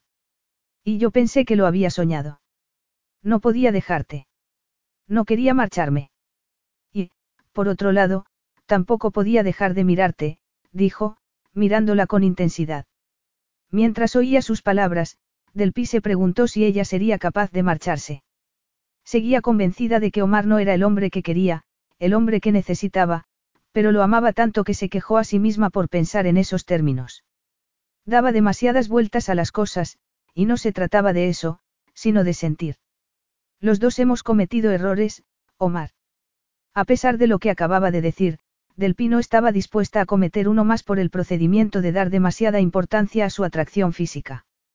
Habían llegado al final, y no quería hacerse ilusiones con el hecho de que estuvieran desnudos en unos establos. Lo que había pasado en aquella pequeña burbuja no era real. Era comprensible, excusable, humano, una reacción a la hostilidad del clima exterior, pero nada más. ¿Cuánto durará la tormenta? Es difícil de saber. Si quieres, puedo salir y echar un vistazo. No, no hay ninguna prisa, dijo ella, pasándole una mano por su estómago. Tenemos agua y un refugio. ¿Y crees que eso es suficiente? Mira que puede ser una noche muy larga. Ella pasó la vista por su glorioso cuerpo desnudo. Bueno, seguro que se nos ocurre una forma de matar el tiempo. Delpi se inclinó hacia adelante y cerró los dedos sobre su suave erección. Él tragó saliva, le puso las manos en las mejillas y la besó con pasión. Era lo que ella quería, lo que ella necesitaba, porque, cuando se besaban, lo olvidaba todo, lo bueno, lo malo, lo feo y lo hermoso. Se marcharía al día siguiente, pero no antes de lo que estaba a punto de vivir, una última noche en mitad de una tormenta. Omar apretó su erección contra el suave y anhelante sexo de Delpi, que se arqueó contra él. Ya no importaba nada. Estaba a solas con la bendición de sus labios, dominada por la necesidad. Y su alivio fue inmenso cuando él tomó lo que le acababa de ofrecer. Omar cerró los ojos y se pasó las manos por el pelo para quitarse los últimos restos de champú. Estaba en la ducha, a la mañana siguiente. La tormenta de arena había durado hasta el amanecer, alternando calmas y feroces rachas de viento. Por suerte, los primeros rayos del sol los habían despertado a primera hora y, cuando sus asustados empleados abrieron las puertas de las caballerizas, ellos ya estaban completamente vestidos. A diferencia de la noche anterior. Al recordarlo, se volvió a excitar. Habían sido una tormenta dentro de la tormenta, tan implacables como el viento en su deseo. Se habían acariciado, atormentado el uno al otro, cambiado una y otra vez de posición, perdidos en el ritmo de sus caderas y sus desbocados corazones. De vez en cuando, descansaban o se quedaban adormilados unos minutos y volvían a empezar, y solo se detuvieron cuando sus doloridos músculos y su irritada piel se lo exigieron. Omar apretó una mano sobre su nueva erección como intentando relajarla. Del pie había sido un río de mercurio entre sus manos, una superficie de azogue caliente que se frotaba y retorcía contra él entre gemidos de placer. Había sido tan apasionada que no se podía cansar de ella. Nada de lo que hicieran apagaba su deseo. Estaba fuera de sí, flotando a la deriva en la oscuridad de los establos. Y ahora, por increíble que fuera, volvía a estar excitado. Apretó los dientes, giró la llave de la ducha hacia el agua fría y la soportó un buen rato sin parpadear. Lo que habían hecho esa noche había desatado algo más que su deseo físico. O todo lo contrario, porque también cabía la posibilidad de que ese algo más fuera lo que había desatado ese deseo, llevándose por delante los restos de la confusión de su matrimonio, convirtiéndolos en arena. El paisaje de su relación se había quedado repentinamente despejado, y Omar era más consciente que nunca de que su valoración anterior del papel que desempeñaba en ella era bastante inexacta. Siempre se había considerado un hombre civilizado, un buen marido y un compañero atento y perceptivo. Pero aquella mañana, mientras regresaban a la fortaleza, no tuvo más remedio que replantearse su actitud, y descubrió que se había comportado de forma fría y egoísta. En lugar de apoyarla, le había hecho daño y la había confundido hasta el extremo de empujarla a encerrarse en sí misma, y se odiaba por haber sido el culpable. Sí, no había duda de que los problemas del pasado de Delpi habían obstaculizado su relación, pero él también tenía su parte de responsabilidad. Delpi tenía razón. Estaba obsesionado con el trabajo. Y, con el paso del tiempo, había permitido que esa obsesión lo consumiera, expulsándola a ella de su vida. Se acordó de la última llamada telefónica de su padre y sintió vergüenza. Tras varias semanas de separación y muchos meses de problemas conyugales, habían empezado a hablar abierta y sinceramente de su matrimonio. ¿Y qué se le ocurría a él? Contestar la llamada y darle la espalda una vez más, dominado por la necesidad que se anteponía a todo lo demás, empezando por su esposa. Sin embargo, su relación no había empezado así. Se había quedado fascinado con ella desde el primer minuto, y el hecho de que Del Pino hiciera nada por reconocer o avivar su atención solo sirvió para aumentar su deseo de estar con ella. Lo había abandonado todo y se había dedicado a cortejarla. Del Pi se había convertido en su nueva obsesión. Nunca olvidaría la sensación que había tenido cuando consiguió su objetivo, el casi orgásmico éxtasis de terminar una maratón cruzando la línea de meta en primer lugar. Pero tres días después, interrumpió su luna de miel por otra llamada telefónica de su padre y se marchó a cerrar un enésimo acuerdo en su interminable búsqueda de negocios. Y del pi se fue. Sola. Le había prometido que siempre estaría a su lado, que cuidaría de ella, que la protegería a toda costa. Se había ganado su confianza. Y a continuación, le había hecho más daño que nadie. Omar cerró el grifo de la ducha y miró el agua que desaparecía por el desagüe. ¿Qué pasaría ahora? La idea de que se marchara e iniciara una nueva vida sin él le resultaba insoportable. Quería que se quedara a su lado, era lo que más deseaba. Pero solo había una forma de conseguirlo, terminar la conversación que habían iniciado en el cercado. Y esta vez, no permitiría interrupción alguna. Salió de la ducha, se puso una toalla alrededor de la cintura, respiró hondo y volvió al dormitorio. Del pie estaba en el balcón, y el pulso de Omar se aceleró cuando ella se giró hacia él. Estaba increíblemente sexy con el pelo mojado y los pies desnudos. Se había duchado antes, y aún llevaba el albornoz que le había prestado. Estaba admirando el paisaje, dijo ella, con un leve rubor en sus mejillas. Es como si no hubiera habido ninguna tormenta. Él echó un vistazo al exterior. Era un día de verano absolutamente perfecto, con un cielo tan despejado que no se veía ni una sola nube. Sí, es increíble que algo tan potente no deje ninguna huella. Del clavó la vista en su herida y frunció el ceño. Ha dejado una, afirmó. Solo es un moratón, dijo él. No tiene importancia. Ella se acercó, y él pensó que le iba a acariciar la herida, pero no fue así. Un moratón. Anoche dijiste que era un rasguño. Lo cual demuestra lo que ya sabes. ¿A qué te refieres? Preguntó Del Pi, confundida. ¿A qué no siempre sé lo que estoy diciendo? Contestó Omar. A veces me equivoco, y me he equivocado a lo grande. Te he estado haciendo daño durante mucho tiempo, sin darme cuenta de lo que hacía. Pero ahora lo sé, y eres lo más importante de mi vida. Justo entonces, el teléfono de la mesilla empezó a sonar. Del pi se puso tensa, y él avanzó hacia ella como para reforzar lo que estaba diciendo con su cercanía física. Si me concedes una segunda oportunidad, te prometo que las cosas serán distintas, yo seré diferente. Puedes confiar en mí. Déjame que te lo demuestre. El teléfono seguía sonando y, como los dos clavaron la vista en él, Omar estuvo a punto de reír. Sin embargo, la situación no tenía ninguna gracia. Quería romper la tensión que había entre ellos, y besarla era la única forma que se le ocurría. Pero el sexo no podía ser su única forma de comunicación. Las relaciones amorosas necesitaban algo más. Se acercó al teléfono, lo desconectó y lo tiró a la cama. No era necesario que hicieras eso, dijo ella. Claro que lo era, y tendría que haberlo hecho hace mucho tiempo. Pero sé que las palabras ya no son suficientes, y que tengo que demostrarte mi cambio de actitud. Tengo que demostrarte que nuestro matrimonio me importa más que nada, que tú me importas más que nada. Mientras hablaba, Omar se dio cuenta de que estaba diciendo la verdad. Por primera vez en su vida, su padre y sus negocios habían pasado a un segundo plano.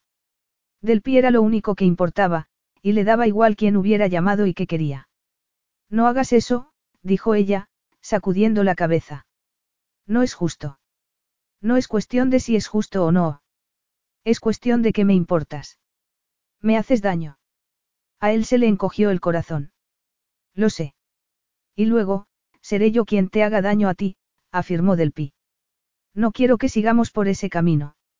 Ni yo. Pero, si te vas ahora, ¿crees que el dolor desaparecerá? No, pero la esperanza puede ser más dolorosa que la pérdida. Nuestra esperanza ha sobrevivido a una tormenta, dijo él, clavando la vista en sus ojos. Eres los latidos de mi corazón, el aire que respiro. Sé que he sido un egoísta, y lo soy otra vez al pedirte que te quedes. Pero no tengo elección. No la tengo porque. Omar guardó silencio un momento. Podría haber terminado la frase, podría haber dicho que no tenía elección porque estaba enamorado de ella, pero no se atrevió porque tuvo miedo de que una declaración tan potente la asustara todavía más, así que dijo. Te necesito, Delpi. Si no estás tú, no me importa nada. Ni yo mismo. Ella se estremeció. Tú importas, Omar. Pues quédate, aunque solo sean unas semanas, dijo él, acariciándole la mejilla. Además, aún te debo una luna de miel. Una luna de miel. Por supuesto. Y te puedo llevar a donde quieras. Hasta podemos volver a Maui. Delpi se mordió el labio. No quiero nada de eso. No necesito acróbatas ni fuegos artificiales. Solo quiero que estemos juntos, sin escondernos el uno del otro. Omar asintió lentamente. Delpi tenía razón. Podían ir a cualquier sitio del mundo, solo tenía que alcanzar el teléfono y hacer una llamada. ¿Pero para qué? ¿Por qué no podían quedarse allí, en su país? Entonces, ¿qué te parece si te enseño la ciudad?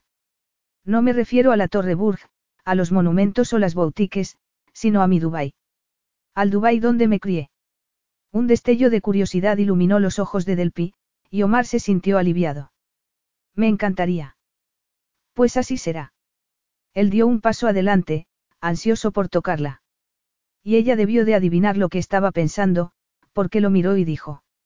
Será una prueba, Omar. No te puedo prometer nada. Lo comprendo. Solo necesito una segunda oportunidad. ¿Solo eso? Preguntó ella con voz seductora. Omar bajó la vista un momento, admiró la silueta de sus senos bajo el albornoz y, acto seguido, le desabrochó el cinturón de la prenda. Luego, llevó las manos a su cálida y suave piel y le acarició los pezones. Ella gimió y echó la cabeza hacia atrás. El albornoz resbaló sobre sus hombros y cayó al suelo, dejándola completamente desnuda. Sus miradas se volvieron a encontrar, y del pie equilibró la partida por el procedimiento de quitarle la toalla. Ahora, los dos estaban desnudos. Omar soltó un grito ahogado, y se dejó llevar cuando ella lo empujó dulcemente hacia la cama, excitada. Ya no había nada más. Solo estaban ellos, las frescas sábanas donde se tumbaron y los puros y apasionados latidos de su deseo. Capítulo 9. Delpi respiró hondo. El aire de aquel lugar no se parecía nada al de las montañas, estaba cargado de aromas, de sal, especias y el humo de los distintos barcos que navegaban por las agitadas aguas de la ría de Dubái, o el Har Dubái, como la llamaban allí. Habían pasado dos días desde su experiencia en los establos de la fortaleza, y habían sobrevivido a más de una tormenta. De hecho, la que había tenido lugar en el dormitorio había sido bastante más abrumadora que la primera. A decir verdad, Del Pino creía que Omar quisiera o pudiera cambiar, pero había sido incapaz de negarle la segunda oportunidad que le pedía. Además, sabía que huir no era la solución. No lo había sido nunca, y se habría dado cuenta antes si no se hubiera dejado dominar por sus viejos temores. Pero algo había cambiado. Ella había cambiado. Y él también. Ahora estaba sentada en una de las embarcaciones de madera que cruzaban la ría, con Omar sentado a su lado. Había cientos de barcos, y gente por todas partes, empezando por los guardaespaldas de Omar, pero, por increíble que fuera, se sentía como si estuvieran solos. ¿Qué estás pensando? Preguntó él de repente. Ella se apretó un poco más contra su cuerpo. Que esto es asombroso. ¿Cuánta actividad? Sí, de día y de noche. Los habitantes de aquí no paran nunca. Momentos después, llegaron al muelle de Deira mientras él la ayudaba a desembarcar, ella preguntó. ¿A dónde vamos? En primer lugar, al mercado, respondió. Aunque no se parece mucho al mercado que tenéis en Bedford Hills. A se le encogió el corazón, porque el mercado de Bedford era uno de los sitios donde más se habían divertido durante los primeros días de su matrimonio. Pero esas suntuosas mañanas de paseos, queso y miel local estaban muy lejos. Su primera parada fue el mercado de ropa, donde no había un solo metro sin ocupar. En algunos sitios, los rollos de los coloridos textiles se apoyaban precariamente en las paredes, en otros, estaban extendidos en la calle. Casi no había sitio para caminar, y el ruido era abrumador. En determinado momento, una mujer empezó a gritar a un hombre que sostenía unas preciosas zapatillas. ¿En qué habla? En árabe. Preguntó ella. Omar sacudió la cabeza. No, en urdu. El 90% de la población de aquí es extranjera, así que oirás un montón de idiomas distintos. Ya te acostumbrarás. Por eso hablas tantos idiomas. Omar pareció sorprendido con la pregunta. No, en absoluto. Los hablo porque tuve que estudiar más que nadie para aprenderlos. Nunca se me dieron bien. Pero querías mejorar, no. Y te esforzaste hasta conseguir lo que querías, afirmó ella, pensando que era típico de él. Omar se puso tenso y, al cabo de unos segundos, dijo. Fue mi padre quien se empeñó en que mejorara, lo cual me obligó a estudiar hasta los fines de semanas. Aprendí español, francés, alemán y chino mandarín. ¿No habrías preferido jugar con tus amigos? Por supuesto que sí. Solo quería jugar al fútbol y al polo, pero los idiomas me han venido muy bien para los negocios, contestó él, sonriendo con debilidad. Seguimos. Dejaron el mercado de ropa y se dirigieron al zoco, donde Delpi pudo comprobar que la afirmación de Omar había sido correcta. Efectivamente, los puestos de allí no se parecían nada a los de Estados Unidos. Esto formaba parte de la ruta de la seda, le informó él mientras caminaban. Durante siglos, llegaban bienes de todas las partes del mundo. Y, durante unas décadas, Dubái fue de ira.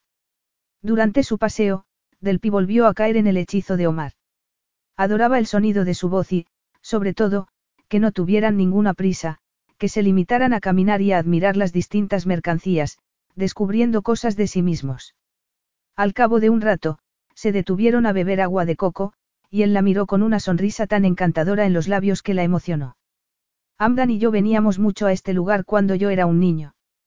Iba a recogerme al colegio y le decía al conductor del autobús que nos dejara aquí. Me encantaba ver a los vendedores cortando los cocos con sus enormes machetes. Casi lo había olvidado. Ella también sonrió. ¿Por qué pasaba a recogerte? Bueno, no me recogía siempre. Pero mi padre trabajaba mucho, y se llevaba a sus mujeres cuando estaba de viaje, le explicó. Amdan ya estaba casado cuando yo tenía seis años, así que me quedaba temporalmente con su esposa y él. Y sigue viajando mucho. Me refiero a tu padre, se interesó ella. Sí, bastante, contestó Omar, y cambió de conversación. Y ahora, puedo tentarte con algo más especiado. Omar la miró con intensidad, y a ella se le hizo un nudo en la garganta. Estaba deseando que la besara otra vez. Pensaba que no me lo pedirías nunca. El mercado de especias era un enorme espacio abierto, pero las callejas que llevaban a él eran estrechas y estaban cargadas de aromas tan intensos que casi se sentían en la lengua. Había sacos de agracejo, limas negras y romero por todas partes, entre otros muchos productos. Y del pino dejaba de interesarse por lo que veían. ¿Qué es eso de allí? Lo de esos sacos. Jengibre, canela, zumaque y azafrán.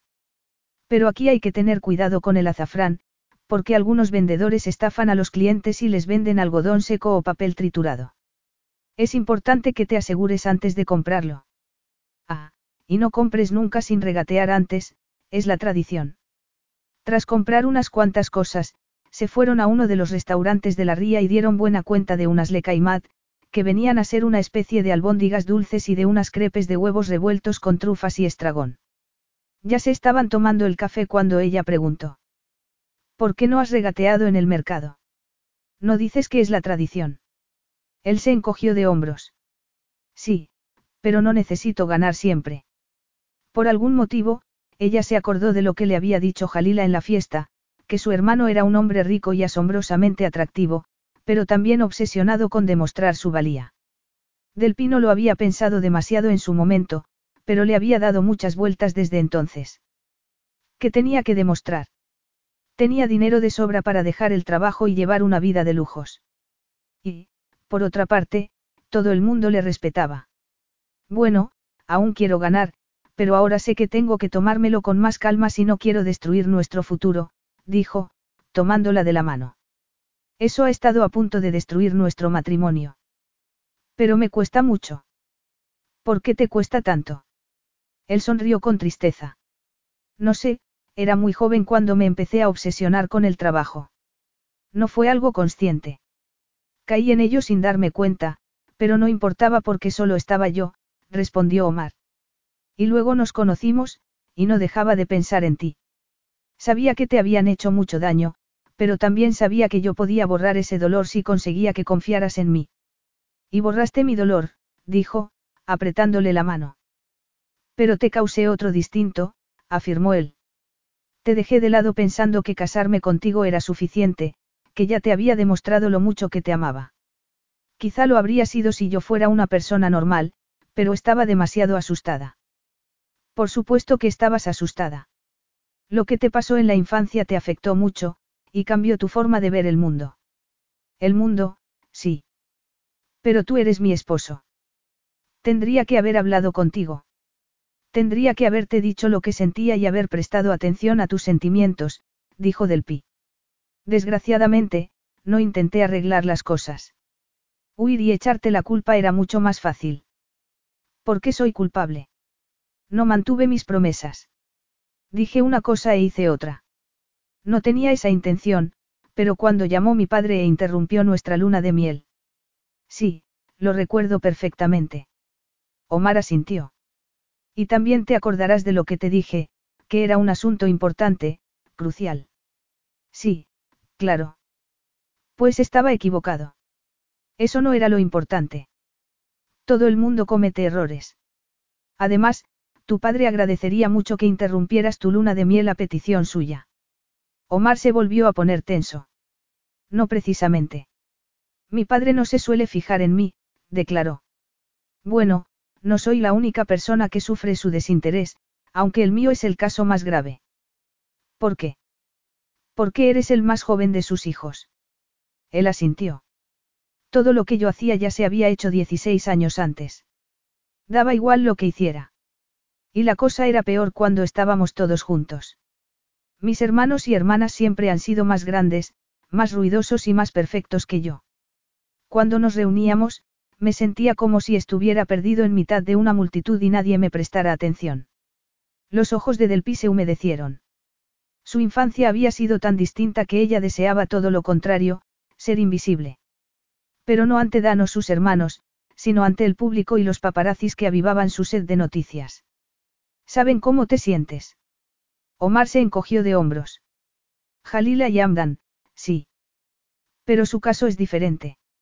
Jalila es una de siete y Amdan, uno de nueve, así que no sufrían tanto cuando mi padre se iba de viaje o se alojaba en otras casas.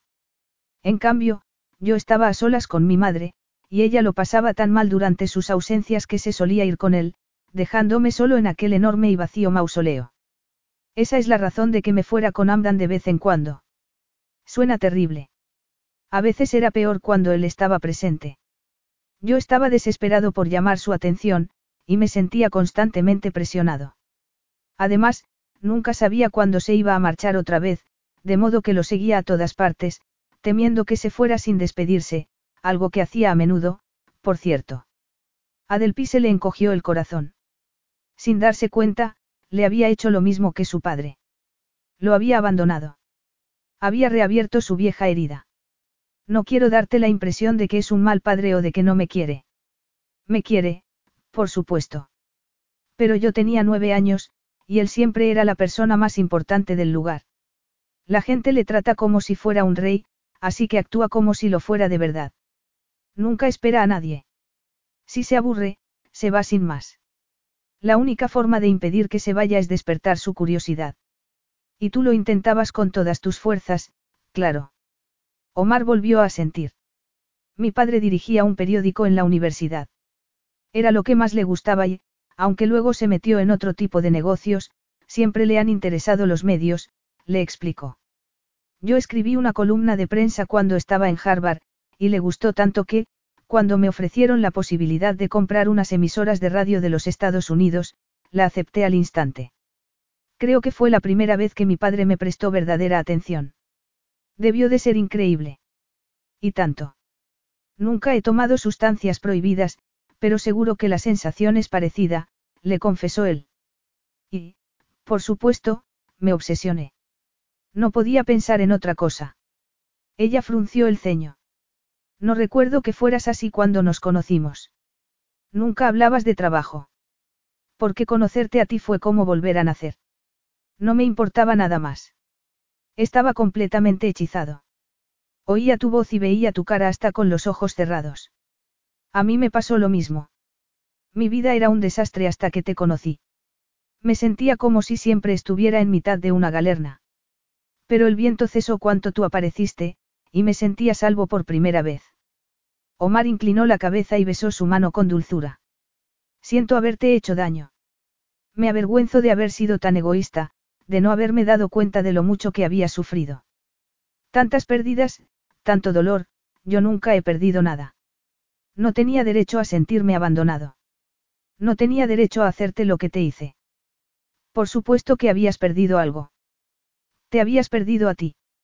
Omar clavó en ella sus oscuros ojos. De repente, el ruido de la ría se había disipado, llevándose por delante la cacofonía de idiomas y dialectos distintos, convirtiéndolos en un leve y distante rumor. Era como si volvieran a estar solos. Sí, pero te encontré y ya no quise nada más, dijo. Dan me recomendó que tuviera paciencia contigo, y que no cometiera el error de intentar controlarte. Tendría que haber hecho caso, pero no le escuché. Te seguí presionando una y otra vez, hasta que te presioné demasiado y te marchaste. Ella suspiró. Me rendí después de lo de Londres, pero hice mal al marcharme. Tendría que haberme quedado y haberte hecho partícipe de lo que sentía. Tendría que haberte dicho que te necesitaba, que estaba enamorada de ti. ¿Y ahora? ¿Qué sientes ahora? Delpi derramó una lágrima. Lo mismo. Sigo enamorada de ti. ¿Y yo? dijo él. Los dos se quedaron en silencio durante unos segundos, hasta que Omar carraspeó y volvió a hablar. Tengo tantas ganas de besarte que no sé si sería capaz de abandonar tu boca después. Pero no quiero que nos detengan por escándalo público. El pulso de Delpi se aceleró. Quizá deberíamos volver a casa. Omar le dedicó una sonrisa cargada de amor, tan cargada como lo estaba ella. No, quizá no, replicó él. Seguro. Fin.